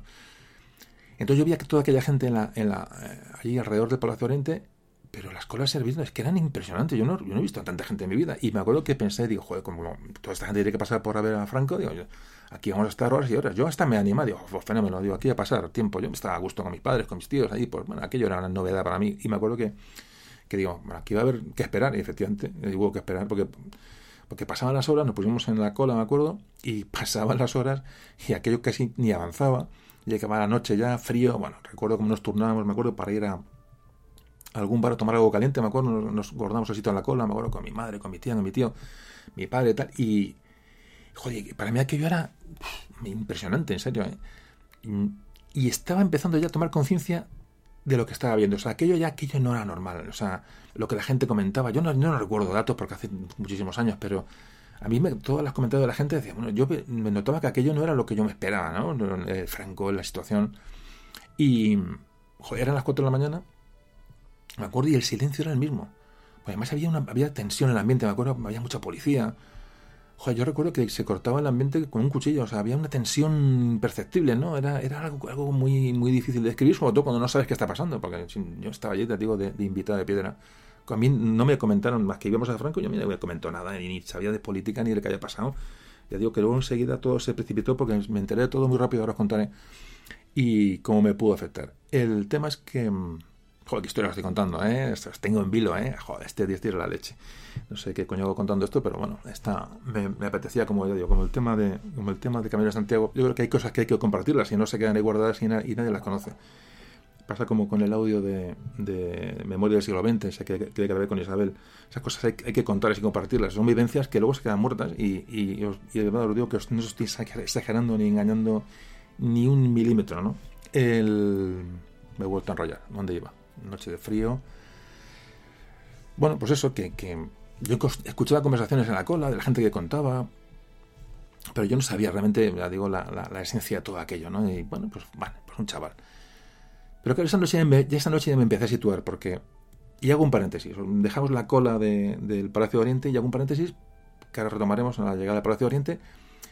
Pero, ¿qué pasó después del, de ver a Franco, de la muerte de Franco, toda esta situación que hemos hablado de la transición, ¿no? En los meses posteriores yo empecé a preguntar, claro, porque yo me di cuenta que aquello a mí me estaban ocultando, me ocultaban algo, evidentemente, lógicamente yo me enteré de, mi, de mil cosas y que me hicieron darme cuenta de que había vivido un mundo de Alicia en el País de la Maravilla, o sea, fijaos. Me enteré en ese momento, eh, pero años, un año después o más, no recuerdo, o sea, estas cosas van cayendo pues, en conversaciones, en las navidades, en un cumpleaños, en una, después de una comida en casa. Me acuerdo que yo supe que estoy aquí vivo por de milagro. ¿Por qué? Porque mi, decir, yo estoy aquí de milagro porque mi madre nació en Alicante, pero mi madre nació en Alicante en una estación de tren, porque mis abuelos eran refugiados republicanos tras abandonar Madrid cuando se acercaban los, los nacionales. Entonces huyeron de allí. Eh, eh, mi abuelo era, era, carabinero de la República, luego contaré cuando me enteré que mi abuelo era comunista, casi me da un infarto. Me acuerdo que la, la sí, sí, lo estoy contando en serio. Ya, mira, que yo fue un trauma. Mi abuelo es comunista, digo, no me jodas, mi abuelo es comunista, pero ¿qué, me estás contando? Es como si me hubieran inventado la, yo qué sé, es acojonante, de verdad, es increíble. Y es muy gracioso, ahora lo veo, lo veo con gracia realmente, ¿no? Pero tela. Y bueno, total, que mi madre, eh, la familia, al tiempo se fue a Venezuela, mi padre se quedó aquí, claro, se casó con mi padre, fue la única que se quedó aquí, con lo cual toda la familia de mis abuelos, yo imagino que mis abuelos a lo mejor se marcharon porque aquí no había seguridad o tenían algún tipo de apunte en su hoja de tal o en fin, podía tener algún tipo de, marca por el pasado republicano y mi madre se quedó aquí pero la, su familia se fue a Venezuela, pero claro, es duro eso. Yo conocía a mis abuelos y tíos y primos cuando regresaron al punto Mario Franco, desde que ya viene el momento de regresar. Yo conocía a toda esa familia con 12 años, pero estaban en Venezuela, yo no sé por qué estaban en Venezuela mi familia, yo no lo tomaba, pues, pues estaban ahí de siempre, no sé, pues estaban ahí puestos, yo qué sé. Uno, y que no se plantea con ciertas edades ciertas cosas, es que ya está así establecido. Yo no sé si mi abuelo estuvo, llegó hasta en la cárcel, no lo sé.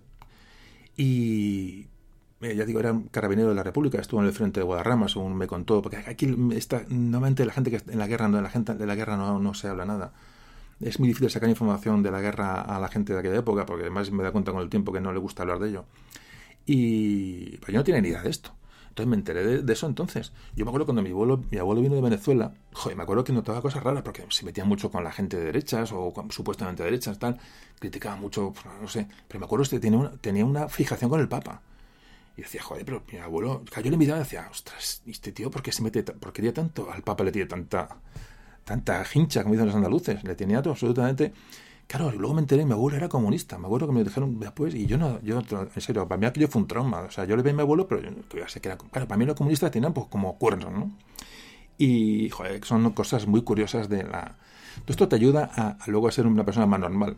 Cuando tienes estas, estas informaciones, sobre todo ya en una cierta edad, ¿no? Que esto te forma mucho, porque realmente te hace, mm, bueno, pues, pues ver las cosas de otra manera, de una manera más madura. Eso es tener suerte, ¿no? De, de- y más de, de, bueno, de una manera asimilarlo como yo lo asimilé. Total, bueno, que yo sigo preguntando cosas y me entero, bueno, de que mi otro abuelo era del otro bando. Pero jamás me contaron nada. Yo sé, a mi otro abuelo, yo sé que, me contaba una vez, hablando de que le hirieron en la batalla de Teruel, pero eso me lo contó mi padre, no mi abuelo. Mi abuelo tampoco hablaba de la guerra, el otro abuelo. Y recuerdo con vagamente que algo contó la batalla del Ebro, pero muy poca cosa. Yo era un chaval y no se habló nunca de la guerra en- jamás en la, otra, en la otra casa de mis abuelos. mm, Jamás nadie me contó nada. Ni, o sea, mi niñez estuvo al margen de estas informaciones, afortunadamente y como debe ser, para mi manera de ver las cosas. Porque luego al final te enteras, es decir, no te ocultan esto. Pero eres niño, no vas a entender nada, además puedes coger pues ideas que son eh, pues equivocadas. Imagino que los que por edad estéis escuchando este audio, ya me estoy enrollando mucho, pero bueno, seguiremos. Habéis vivido esta etapa, tendréis experiencias parecidas o muy, o muy diferentes a las mías, es decir, porque depende de vuestra familia o los las dramas de la guerra o de las, de exilios.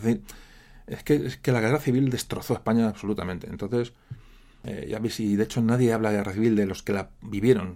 La guerra civil fue un drama, se mire por donde se mire. A veces nombrar la guerra civil en, en, en Gertis es absolutamente... mm, Bueno, me voy a callar. Porque ahora se habla mucho de guerra civil como una cosa, en fin, una... Bueno, no quiero meterme por esos, no me voy a meter por esos caminos. En total, que bueno, imaginaos un chaval de 14 años recibiendo esta información de golpe. En, digo, esto sucede después de morir Franco, pues todo esto me llega, me va llegando, pues mejor en un año o dos, como mucho. Todo, todo esto me va llegando información, porque yo pregunto. Y, bueno, pues aquello me ocurrió en, entonces. Bueno, pues no quiero enrollarme más con la historia. Volvemos a Palacio de Oriente. eh, estamos ya entrando para ver a Franco. Y noche fría, el silencio seguía. Me acuerdo, yo, yo preguntaba a todo el mundo. Nadie me contestaba nada, pero yo preguntaba. Decía, cállate, niño. Yo preguntaba además. Me acuerdo que el niño preguntó, ¿no? Porque yo quería saber qué estaba pasando allí. Y alguien, hablaba, me acuerdo, de, de- daban nombres de gente y, y de situaciones y no sé qué. Y yo decía, "Oye, ¿de qué habla esta gente? La gente habla por de política o no. pol-". No sé. eh, aquello era, un- yo no entendía nada. Total que pasemos la noche allí, bueno, mm, bueno, una noche de las que de UPA, y creo recordar sobre las 9 o 10 de la mañana, no antes, accedemos a Palacio de Oriente. Imaginaos lo que es toda la noche, pero noche y parte de la mañana y parte de la tarde anterior. O sea, aquello fue. Imaginaos la gente que había allí. Y llegamos ante la capilla ardiente de Franco, que estaba allí. Bueno, eh, yo estaba absolutamente congelado, estaba cansado, tras la noche sin dormir, ahí en pie. Bueno, pues, llego allí ante Franco y ¿qué iba a contar? Por lo menos, ni, pues sí, una persona muerta, aquello me, me, me afectaba más la persona muerta que en sí el personaje. Yo no sé, yo digo, repito, que no sé ni quién era, realmente. Me paré allí tres o cuatro segundos, enseguida pues había alguien de seguridad o tal que agilizaba la cola para que fluyera aquello, porque había mucha gente detrás. Digo, la cola, aquella cola infinita. Me acuerdo que mucha gente, yo, me acuerdo, no sé si me, chocó, porque mucha gente lloraba allí cuando se iba a acercar o cuando lloraba delante del féretro, eso sí me chocó mucho, me impactó. Y claro, y al cabo del tiempo comprendí el por qué una numerosa parte de la población española, en ese mismo momento que aquella gente estaba allí llorando, otros estaban celebrando eh, la muerte de aquel hombre con champán. Claro, eso lo descubre después, ¿no? Cuando vas viendo y vas entendiendo la situación. Pero en aquel momento, pues yo, aquello todo era, digo, absolutamente nuevo. Recuerda aquella fila de gente, una- esa serpiente interminable por el centro de Madrid. eh, para mí fue impresionante aquel día y, en fin, esto no me lo ha contado nadie. Esto lo he vivido yo. Yo. O sea, lo que estoy contando lo he vivido yo. Es lo que yo viví aquel día y lo que las percepciones mías de, aquel, de aquellas jornadas y lo que vino después, ¿no?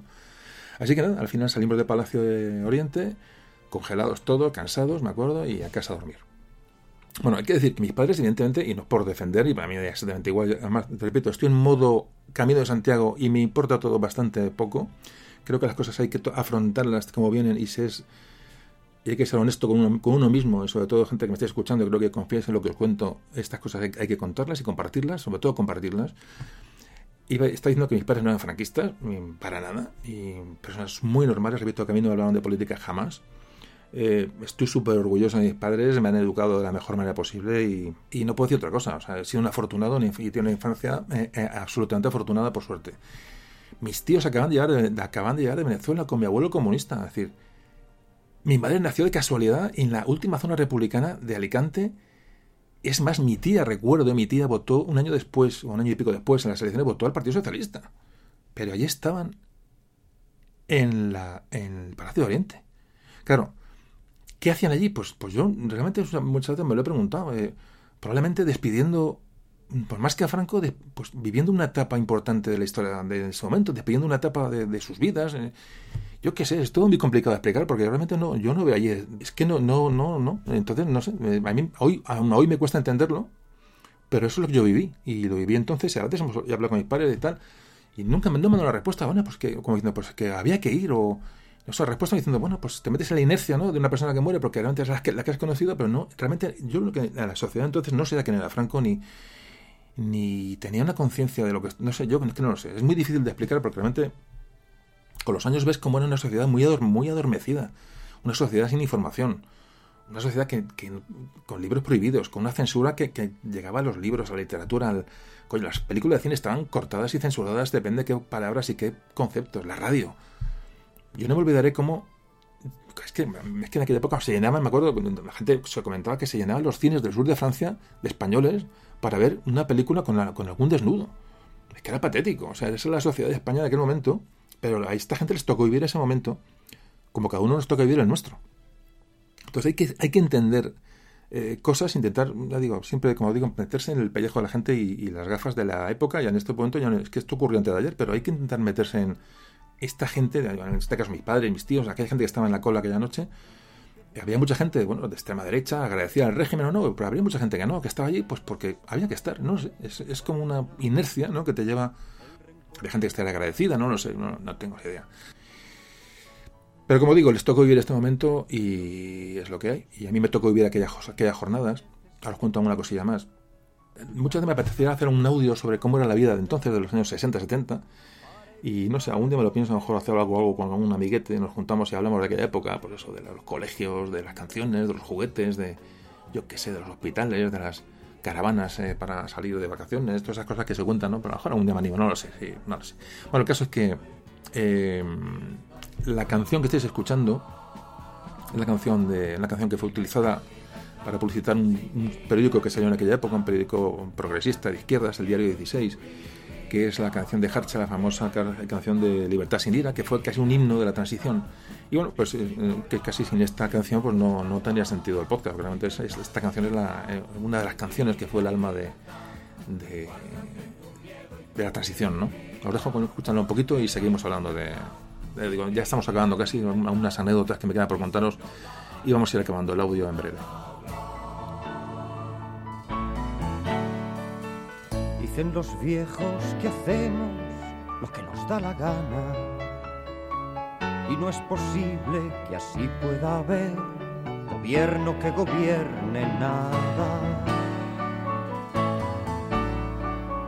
Dicen los viejos que no se nos dé rienda suelta, que todos aquí llevamos la violencia flor de piel. Pero yo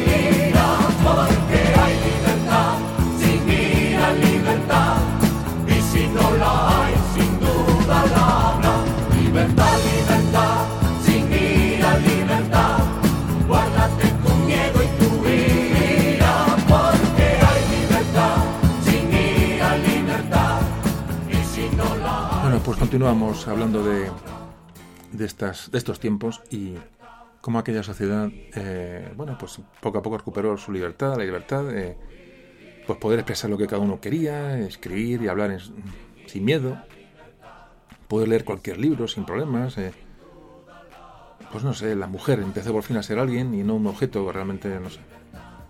La iglesia dejó ya de intervenir en la, en la vida privada de la gente. Se empezó a votar, a elegir a los representantes. Es decir, eh, pues, pues aquí fue un cambio, evidentemente, que... Claro, con los años luego pasa una cosa, con los años uno valora aquel- aquella infancia, ¿no? Y uno echa, pues, hecho, añora un poco, pues, pues eso, las, las, todas aquellas cuestiones, ¿no? Esos valores que había entonces, pues el respeto a los mayores, el respeto a los profesores, cómo se valoraba el esfuerzo, eh, que eso evidentemente está en desuso, em, cómo tiene valor la palabra una persona, cómo, cómo se apreciaba de lo que poquito que se tenía, porque entonces cómo había inquietud por saber, el, no sé, las familias, ¿no? el ambiente familiar, ese resguardo que te suponía tu familia. Todo eso ha cambiado mucho y, evidentemente a peor, no me cuesta, no, no me duelen prendas. Pero total que estas sensaciones que se tienen cuando, cuando eres un chaval, ¿no? Y luego cómo valoras, ¿no? Cuando los años, cómo uno valora aquel cambio, ¿no? Las libertades que disfrutamos gracias a que se produjo esa transición de forma de esa forma pacífica y sensata, ¿no? Eso es lo que mm, luego uno valora cuando pasa el tiempo. Bueno, pues cuando eh, no sé si contaré una anécdota, no sé si contarla al final o no. Me lo pensaré según voy hablando. Es que es un poco larga. Em, ¿Dónde iba? Vale. Sí, dos días después, más, creo que fueron dos días o el día siguiente, no lo sé, porque no, me acuerdo, eh, de haber ido a ver a, a eso, la, la capilla ardiente de Franco, seguía sin haber colegio, que recordar, no recuerdo. Total, que me dice, una mañana me dice mi padre, me dice, y anda, vístete que nos vamos a la Plaza de Oriente otra vez. Digo, joder, digo, más lío, digo, yo pienso, ¿qué pasa aquí? Yo, estaba en serio, de verdad que, no, no, y digo, ¿por qué? Y me dice, porque se corona el rey. Yo estaba flipando, el rey, o sea, me sonaban las películas, sea, que España me, me contó que España iba a tener un rey. Y tal, y digo, os juro que yo pensaba que iba a ver al rey con la, con la corona y tal, o sea, joder, qué bisoñez, ¿eh? qué, qué inocencia y qué, y qué buenos recuerdos. Y digo, vamos a ver al rey, digo, venga, me apunto, me solo con mi padre, me acuerdo, mis hermanos eran pequeños. Y total, llegamos a la Plaza de Oriente, lo cual era un sitio para mí ya mmm, conocido y familiar. Y, nos colocamos allí, me acuerdo, en un lugar, me acuerdo, encontramos un hueco. Recuerdo el sitio perfectamente. Alguna vez he ido por allí me he colocado en aquel lugar y he recordado aquel día. Y una vez allí, pues recuerdo que mi padre me dijo, esto sí no me olvidaré en la vida. Me dijo algo así, parecido. Me dijo, quédate con este momento porque algún día recordarás que lo viviste. Me acuerdo que me lo dijo y, y cuántas veces me he acordado de aquella, de aquella frase. La Plaza Oriente abarrotada, grito de Juan Carlos, Juan Carlos, Juan Carlos, la gente. El rey con el Macoro salieron al, a saludar al, al, al, balcón de la Plaza de Oriente y joder, es emocionante. La, la, vivir ese momento histórico es la leche. O sea, yo ahora me doy cuenta de, afortunado, ¿no? De que mi padre me llevara aquella mañana porque lo recuerdo como tengo ahí sí que tengo la fotografía de aquella mañana, la película. Entonces me acuerdo el rey iba con una, una banda azul, un azul, un azul claro así en, la, en el uniforme.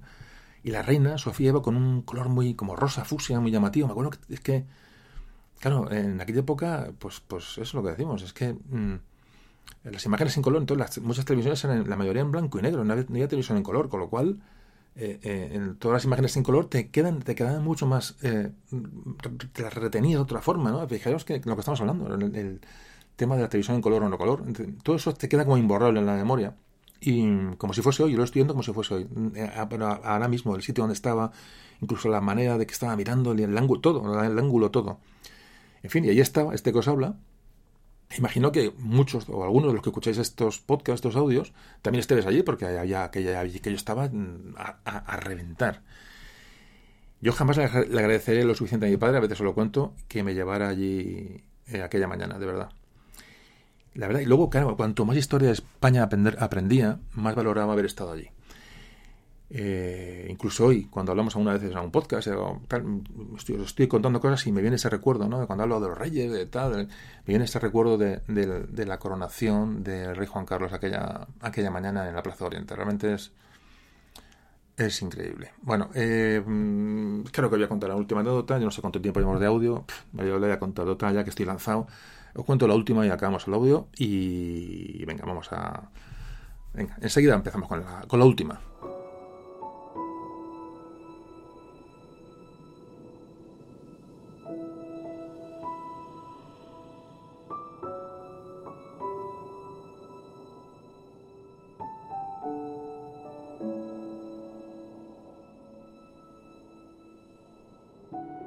Bueno, estamos acabando ya el podcast con mis, con mis batallitas, las batallitas de memoria de un tambor. Y la...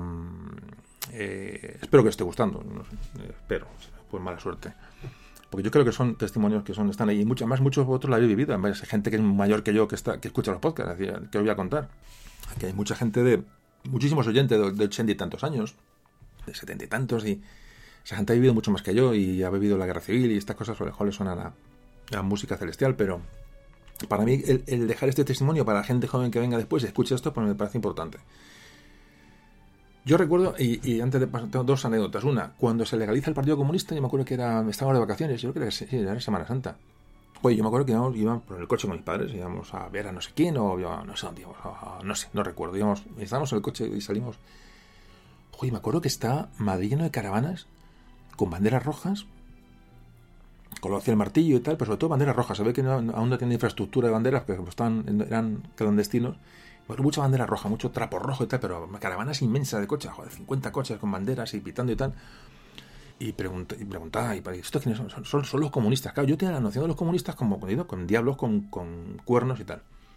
Porque, aunque no has recibido adoctrinamiento, pero siempre te, te, te hay un pozo que te va llegando de los comunistas, de la guerra Te llega esa información y tú la tienes almacenada. Y el comunismo para mí era, este, digo, extraterrestres. Joder, claro, yo lo veía allí con aquellos coches, pues en 5000, en 600, en aquellos coches de la época, ¿no? Que en los, Rs, en los RS8 y, y, y, y con las banderas. Y yo veía gente normal, había niños, niñas, eh, abuelos, abuelas, gente ah, pues, celebrando y yo decía, joder, esto, estos son los comunistas. Y yo, joder, digo, pues. Claro, pero así yo, claro, cuando me enteré que mi abuelo era comunista, muy poquito después, yo alucinaba, digo, no puede ser, a mí me han engañado, ¿no? Y me han engañado toda mi vida. Y, es una experiencia curiosa, ¿no? Lo de descubrir, a veces, por eso, pues, cómo uno vive en la ignorancia más absoluta. Y como aquello a mí me chocó, ¿no? Eh, ver que los comunistas, pues, eran gente como yo. Y, bueno, y os cuento la última anécdota. Claro, no se puede haber hecho la transición sin que, sin haberte enfrentado a los grises que claro, los grises, los grises eran la policía armada, la policía armada que era la policía de Franco. En- claro, em, esa policía tardó en disolverse tiempo, luego se convirtió en la Policía Nacional ya cuando se vistieron de marrón, que se les llamaba los maderos. Yo, por supuesto, en fin, con todo respeto a la fuerza del orden, vamos, eh, ahora, os contaré. Pero bueno, la, denominación, ¿no? Entonces se llamaban maderos porque vestían de marrón y luego ya vestían de azul. Pero en aquella época no estaban los grises, que joder, tenían una fama los grises, ni os cuento. O sea, joder, entonces, bueno, a lo que voy. Los grises, claro, para yo para mí ya poner mi medalla de transición y de y tal. Eso mola mucho que los grises, eh, haber tenido tu tema con los grises. Yo lo voy a contar porque debo de contarlo. Eh, entonces lo contaba aquí a gente de la familia y se partían. Bueno, a lo que voy.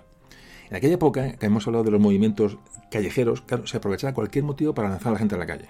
Y se montaban muy gordas, yo no sé, yo a veces soy un poco inconsciente. Y yo recuerdo que yo pertenecía a un grupo de scouts, de estos niños que van a hacer ahí el, el a tal, por el campo y tal, y yo era el grupo de scouts del colegio y tal. Entonces éramos muchos amigos. Entonces, claro, acampábamos, me acuerdo, en Gredos, a la Sierra de Gredos. Y entonces, en aquella época llega un momento en que dicen que hay noticias de que van a urbanizar Gredos.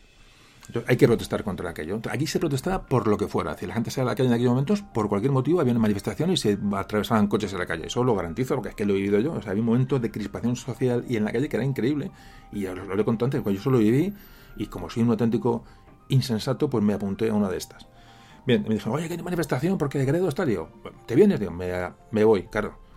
Yo camuflé aquella asistencia en, en, yo jugaba entonces en el equipo balonmano del colegio vaya historia que os estoy contando y jugaba en el equipo balonmano del colegio.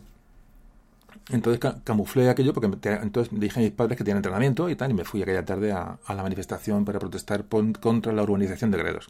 Coño tener a mí la, en fin ahora os, cuento la, cómo acaba la cosa. Y total que pues vamos para allá a la zona de la calle, la calle Atocha me acuerdo y bueno no es que me acuerdo es que no se me lo en mi vida. Entonces, me acuerdo, el metro, el metro de Antón Martín. Es que no me puedo olvidar, o sea, total, ahí en Antón Martín resulta que bajaba el metro, nos, nos, hay un montón de gente, allá por, no sé, por 300 chavales y pues todo más o menos de mi edad, 15, 14, 15 años. Esto es que no sé exactamente en qué año fue, o sea, uno se acuerda de esto, me gustaría que me dijera, no sé, no sé ubicaron el año, pero, pero tuvo que ser, pues eso, yo tenía 14, 15 años, por ahí. Ah, eh, bueno, total, que estamos allí, entonces para protestar, entonces allí había, me acuerdo, había alborotadores profesionales que estaban ahí organizando aquel cotarro. Claro, yo luego me di cuenta y dices, ¿dónde te has metido? Entonces, esa gente manejaba, nos manejaba ya el ganado pues, a, su, a, su, a su gusto, ¿no? Entonces, en el momento que dijeron adelante, pues salimos, nos echamos allá a la calle, aquella tosa, cortamos el tráfico. Esa era una de las Hubo muchas manifestaciones sobre el tema de Gredos, me acuerdo, y ya que en aquella pues me pillaron y me fui. Entonces me acuerdo que, claro, yo, con todo, yo estoy indignado, ¿eh? yo estaba súper indignado porque iban a urbanizar Gredos. imaginaos lo que a mí me, afectaba, con, en fin, cosas de la, de la adolescencia. Y entonces yo me acuerdo que gritábamos, el eslogan era Gredos para las cabras y no para los cabrones. Ese era el eslogan que se gritaba, se retumbaba en la calle Tocha aquel día, aquella tarde ahí. Pues vimos bastantes, mejor éramos, no sé, mil, mil o dos mil seguro. Había chavales allí, pero no sé dónde han salido, de todos lados. Total, que la gente en los coches nos miraba. Oye, yo pensaba, cortando la calle, digo, como me vea algún amigo de mi padre y se lo cuente, digo, soy hombre muerto. Yo me acuerdo que decía, como me ve alguien que... Yo, claro, yo estaba súper cortado, cortando el tráfico yo, que era... total, que que mi padre le ha dicho que estaba en un entrenamiento, en fin, ya sabéis las cosas de la, de, la, de la juventud, ¿no? Pero el caso es que el medio equipo balonmano estaba allí, porque estábamos, éramos todos del grupo de scouts, entonces el eh, medio, o sea, estábamos ahí prácticamente todo lo del equipo balonmano, bueno, cuatro o cinco. Pero bueno, aquello molaba, ¿no? Y la causa era justa, pues, éramos el, vamos, eh, Don Quijote y Sancho Panza. Total que el caso es que nos vamos animando, bueno, te vas creciendo, ves que no pasa nada. me acuerdo que alguien atravesó algo en la, en la calle, no recuerdo qué era, no, no eran coches, pero atravesaron algo que cortaron el tráfico. Bueno, aquello empezaba a tomar intensidad y digo, madre mía, yo veo aquello en lo que se está montando. Entonces, que a los 5 o 10 minutos de aquello empiezan a oírse las lecheras, famosas lecheras, se llaman los, coches de la policía, de los grises, los famosos grises, que bueno, y subiendo por la calle Atocha hacia, hacia arriba, si uno conoce Madrid, pues esa cuesta ¿no? que sube de la, de la glorieta de Atocha por la calle Atocha hacia la zona de Sol, la zona del centro. Total que, que joder, pues, pues a correr, claro, como estaba mandado, yo estaba absolutamente, vamos, imagínate el miedo que yo tenía en el cuerpo, corriendo, me acuerdo, lo estoy recordando como si viviera ahora mismo, me acuerdo, es que, es que increíble, total, corremos que haya coche arriba, que haya tocha arriba, y, y van apareciendo más lecheras por un lado, por otro, tal, total, que ya solo nos queda un camino, me acuerdo que ir hacia, ir hacia la plaza de Santa Ana, que está, ya digo, es más que ver el plano de Madrid, si alguno lo conoce, lo, lo me ubica el grupo mío era, era grande, iremos, no sé, en ese momento nos metimos por una calle, pues éramos 60 o más, no sé, digo 60, 70, no sé, muchos chavales, ¿no? Todos una edad parecida a la mía, ¿no?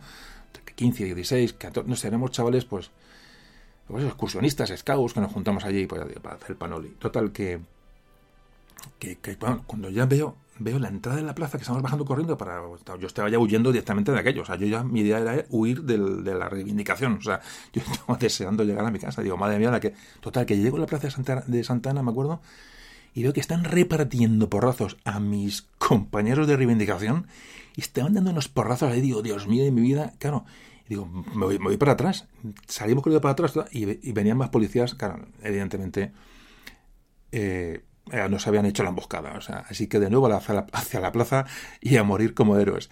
En la plaza, donde como era lógico, estaba el grueso de la policía armada, en una fantástica estrategia, claro, que, nos habían dirigido como corderitos al matadero. Bueno, yo recuerdo que al llegar a la Plaza Santana yo iba, yo iba blanco, o sea, yo recuerdo el sonido seco de las porras sobre los lomos de aquellos infelices, te lo, te lo, juro, qué miedo, o sea, eh, era increíble. Si había 50 policías allí, yo creo que había 10.000. O sea, la plaza para mí era gris, o sea, gris y mucha gente por el suelo. Gritos, sirenas, bueno, bueno, Dios mío. El apocalipsis, o sea, yo lo digo en serio, era el jodido apocalipsis. Bueno, el... tuve la suerte de ir como disimulando, avanzando. Claro, a mí éramos tantos que no, había porras suficientes para todos y porrazos. Entonces yo, me fui más o menos mm, saliendo de aquello y me acuerdo fui avanzando hacia la plaza y yo andando tranquilo como que, como que yo pasé por allí no tal y, y me acuerdo de ver a uno de, pues, me acuerdo de ver a, ver a un compañero mío que le llamábamos el mini el Mini, que era, era, un chico muy, chaval muy pequeñajo, poca estatura, llamamos el Mini. Bueno, al Mini le dieron por todo El Mini cobró.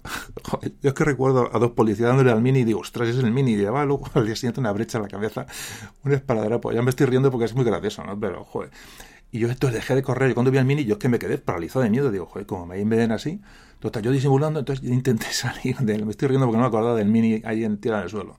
Y eché el ojo a una de las salidas de la plaza y digo, allá voy. Digo, me voy. Y, yo como que pasé por allí, bajé el tal, las manos en los bolsillos y casi silbando, ¿no?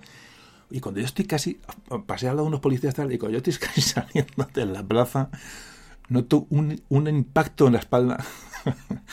yo siempre lo he equiparado con la... Es que me estoy partiendo de la risa porque yo siempre lo he equiparado con el impacto de la coz de una mula salvaje. O sea, qué liñazo me dieron por detrás y yo me vi en el suelo y me dio la vuelta y veo un policía con aquella visera, Dios de mi vida, y me empieza a decir, ríete de mí ahora, valiente, me decía, ríete de mí ahora. Yo juro que no me he reído de nadie, os lo juro por Dios que no me, no me he reído de nadie, o sea, pues yo decía, yo decía, que yo no me he reído, decía yo, y decía, venga, ¿cómo? Venga, ríete de mí ahora, me decía. Y cada vez me da, me da un viaje con la porra, yo, yo, yo ni sentía los porrazos, me dio cinco o seis veces. Y yo me acuerdo que aquel buen hombre estaba convencido de que me había reído de él, os lo juro, yo, estaba yo para risas. Joder, me dio dos, dos tres porrazos más, me acuerdo, ya, intenté levantarme y, ya como que me le paré una de las así, como no, me, no que me enfrenté, coño me voy a enfrentar, ni se me ocurre, pero como que me medio encaré, esa es la postura. Joder, dudé, salí uno corriendo y ya, y yo me quedé parado, coño, y en ese momento aprovechó y me dio, me dio el rejón de muerte, me dio un porrazo así en un costado, joder, que me dejó sin respiración, os lo juro, ¿eh? Joder, miraba a los otros policías como pidiendo ayuda. Y digo, pero puedo hacer algo, este tío me mata aquí. Y, no decía de decirme, ríete ahora, me decía, otra vez. Digo, joder, yo no sabía si me tenía que reír de verdad. Digo, a lo mejor me río y me deja de pegar porrazos, joder, yo no sabía qué hacer, estaba desconcertado, ¿no? Aquel tío repetía, ríete ahora, ríete ahora, me decía. y me dio unos viajes, bueno, total. Bueno, aquí, allí solo repartía esto para que el tío. Joder, los demás lo miraban, yo no sé, si es que se turnaban, porque el tío estaba aquel día, tenía un mal día, pero allí me viene aquella situación, digamos, en fin, eh, eh, comprometida, ¿no? Yo solo pensaba, digo, como se entere mi padre, yo, vamos, vamos, si entere mi padre, digo, tengo que salir de España, y, que conste mi padre que jamás me ha puesto la mano encima, ¿eh? es otra de las cosas, jamás, pero pero si, si, si, se entera mi padre que no había ido al entrenamiento de balonmano y estaba allí metido en aquel jaleo, bueno, significa que yo era el exilio, o sea, luego se lo conté, me acuerdo. Y bueno, en fin, y pues nada, allí tenéis al futuro podcaster en el suelo intentando recuperar la respiración. Joder, qué manera de repartir la de aquella criatura, ¿eh? Qué destreza con, la porra, de verdad. Joder, este le dejan en la nava de Tolosa y finiquita la batalla en 10 minutos. Bueno, hubo un policía luego que se acercó a mí y me dijo, anda chaval, ve, lárgate de aquí. Me dijo, algo así, me dijo, se acercó, me cogió y dice, me dijo, lárgate que este tío las toma contigo. Yo, yo estaba, estaba fatal, o sea, me dio por todos lados yo creo que la maldad se ve en las caras y ahí me vio que, que pues, si, un tío grandón, pues, eh, pues aparenta mejor más edad o más tal, te dijo, a este tío me lo voy a cargar, ha reído de mí. Y nada, aquel policía me vio cara pringado y me, me, dijo, me, invitó a abandonar el, el, campo de batalla, ¿no? me vio como estaba y me dijo, anda chaval, vuelve, vuelve a por otra si quieres, ¿no? A todo esto seguía la sirena, los gritos, pero yo ya tenía bastante con la que me habían dado por todos lados, me habían dado el pulpo y claro, yo aquella tarde me hice hombre, en serio, en la Plaza de Santa Ana. O sea, yo, yo evolucioné. O sea, es que eh, fue impresionante. ríete ahora, me decía el tío. Joder, pero ¿con quién me confundiría? os juro que yo, no, que yo no me río de nadie. es que, de verdad, lo prometo. Así que nada, llego a casa. ¿Y qué tal el entrenamiento? Digo, bien, bien, de, cine. Claro, la cara la lleva intacta, menos mal, ¿no? Y entonces me voy a acostar, me, me metí el baño a ver la ducha, no sé cuánto, y me vi a ver a la espalda. Joder, tenía me, miré el espejo por detrás y tenía dos franjas, me acuerdo, moradas de asustar, lo digo en serio. ¿eh? Así que nada, me acosté calladito, digo, tú callado, macho. Y aquello me duró el dolor 15 o 20 días. Y al día siguiente en el colegio, pues casi todos los que estuvimos en aquella, batalla llevamos pues un recuerdo, ¿no? Me acuerdo del mini, veía al mini llevaba un espada por la cabeza dos no fueron a clase y, los del equipo balonmano luego el sábado, el sábado perdimos el partido porque, de paliza, porque a unos no fueron, otros no podíamos jugar, no podíamos correr, estaba, estaba el equipo mermado de los, de los porrazos. Recuerdo el entrenador que, que el equipo que se había enterado de lo que había pasado y se partía al vernos, lo que se reía aquel hombre cuando le contamos lo que pasó. O sea, no podía aguantar esa risa. O sea, y jaja, le nota que risa cuando le contamos porque estábamos todos eh, tullidos. Qué experiencias y qué recuerdos. Bueno, ni que decir tiene que jamás volví a pensar en Gredos, ni en las cabras, ni en, nada. O sea, yo creo que ya no he ido a Gredos por miedo. O sea, y yo creo bueno, de hecho, cuando pasé por Madrid, evito pasar por aquella plaza, no ves que esté aún aquel de, el de las risas, aún y con la porra, eh, procuro no, ni pasar por allí. Vamos, pues sí, pues para que veáis, a mí me han atizado los grises. Esto a mí me, me convierte en un, en, un, en un hombre de la transición. O sea, eh, en fin, pues es una anécdota, pero que eso me ocurrió. Entonces tengo, eso llevo mi medalla. O sea, tú no eres, tú no eres un hombre, tú no eres progres y no te han pegado los grises. por lo menos en, cierta época. Entonces a mí me pegado los grises. La verdad es que es todo bastante, bastante gracioso, visto de hoy, ¿no?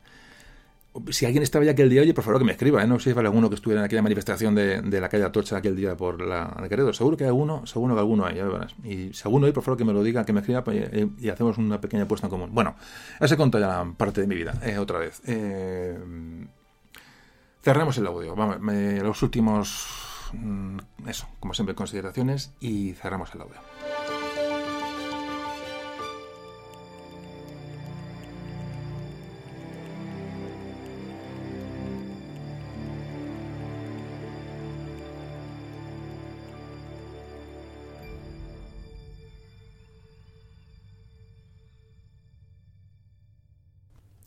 Bueno, ya estamos acabando el audio de hoy.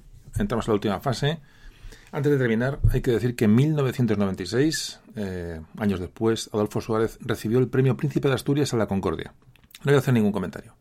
Simplemente os pido, de verdad, que escuchéis el discurso, eh, digo, 9-10 minutos máximo, que hizo Adolfo, Adolfo Suárez cuando recibió, cuando recibió el premio.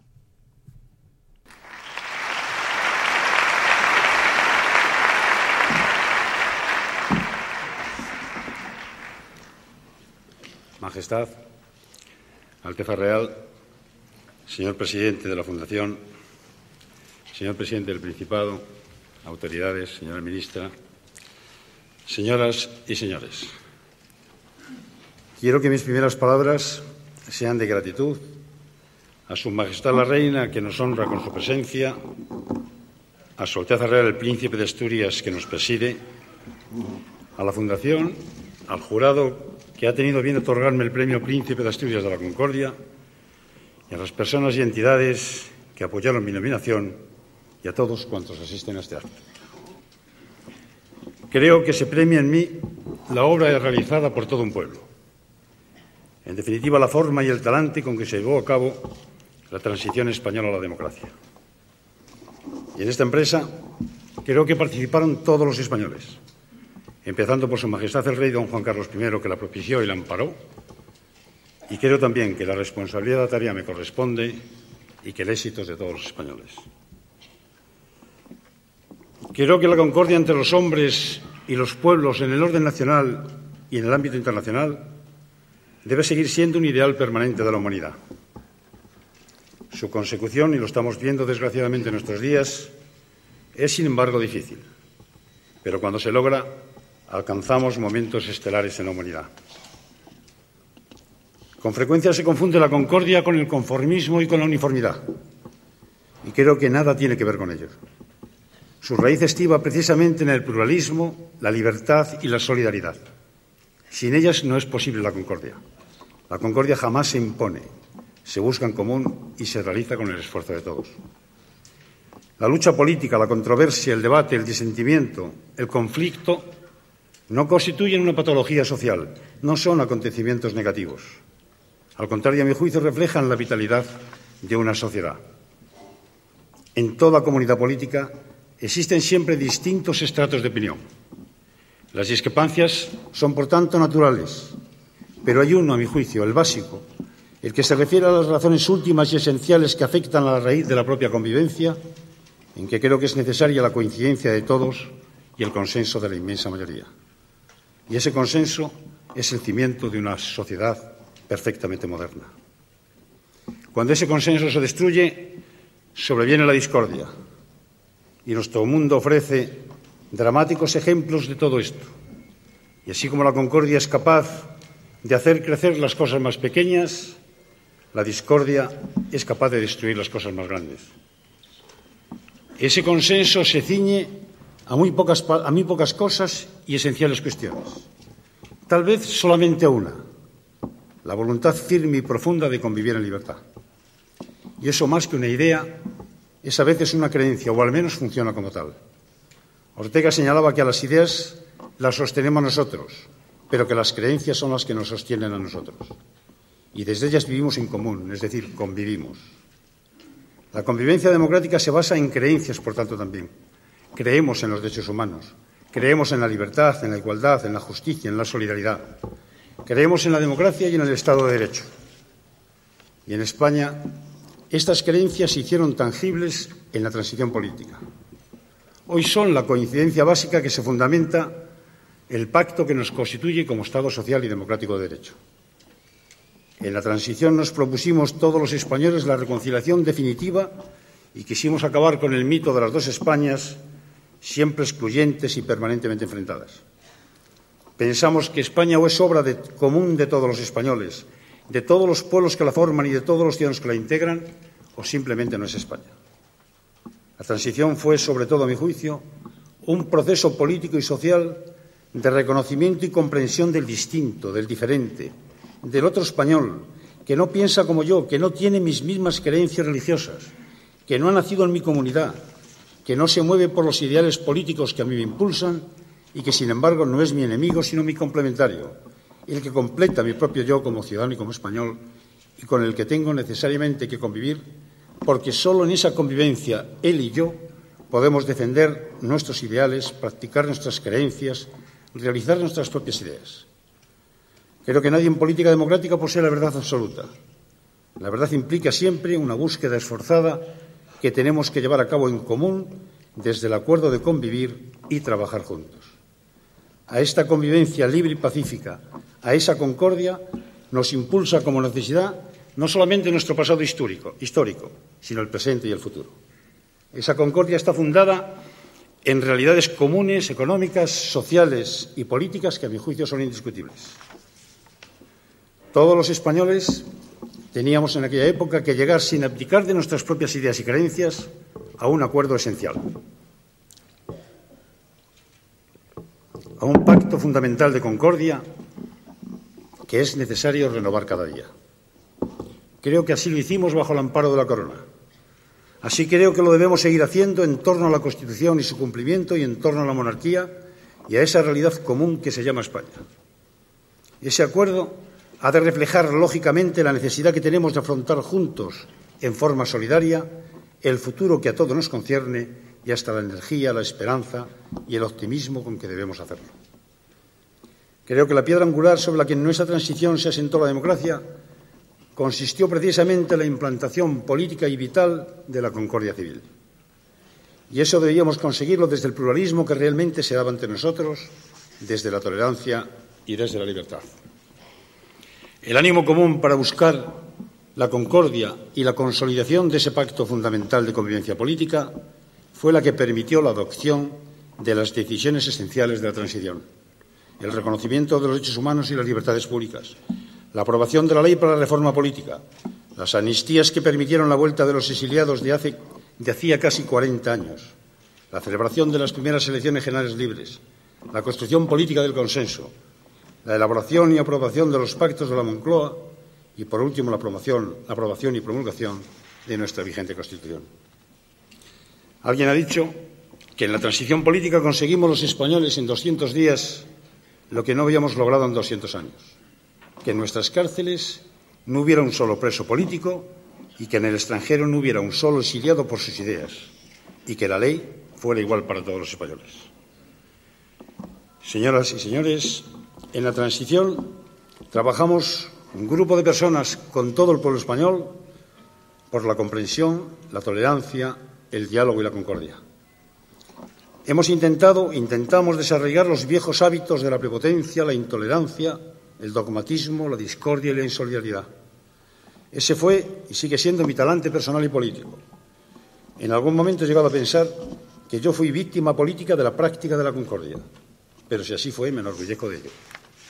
Alteza Real, si la concordia fue posible hace 20 años, pese a los obstáculos que a ella se ponían, creo que no podemos dudar de la capacidad de los españoles de hoy y del futuro que Vuestra Alteza representa. Hemos demostrado nuestra aptitud para la convivencia en libertad. Hoy debemos consolidar nuestra voluntad de concordia.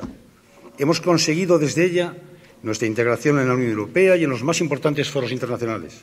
Hoy España está abierta al mundo y el mundo valora los esfuerzos realizados desde la transición.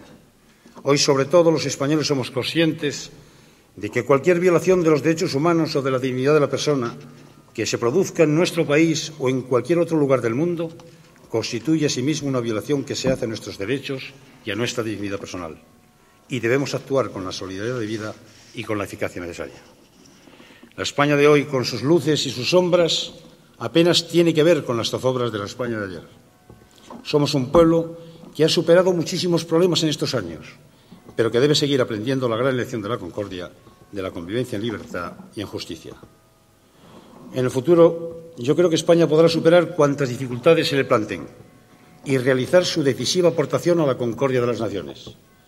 Y para ello, creo que los españoles puede que solo tengamos que hacer una cosa, cultivar día a día, allí donde nos encontremos, la buena semilla de la concordia. Muchas gracias.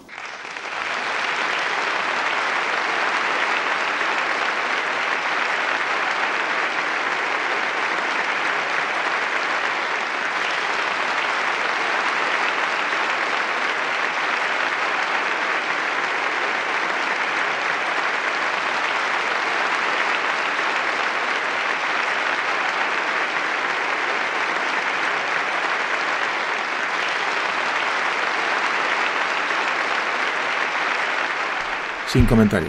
Em, llegamos al final. Una etapa fundamental de nuestra historia. Fundamental por lo trascendental y fundamental por lo cercana. Se han quedado un millón de aspectos en el tintero, eh, seguro, pero se ha hecho, creo que se ha hecho un repaso cronológico de los hechos para invitaros a que sigáis leyendo o escuchando. Los documentos sonoros que hoy hemos recopilado aquí son incontestables, es un testimonio ya objetivo y real de lo que aconteció no hace mucho. Se puede, como no, por supuesto, criticar la transición. Em, la figura de Adolfo Suárez, la figura de Juan Carlos, así como de otros protagonistas, muchos de ellos que bueno, realmente procedían del antiguo régimen, del régimen franquista, aún en su parte más aperturista más reformista no podemos olvidar como personajes como Fernández Miranda, Torcuato Fernández Miranda, el general Gutiérrez Mellada, en un sinfín de personas que han pasado por el, este audio que llevaron este arriesgado proceso adelante. Y no deja de ser asombroso, de verdad, no, ya lo que hicieron, sino la rapidez eh, con la que lo hicieron. Eh, fue todo muy rápido, además en un ambiente absolutamente complicado, eh, políticamente, económicamente, socialmente, y siempre al borde del abismo. La comparación con los políticos actuales, bueno, pues es tristemente inevitable. La generosidad de aquellos de los que nos llevaron a la transición, nos llevaron también a las primeras elecciones generales, a la Constitución, en un tiempo récord. La monarquía parlamentaria del rey Juan Carlos como vehículo, con un apoyo internacional innegable que ayudó a, la, bueno, a esta acción. Toda esta suma de elementos hace que hoy tengamos la España que tenemos, y evidentemente siempre mejorable, por supuesto, para que el paso se dio. La transición fue llevada a cabo por algunos hombres procedentes del régimen franquista y otros hombres recién llegados del largo exilio. Todos buscaron intereses generales y no intereses partidistas ni personales.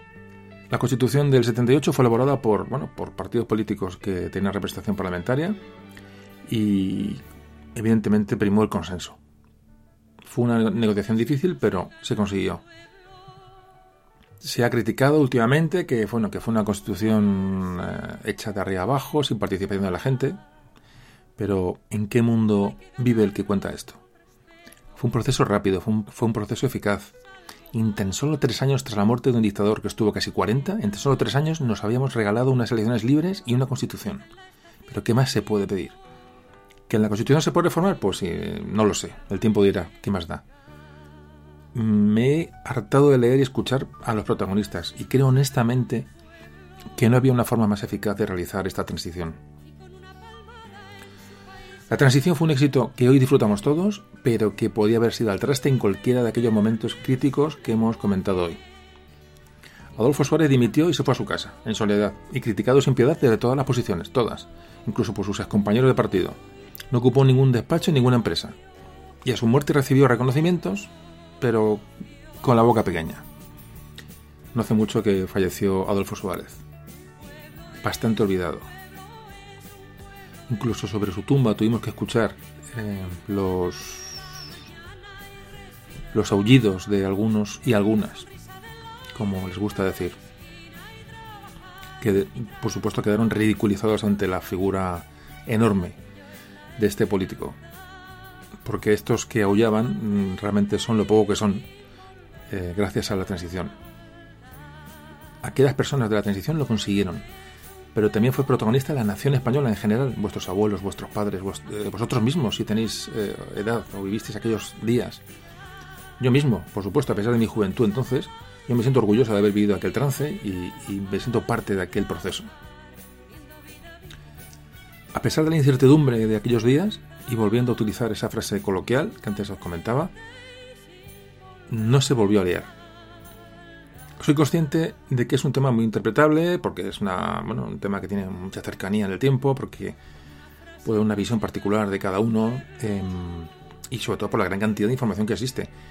Pero os garantizo que he tratado el tema, como siempre, con la mayor honestidad posible y huyendo todo lo que he podido de juicios personales.